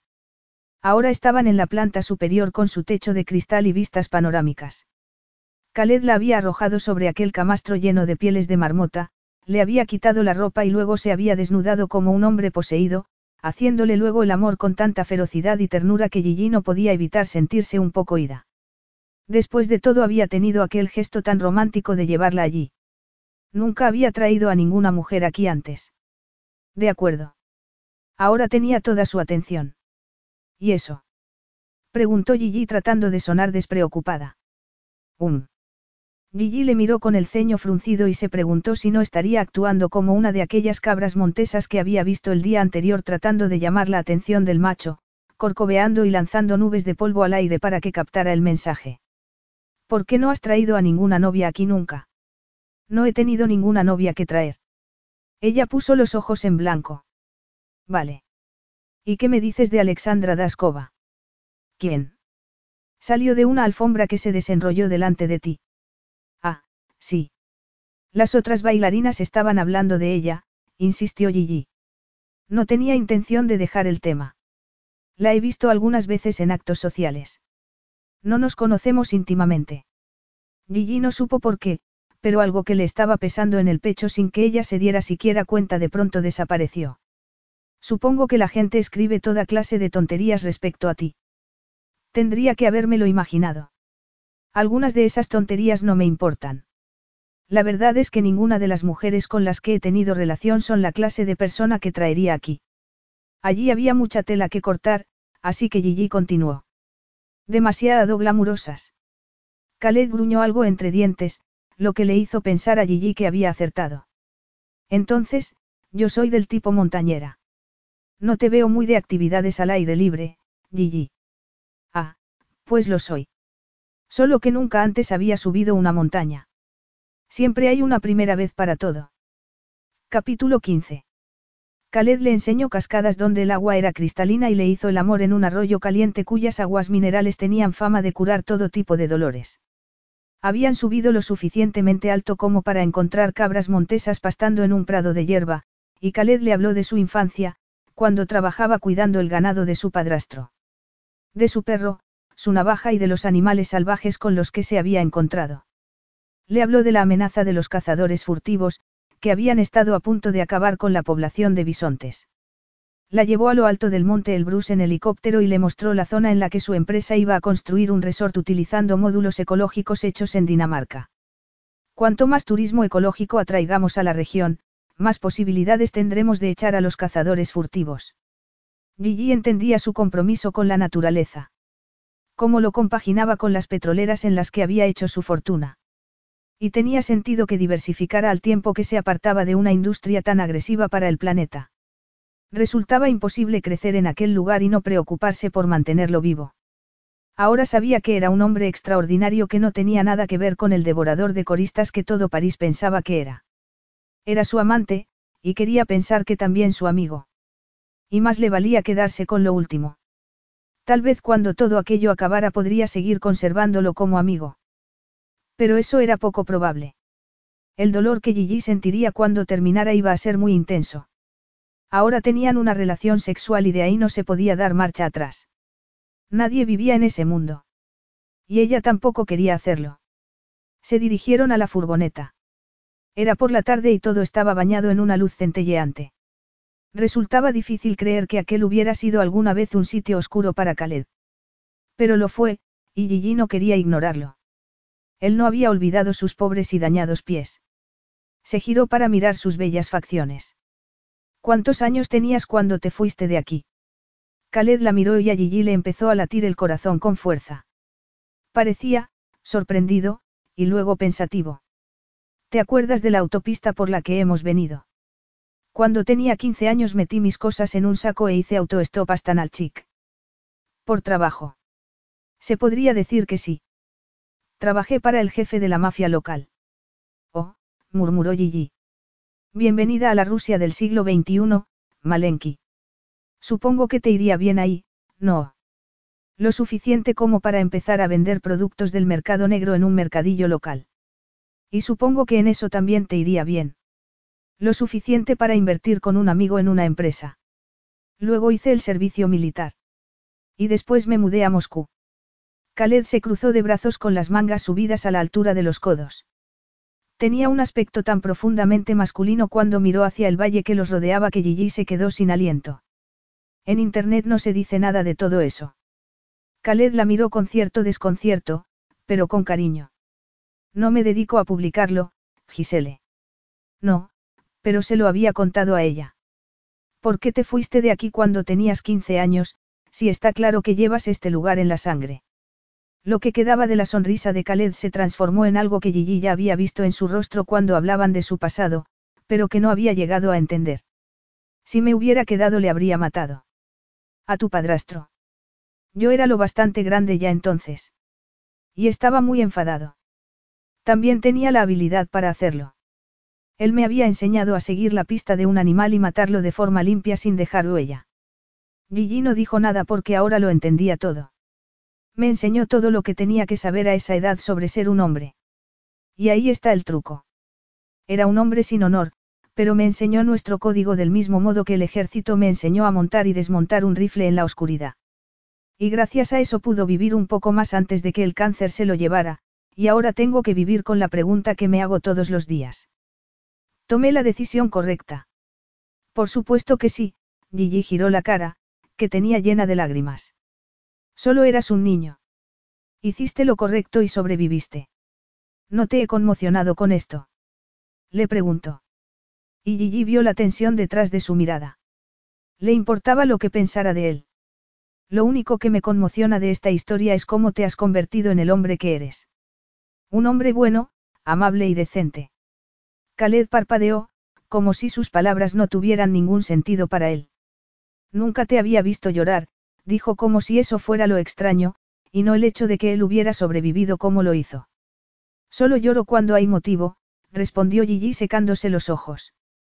Khaled le tomó el rostro entre las manos y la besó. Dulcemente al principio, luego con pasión, y después se quedaron abrazados el uno al otro dentro de la furgoneta. Él le acarició el pelo. ¿Qué voy a hacer contigo, Gisele? No lo sé, murmuró ella contra su cuello, consciente de que Khaled le había hablado demasiado de sí mismo los últimos días y seguramente se sentiría incómodo al respecto. En aquel momento sonó el móvil y Gigi lo sacó. Como esperaba, era un mensaje de texto de Lulu.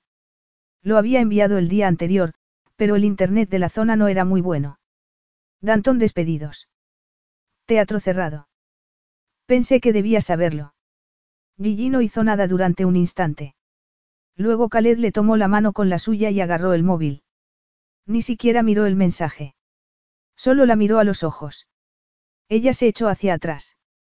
¿Por qué has despedido a los Danton como gerentes? Khaled apoyó las manos en las caderas. Los Danton son unos incapaces. Y eso es todo. No vas a decir nada más. Khaled se encogió de hombros. Gigi sacudió la cabeza, confundida ante su negativa de considerar la importancia de la situación. No le importaba lo que ella sintiera. Khaled la observaba muy de cerca, y Gigi tuvo la extraña sensación de que aquello era una prueba. He cerrado el teatro para reformarlo, no para venderlo. Es lo que tú querías. El único sonido que se escuchaba era el viento entre los árboles. No lo vas a vender. Gigi se atrevió a acercarse un poco más. Lo único que he escuchado es lo importante que ese lugar es para ti, porque iba a venderlo. Gigi se colocó las manos en los costados, porque de pronto sintió como un tirón bajo las costillas. Lo volveré a abrir dentro de seis meses.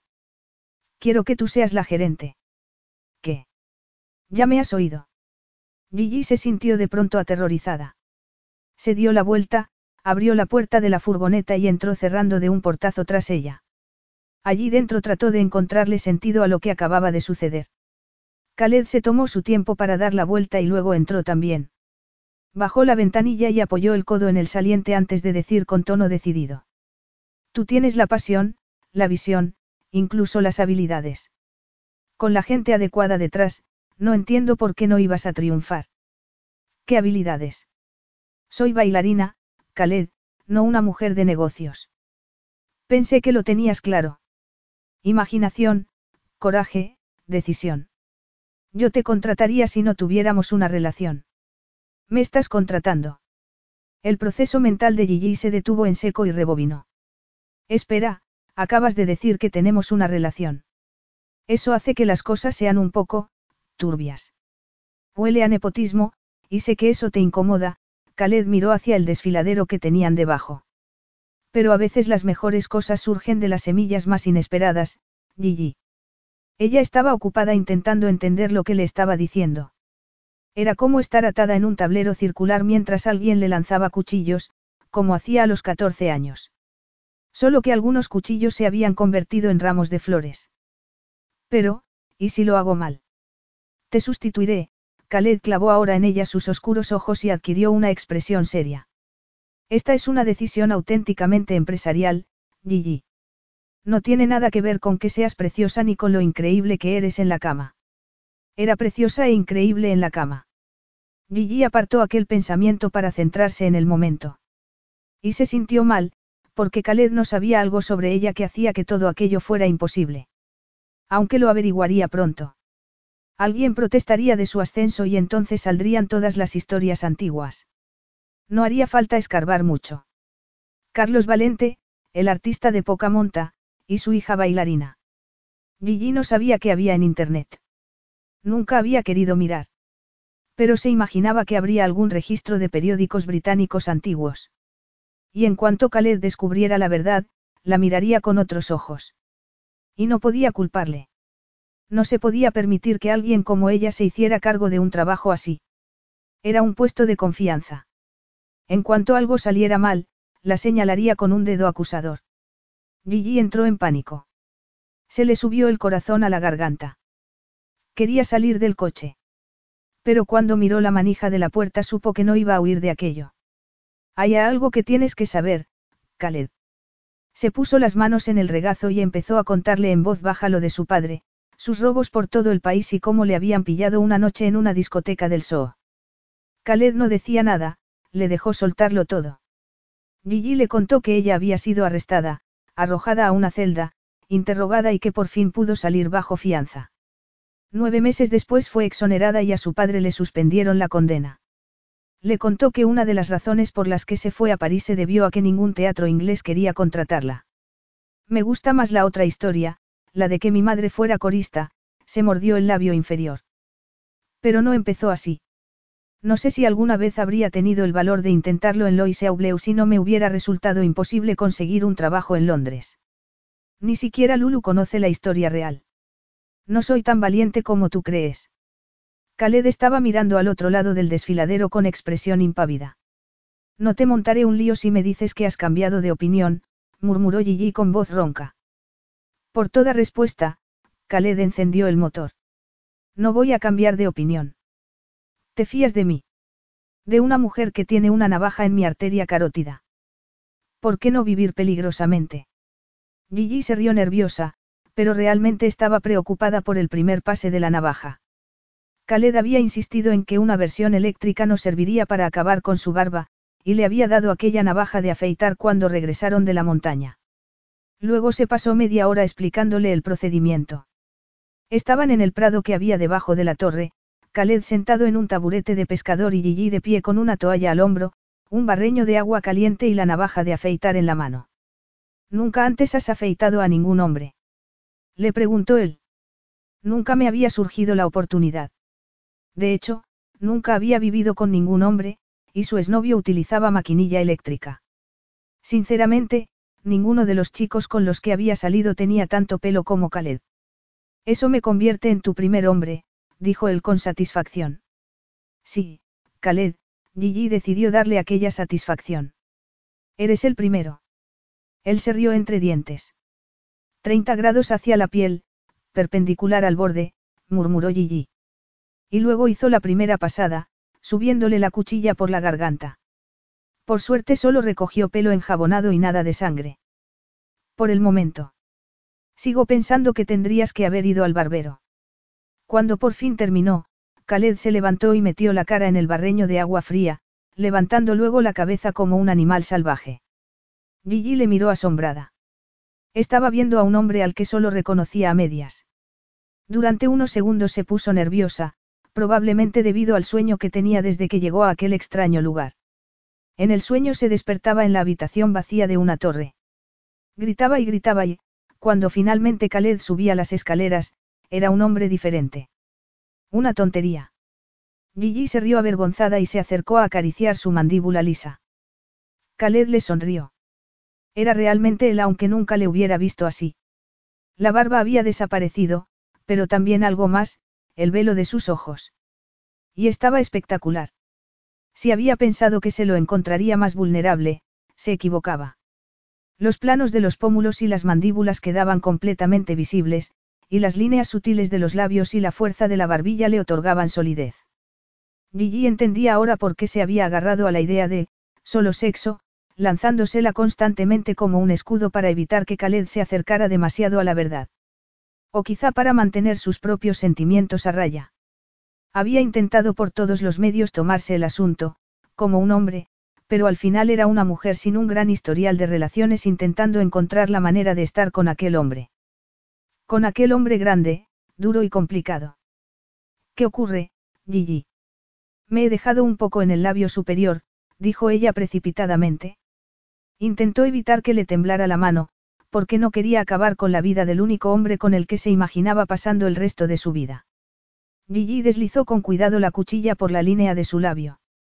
Ya estaba terminado. Estaba completamente afeitado, y de pronto Gigi fue consciente de que la estaba mirando como si supiera que lo que estaba a punto de decirle le iba a hacer daño. Gigi quiso evitarlo, pero no pudo. No pudo hacer otra cosa más que mirarle mientras Khaled decía. Hay algo que tienes que saber, Gigi. Fue la confesión que le había hecho por la tarde la que hizo añicos la decisión de Khaled de ocultarle los hechos. Si no se lo contaba y Gigi se enteraba por otro lado podría empezar a odiarle, y no quería que eso pasara. Con ella no. La miró. ¿Te acuerdas del resort que mi empresa va a construir en Monte Elbrus? Necesita una carretera y ha habido algunos problemas con los permisos. A la gente no le gusta la idea. La gente de aquí parece muy amistosa. La carretera atraviesa una zona de pasto tradicional. Aquí no se puede construir nada nuevo sin la aprobación del clan. ¿Y cómo vas a conseguirla? Ahí es donde entras tú, Khaled sabía que le iba a hacer daño. El día que te traje aquí había recibido por la mañana una llamada diciéndome que los mayores del clan estaban dispuestos a hablar. Gigi seguía con la navaja en la mano y asentía mientras él hablaba. Unas semanas antes había hablado con el jefe del clan. Quería saber por qué no tenía una casa aquí, por qué no estaba casado, dónde estaban mis hijos. Gigi le miraba con interés. Y me dijo que si respetaba sus costumbres se sentarían a hablar conmigo. ¿Y cuándo voy a conocer a tu mujer y a tus hijos? Ella se rió nerviosa. Eres tú, Gigi. Tú eres la costumbre que he respetado. Los periódicos de Moscú dicen que te he raptado de un escenario de París. Los mayores han dado su aprobación. Una repentina ráfaga de viento agitó la hierba que los rodeaba y a Gigi se le salió volando la toalla que llevaba al hombro. Ella no se movió. Me has traído aquí para conseguir el permiso de construir la carretera. La voz le sonó casi hueca. Te he traído aquí porque quería estar contigo, afirmó Khaled con convicción, porque ahora sabía que era cierto. ¿Y por qué me convenía para la carretera? Pero no sabía que este iba a ser el resultado. Pero una vez que lo supiste seguiste adelante sin decirme nada. No sabía que fuera tan importante, Gigi. Ella le clavó la mirada. Hice mal, Khaled hizo un gesto para acercarse, pero Gigi se apartó. Nunca debí traerte aquí. Pero Gigi no le escuchaba. Había salido corriendo. Corrió por la loma casi sin aliento. Habría seguido corriendo de tener opción, pero no había dónde ir. Estaba atrapada en un país desconocido y salvaje con un hombre más salvaje todavía. Del que estaba enamorada. Esperó a un lado de la colina hasta que vio que Khaled se marchaba antes de volver. Entonces, una vez dentro, cuando estaba guardando sus escasas pertenencias, empezó a escocerle la mano y cuando la abrió descubrió que tenía un tajo rojo que le cruzaba la palma por haber sostenido con fuerza la navaja. Le había preocupado tanto no cortar a Khaled que al final fue ella quien resultó dañada.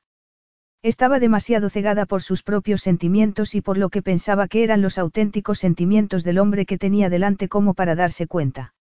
Había sido él quien le hizo sangre a ella.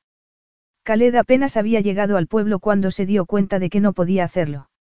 Apagó el motor y se quedó sentado en la furgoneta, mirando hacia los tejados planos y las carreteras llenas de curvas del paso de montaña en el que se había criado. Si entraba en el salón comunitario habría algunas posturas de macho y luego conseguiría las firmas que necesitaba.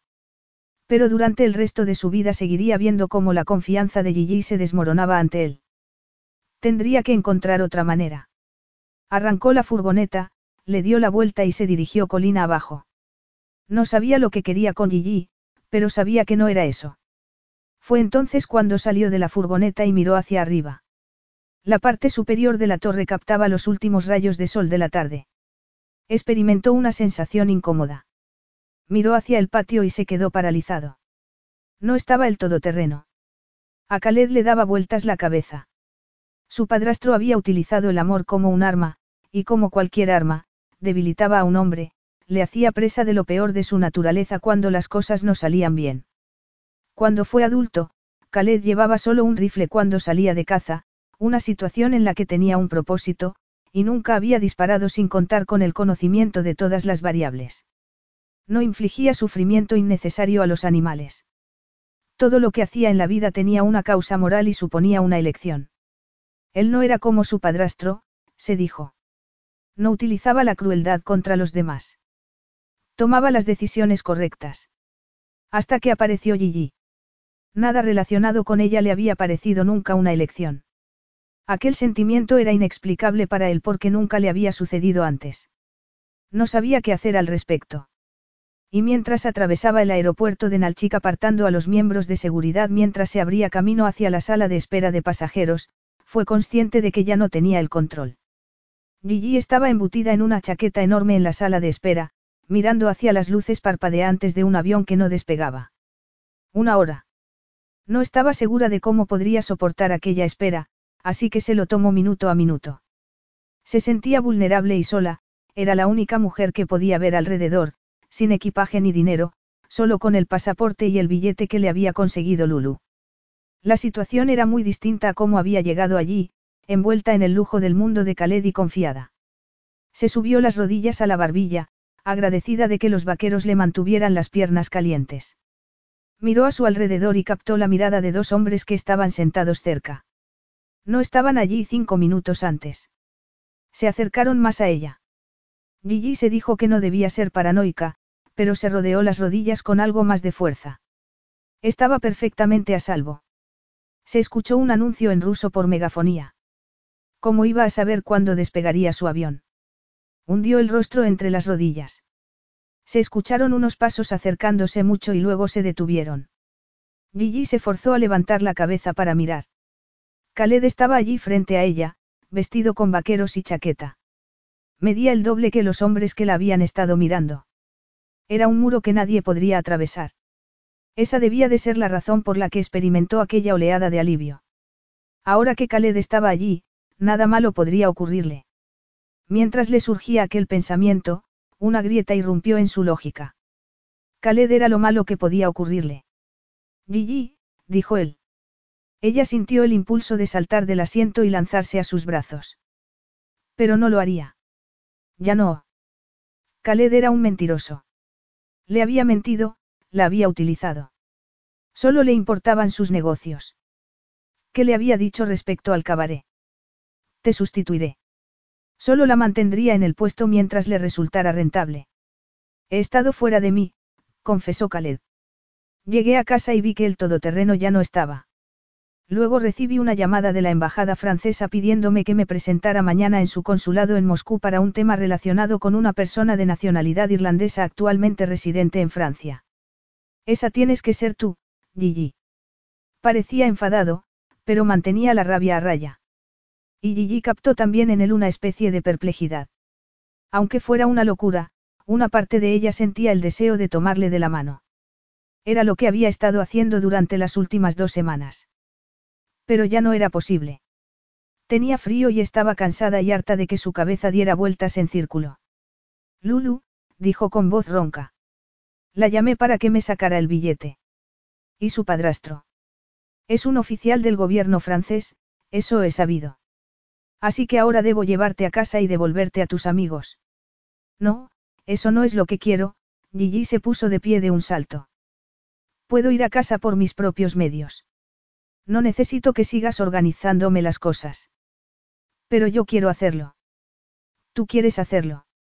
Gigi estaba tan furiosa que apenas podía mirarle. Eso es lo único que te importa, lo que tú quieres.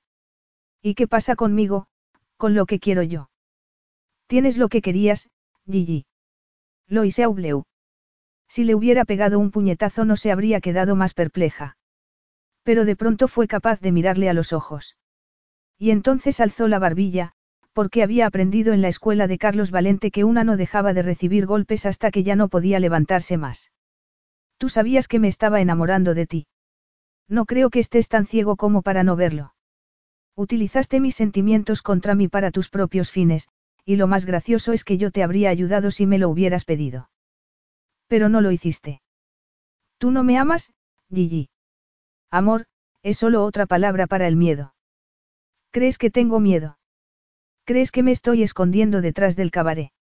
No quieres hacer una prueba para el Lido, y por lo que yo sé, es el cabaret más prestigioso de la ciudad. ¿Por qué es eso, Gigi? ¿Por qué soy leal? exclamó ella. Algo que al parecer tú no has tenido en cuenta. Leal. Estás asustada. Y te estás engañando a ti misma. Esto siempre ha girado en torno a lo que yo podía hacer por ti. No.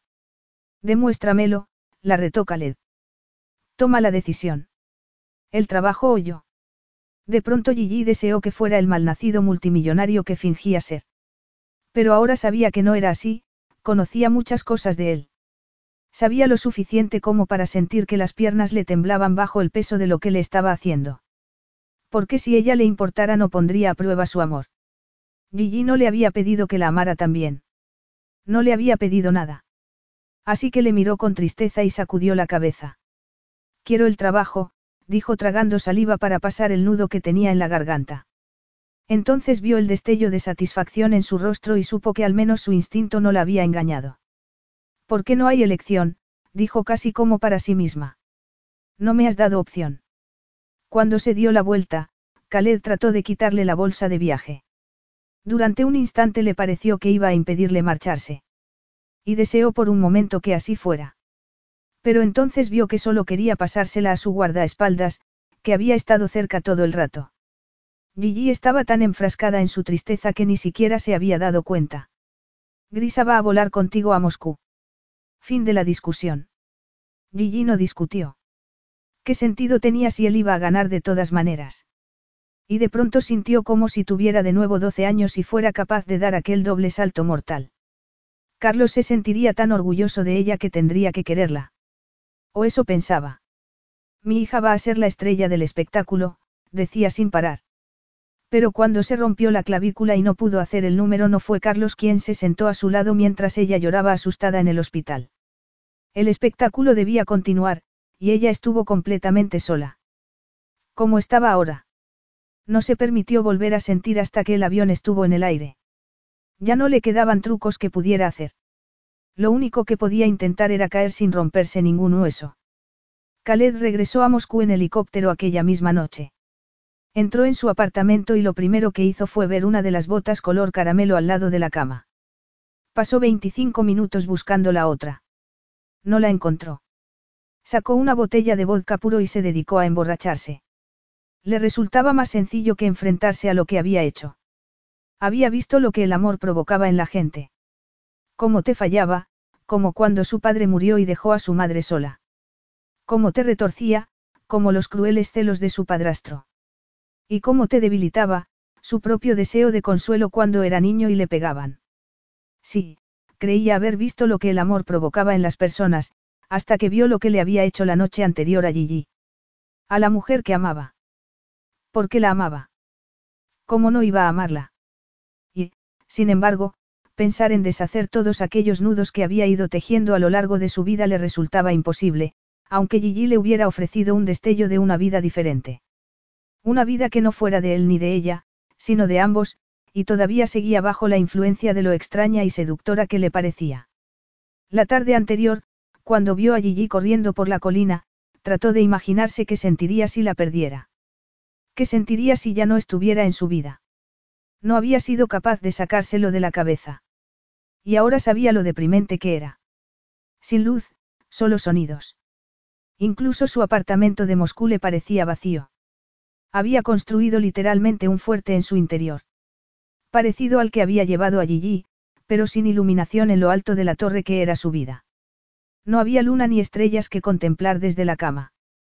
Gigi había llegado a su vida por casualidad, nada menos que ganando un cabaret en una partida de póker, y él habría tenido que saber cómo retenerla. A la mañana siguiente tenía una resaca de caballo, una especie de taladro en el cráneo que aguantó estoicamente porque se merecía hasta el último segundo de sufrimiento que cayera sobre él. Se duchó, se afeitó y se vistió de traje. Tenía que recuperarla. Pero primero necesitaba un plan. Capítulo 16. Gigi sentía la piel pegajosa y los muslos débiles cuando llegó al aeropuerto de Orly varias horas más tarde.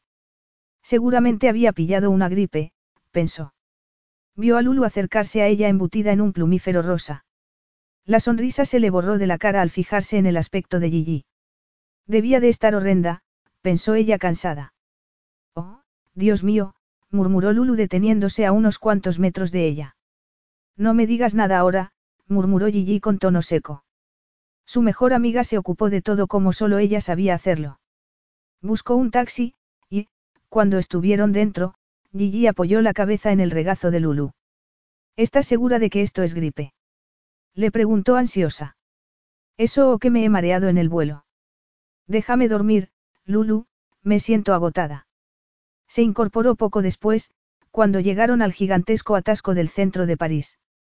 Cuando el taxi empezó a subir por la colina, Gigi bajó la ventanilla. Pare aquí, por favor, le pidió al taxista. ¿Qué estás haciendo? Preguntó Lulu alarmada. Gigi se bajó del taxi y se dirigió hacia la parte central. Se quedó mirándolo y se aubleó. Como esperaba, estaba completamente remodelado.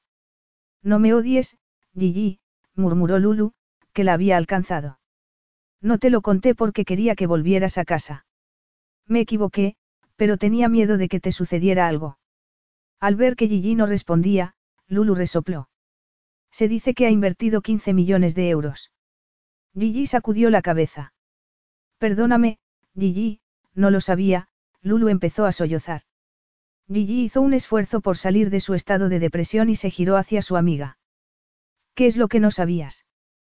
Que lo amas. Aquello la atravesó como un rayo de luz.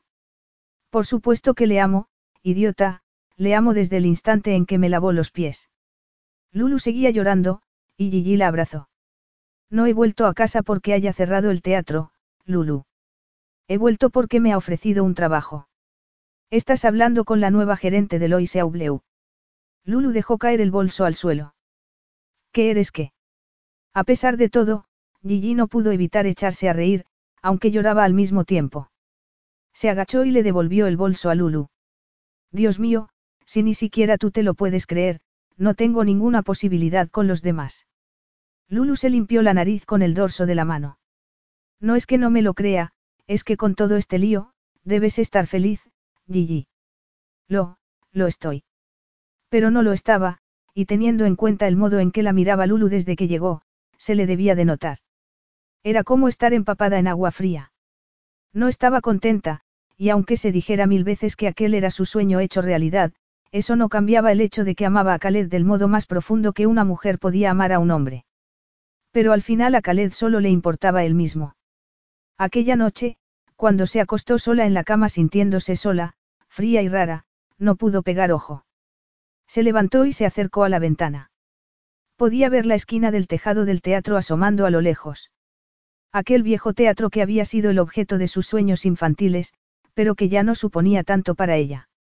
Alzó la vista y miró hacia el cielo, sin rastro de polución en aquella noche de invierno, y se preguntó si Khaled estaría mirando la misma luna y las brillantes estrellas en aquel cielo tan impecable por encima del desfiladero. Pensaría en ella. Recordaría lo que habían sentido tumbados en aquel camastro de piel de marmota, compartiendo historias y el calor de sus cuerpos.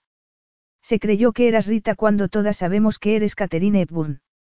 Así que saliste trasquilada. Susie lo dijo con tanto pragmatismo que Gigi no pudo ofenderse. Rita. Adele frunció el ceño. Ayworth. Se casó con todos esos hombres tan grandes y todos la decepcionaron de un modo u otro. Khaled le ha regalado prácticamente el cabaret para que lo dirija, eso no es una decepción, afirmó Lea. Pero todas se la quedaron mirando hasta que tuvo que bajar la cabeza. Las chicas habían asomado la nariz aquella tarde por el teatro para ver qué se cocía. Pero, cuando Gigi se alejó de allí con Lulu, dijo. Sí, me ha regalado el cabaret. Y eso me convierte en lo más barato. Fue porque me acosté con él. No creo que nadie haya hecho su fortuna tomando malas decisiones empresariales, Gigi. Está claro que piensa que eres capaz. Aquello era lo más agradable que le había dicho su amiga sobre Khaled, y en cierto modo tenía razón. Gigi estaba de pie con el casco puesto mientras los carpinteros daban martillazos a su alrededor. Su verdadera misión era organizar a los artistas. Ya había contactado con un coreógrafo y un diseñador de vestuario para el nuevo espectáculo, que iba mucho más allá de la purpurina y el número de la Sierra Mágica. Pero aquel día le habían enviado un mensaje diciendo que iban a llevar una muestra del suelo y quería dar el visto bueno al color. Está haciendo esto por ti, insistió Lulu mirando a su alrededor. Gigi se estremeció. ¿Te importaría que dejáramos de hablar de él? Claro, Lulu la miró con nerviosismo. Pero es que está ahí. Durante unos segundos le pareció entender que Lulu había dicho que estaba allí, y fue entonces cuando se dio la vuelta y estuvo a punto de dejar caer el portapapeles. Lulu se evaporó como el humo, igual que los obreros, el ruido, y las últimas semanas. Khaled llenaba completamente su campo de visión y todo lo demás quedó reducido al horizonte. Dio un paso hacia él. Se detuvo. Parecía distinto. Se había cortado el pelo, y aunque seguía afeitado tenía una sutil barba incipiente. Iba vestido de traje. Entonces sus miradas se encontraron, y los ojos de Khaled no eran los de un hombre de negocios. Tenía una mirada ardiente, y hambrienta. Gigi, dijo con aquel tono grave y tan familiar. Ella se armó de valor. No pensaba desmayarse a sus pies. Era extremadamente consciente de que aquel era casi el mismo punto en el que había aterrizado en el suelo tan solo unas semanas atrás. Teniendo en cuenta que el cabaret parecía ahora un lugar arrasado por una bomba, resultaba en cierto sentido apropiado. Khaled había caído sobre su vida como un meteorito, y se podría decir que ella también estaba en proceso de remodelación. Vas a retrasarte, dijo Khaled avanzando hacia ella. Seis semanas y aquello era lo único que tenía que decirle. Al contrario, respondió ella con voz algo temblorosa. Vamos adelantados respecto a los plazos. Me refiero a la conferencia de prensa, Gigi. Es dentro de una hora. No voy a ir. Me temo que está en tu contrato. Te leíste el contrato, ¿verdad? Leí lo suficiente, Khaled estaba ahora tan cerca que tuvo que echar la cabeza hacia atrás. Lo cierto era que no había leído nada, pero había contratado a un abogado. Deberías leer lo que firmas. Gigi no respondió. Khaled la estaba mirando con una expresión extraña, dándole de nuevo el mensaje equivocado. Yo te llevo. Tenía todas las respuestas de rechazo en los labios, pero lo que le salió fue un exasperado. De acuerdo.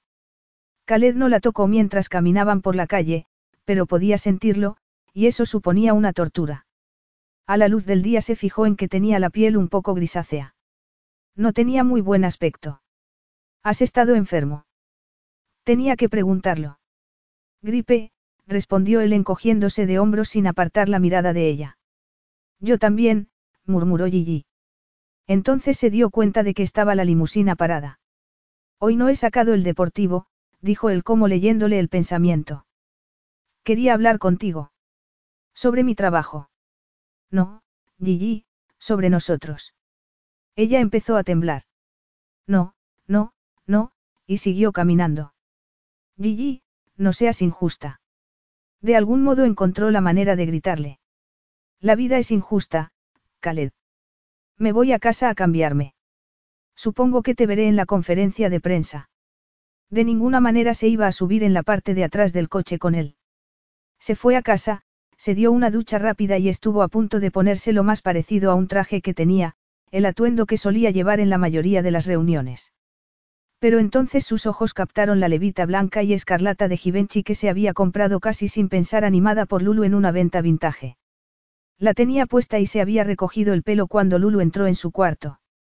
No vas a ponerte eso para la conferencia de prensa, ¿verdad?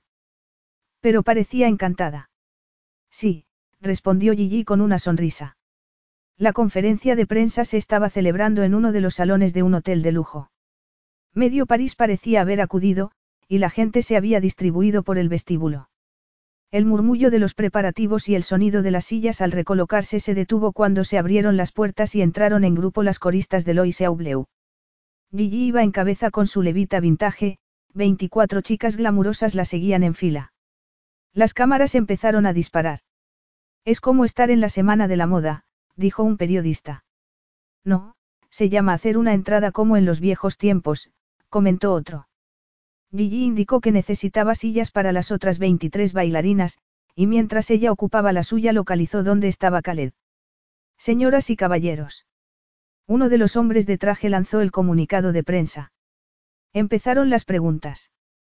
Gigi escuchó cómo Khaled contestaba con la misma voz profunda que la había perseguido en sueños durante seis horribles semanas.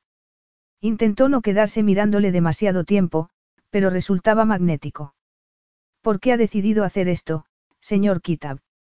Algunos han calificado esto como su carta de amor a París, ¿hay algo de verdad en eso? Khaled se inclinó hacia adelante con los ojos clavados en Gigi y dijo con voz grave. Es mi carta de amor a una mujer en particular.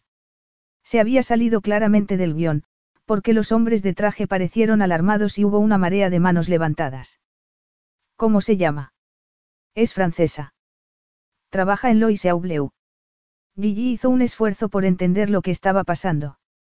Quería ponerse de pie de un salto y preguntar a quién exactamente le estaba mandando cartas de amor si Khaled le había dicho que el amor ni siquiera existía. Se escuchó un rumor de voces entre las chicas y Gigi fue consciente de pronto de que 23 pares de ojos pintados de rímel estaban clavados en ella. Khaled sonrió a las cámaras y luego dijo sin más dilación. Es irlandesa. Sí, trabaja en Lois Bleu. Ella es la razón por la que he removido cielo y tierra para teneros a todos hoy aquí. Exactamente seis semanas después del día que apareció de forma tan providencial en mi vida. Adele golpeó el suelo con los pies de manera entusiasta. Susie levantó los pulgares, y le aparecía tan resentida que daba la impresión de que se le iba a caer la boca al suelo. Gigi supo todo eso después, cuando se lo contó Lulu. Porque en aquel momento no podía apartar los ojos del hombre que le estaba diciendo al mundo, bueno, que le estaba diciendo al mundo. Mi última visita a París ha sido la mejor, porque conocí a la mujer con la que quiero pasar el resto de mi vida. Las cámaras estallaron en una ráfaga que sonó como un aplauso. Gigi no supo que se había puesto de pie hasta que cruzó la puerta lateral. Gigi. Le escuchó gritar su nombre, pero no esperó a saber por qué. Khaled se levantó de la silla. Hubo otra llamarada de preguntas, pero él no escuchó una palabra mientras se abría paso a codazos para salir de la sala.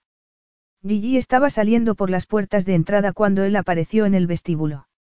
Cuando consiguió llegar a ella iba a subirse a un taxi. Khaled agarró la puerta cuando iba a cerrarla y se subió a su lado. Sal de mi taxi. Khaled le dio al taxista una dirección de Montmartre. No voy a compartir taxi contigo, afirmó Gigi cruzándose de brazos. Khaled soltó un gruñido y la atrajo hacia sus brazos. Ella no se resistió, pero estaba rígida. Prepotente, dijo Gigi. Aquella no era la palabra adecuada, pero en los suaves labios de Gigi sonaba a beso. Te amo, le dijo él sosteniendo su frágil cuerpo contra el suyo. Te he amado desde que te vi en ese escenario. Te he echado de menos cada momento de cada día. Nunca tendría que haberte dejado ir. Si quiero regalarte un cabaret, lo haré, y todo París se puede ir a freír espárragos. Gigi le dio un golpe en el pecho. Me hiciste elegir entre el teatro y tú. Nos puedes tener a los dos, puedes tenerlo todo, la fue besando entre promesas.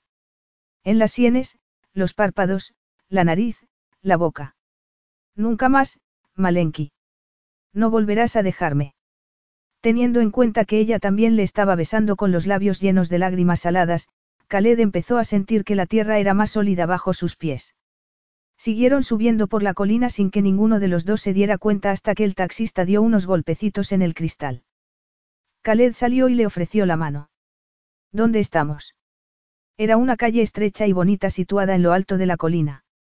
Había una casa con muros de color crema y ventanas cuadradas detrás de un alto muro de piedra.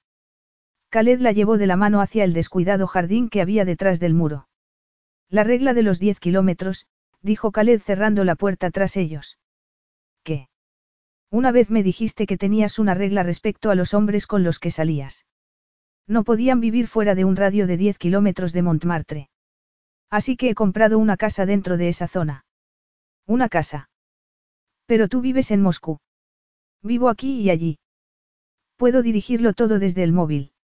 Es un poco más pequeña que el cabaret, pero servirá para nosotros y los hijos que tengamos. Una sonrisa empezó a asomar a los labios de Gigi y alzó la vista para mirarle. Algo maravilloso estaba ocurriendo en su interior.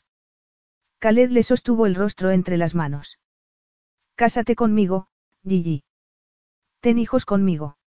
Envejece conmigo. Por toda respuesta, Gigi le rodeó el cuello con los brazos, lo atrajo hacia sí y empezó a besarle apasionadamente y sin mucho respeto por el jardín y la suave hierba. Gigi se iba quitando algunas briznas de esa hierba mientras caminaban tomados del brazo por la calle hacia su apartamento. Abajo brillaban los tejados de Montmartre y las sombras del anochecer cubrían todo de un resplandor misterioso y embriagador. Fin.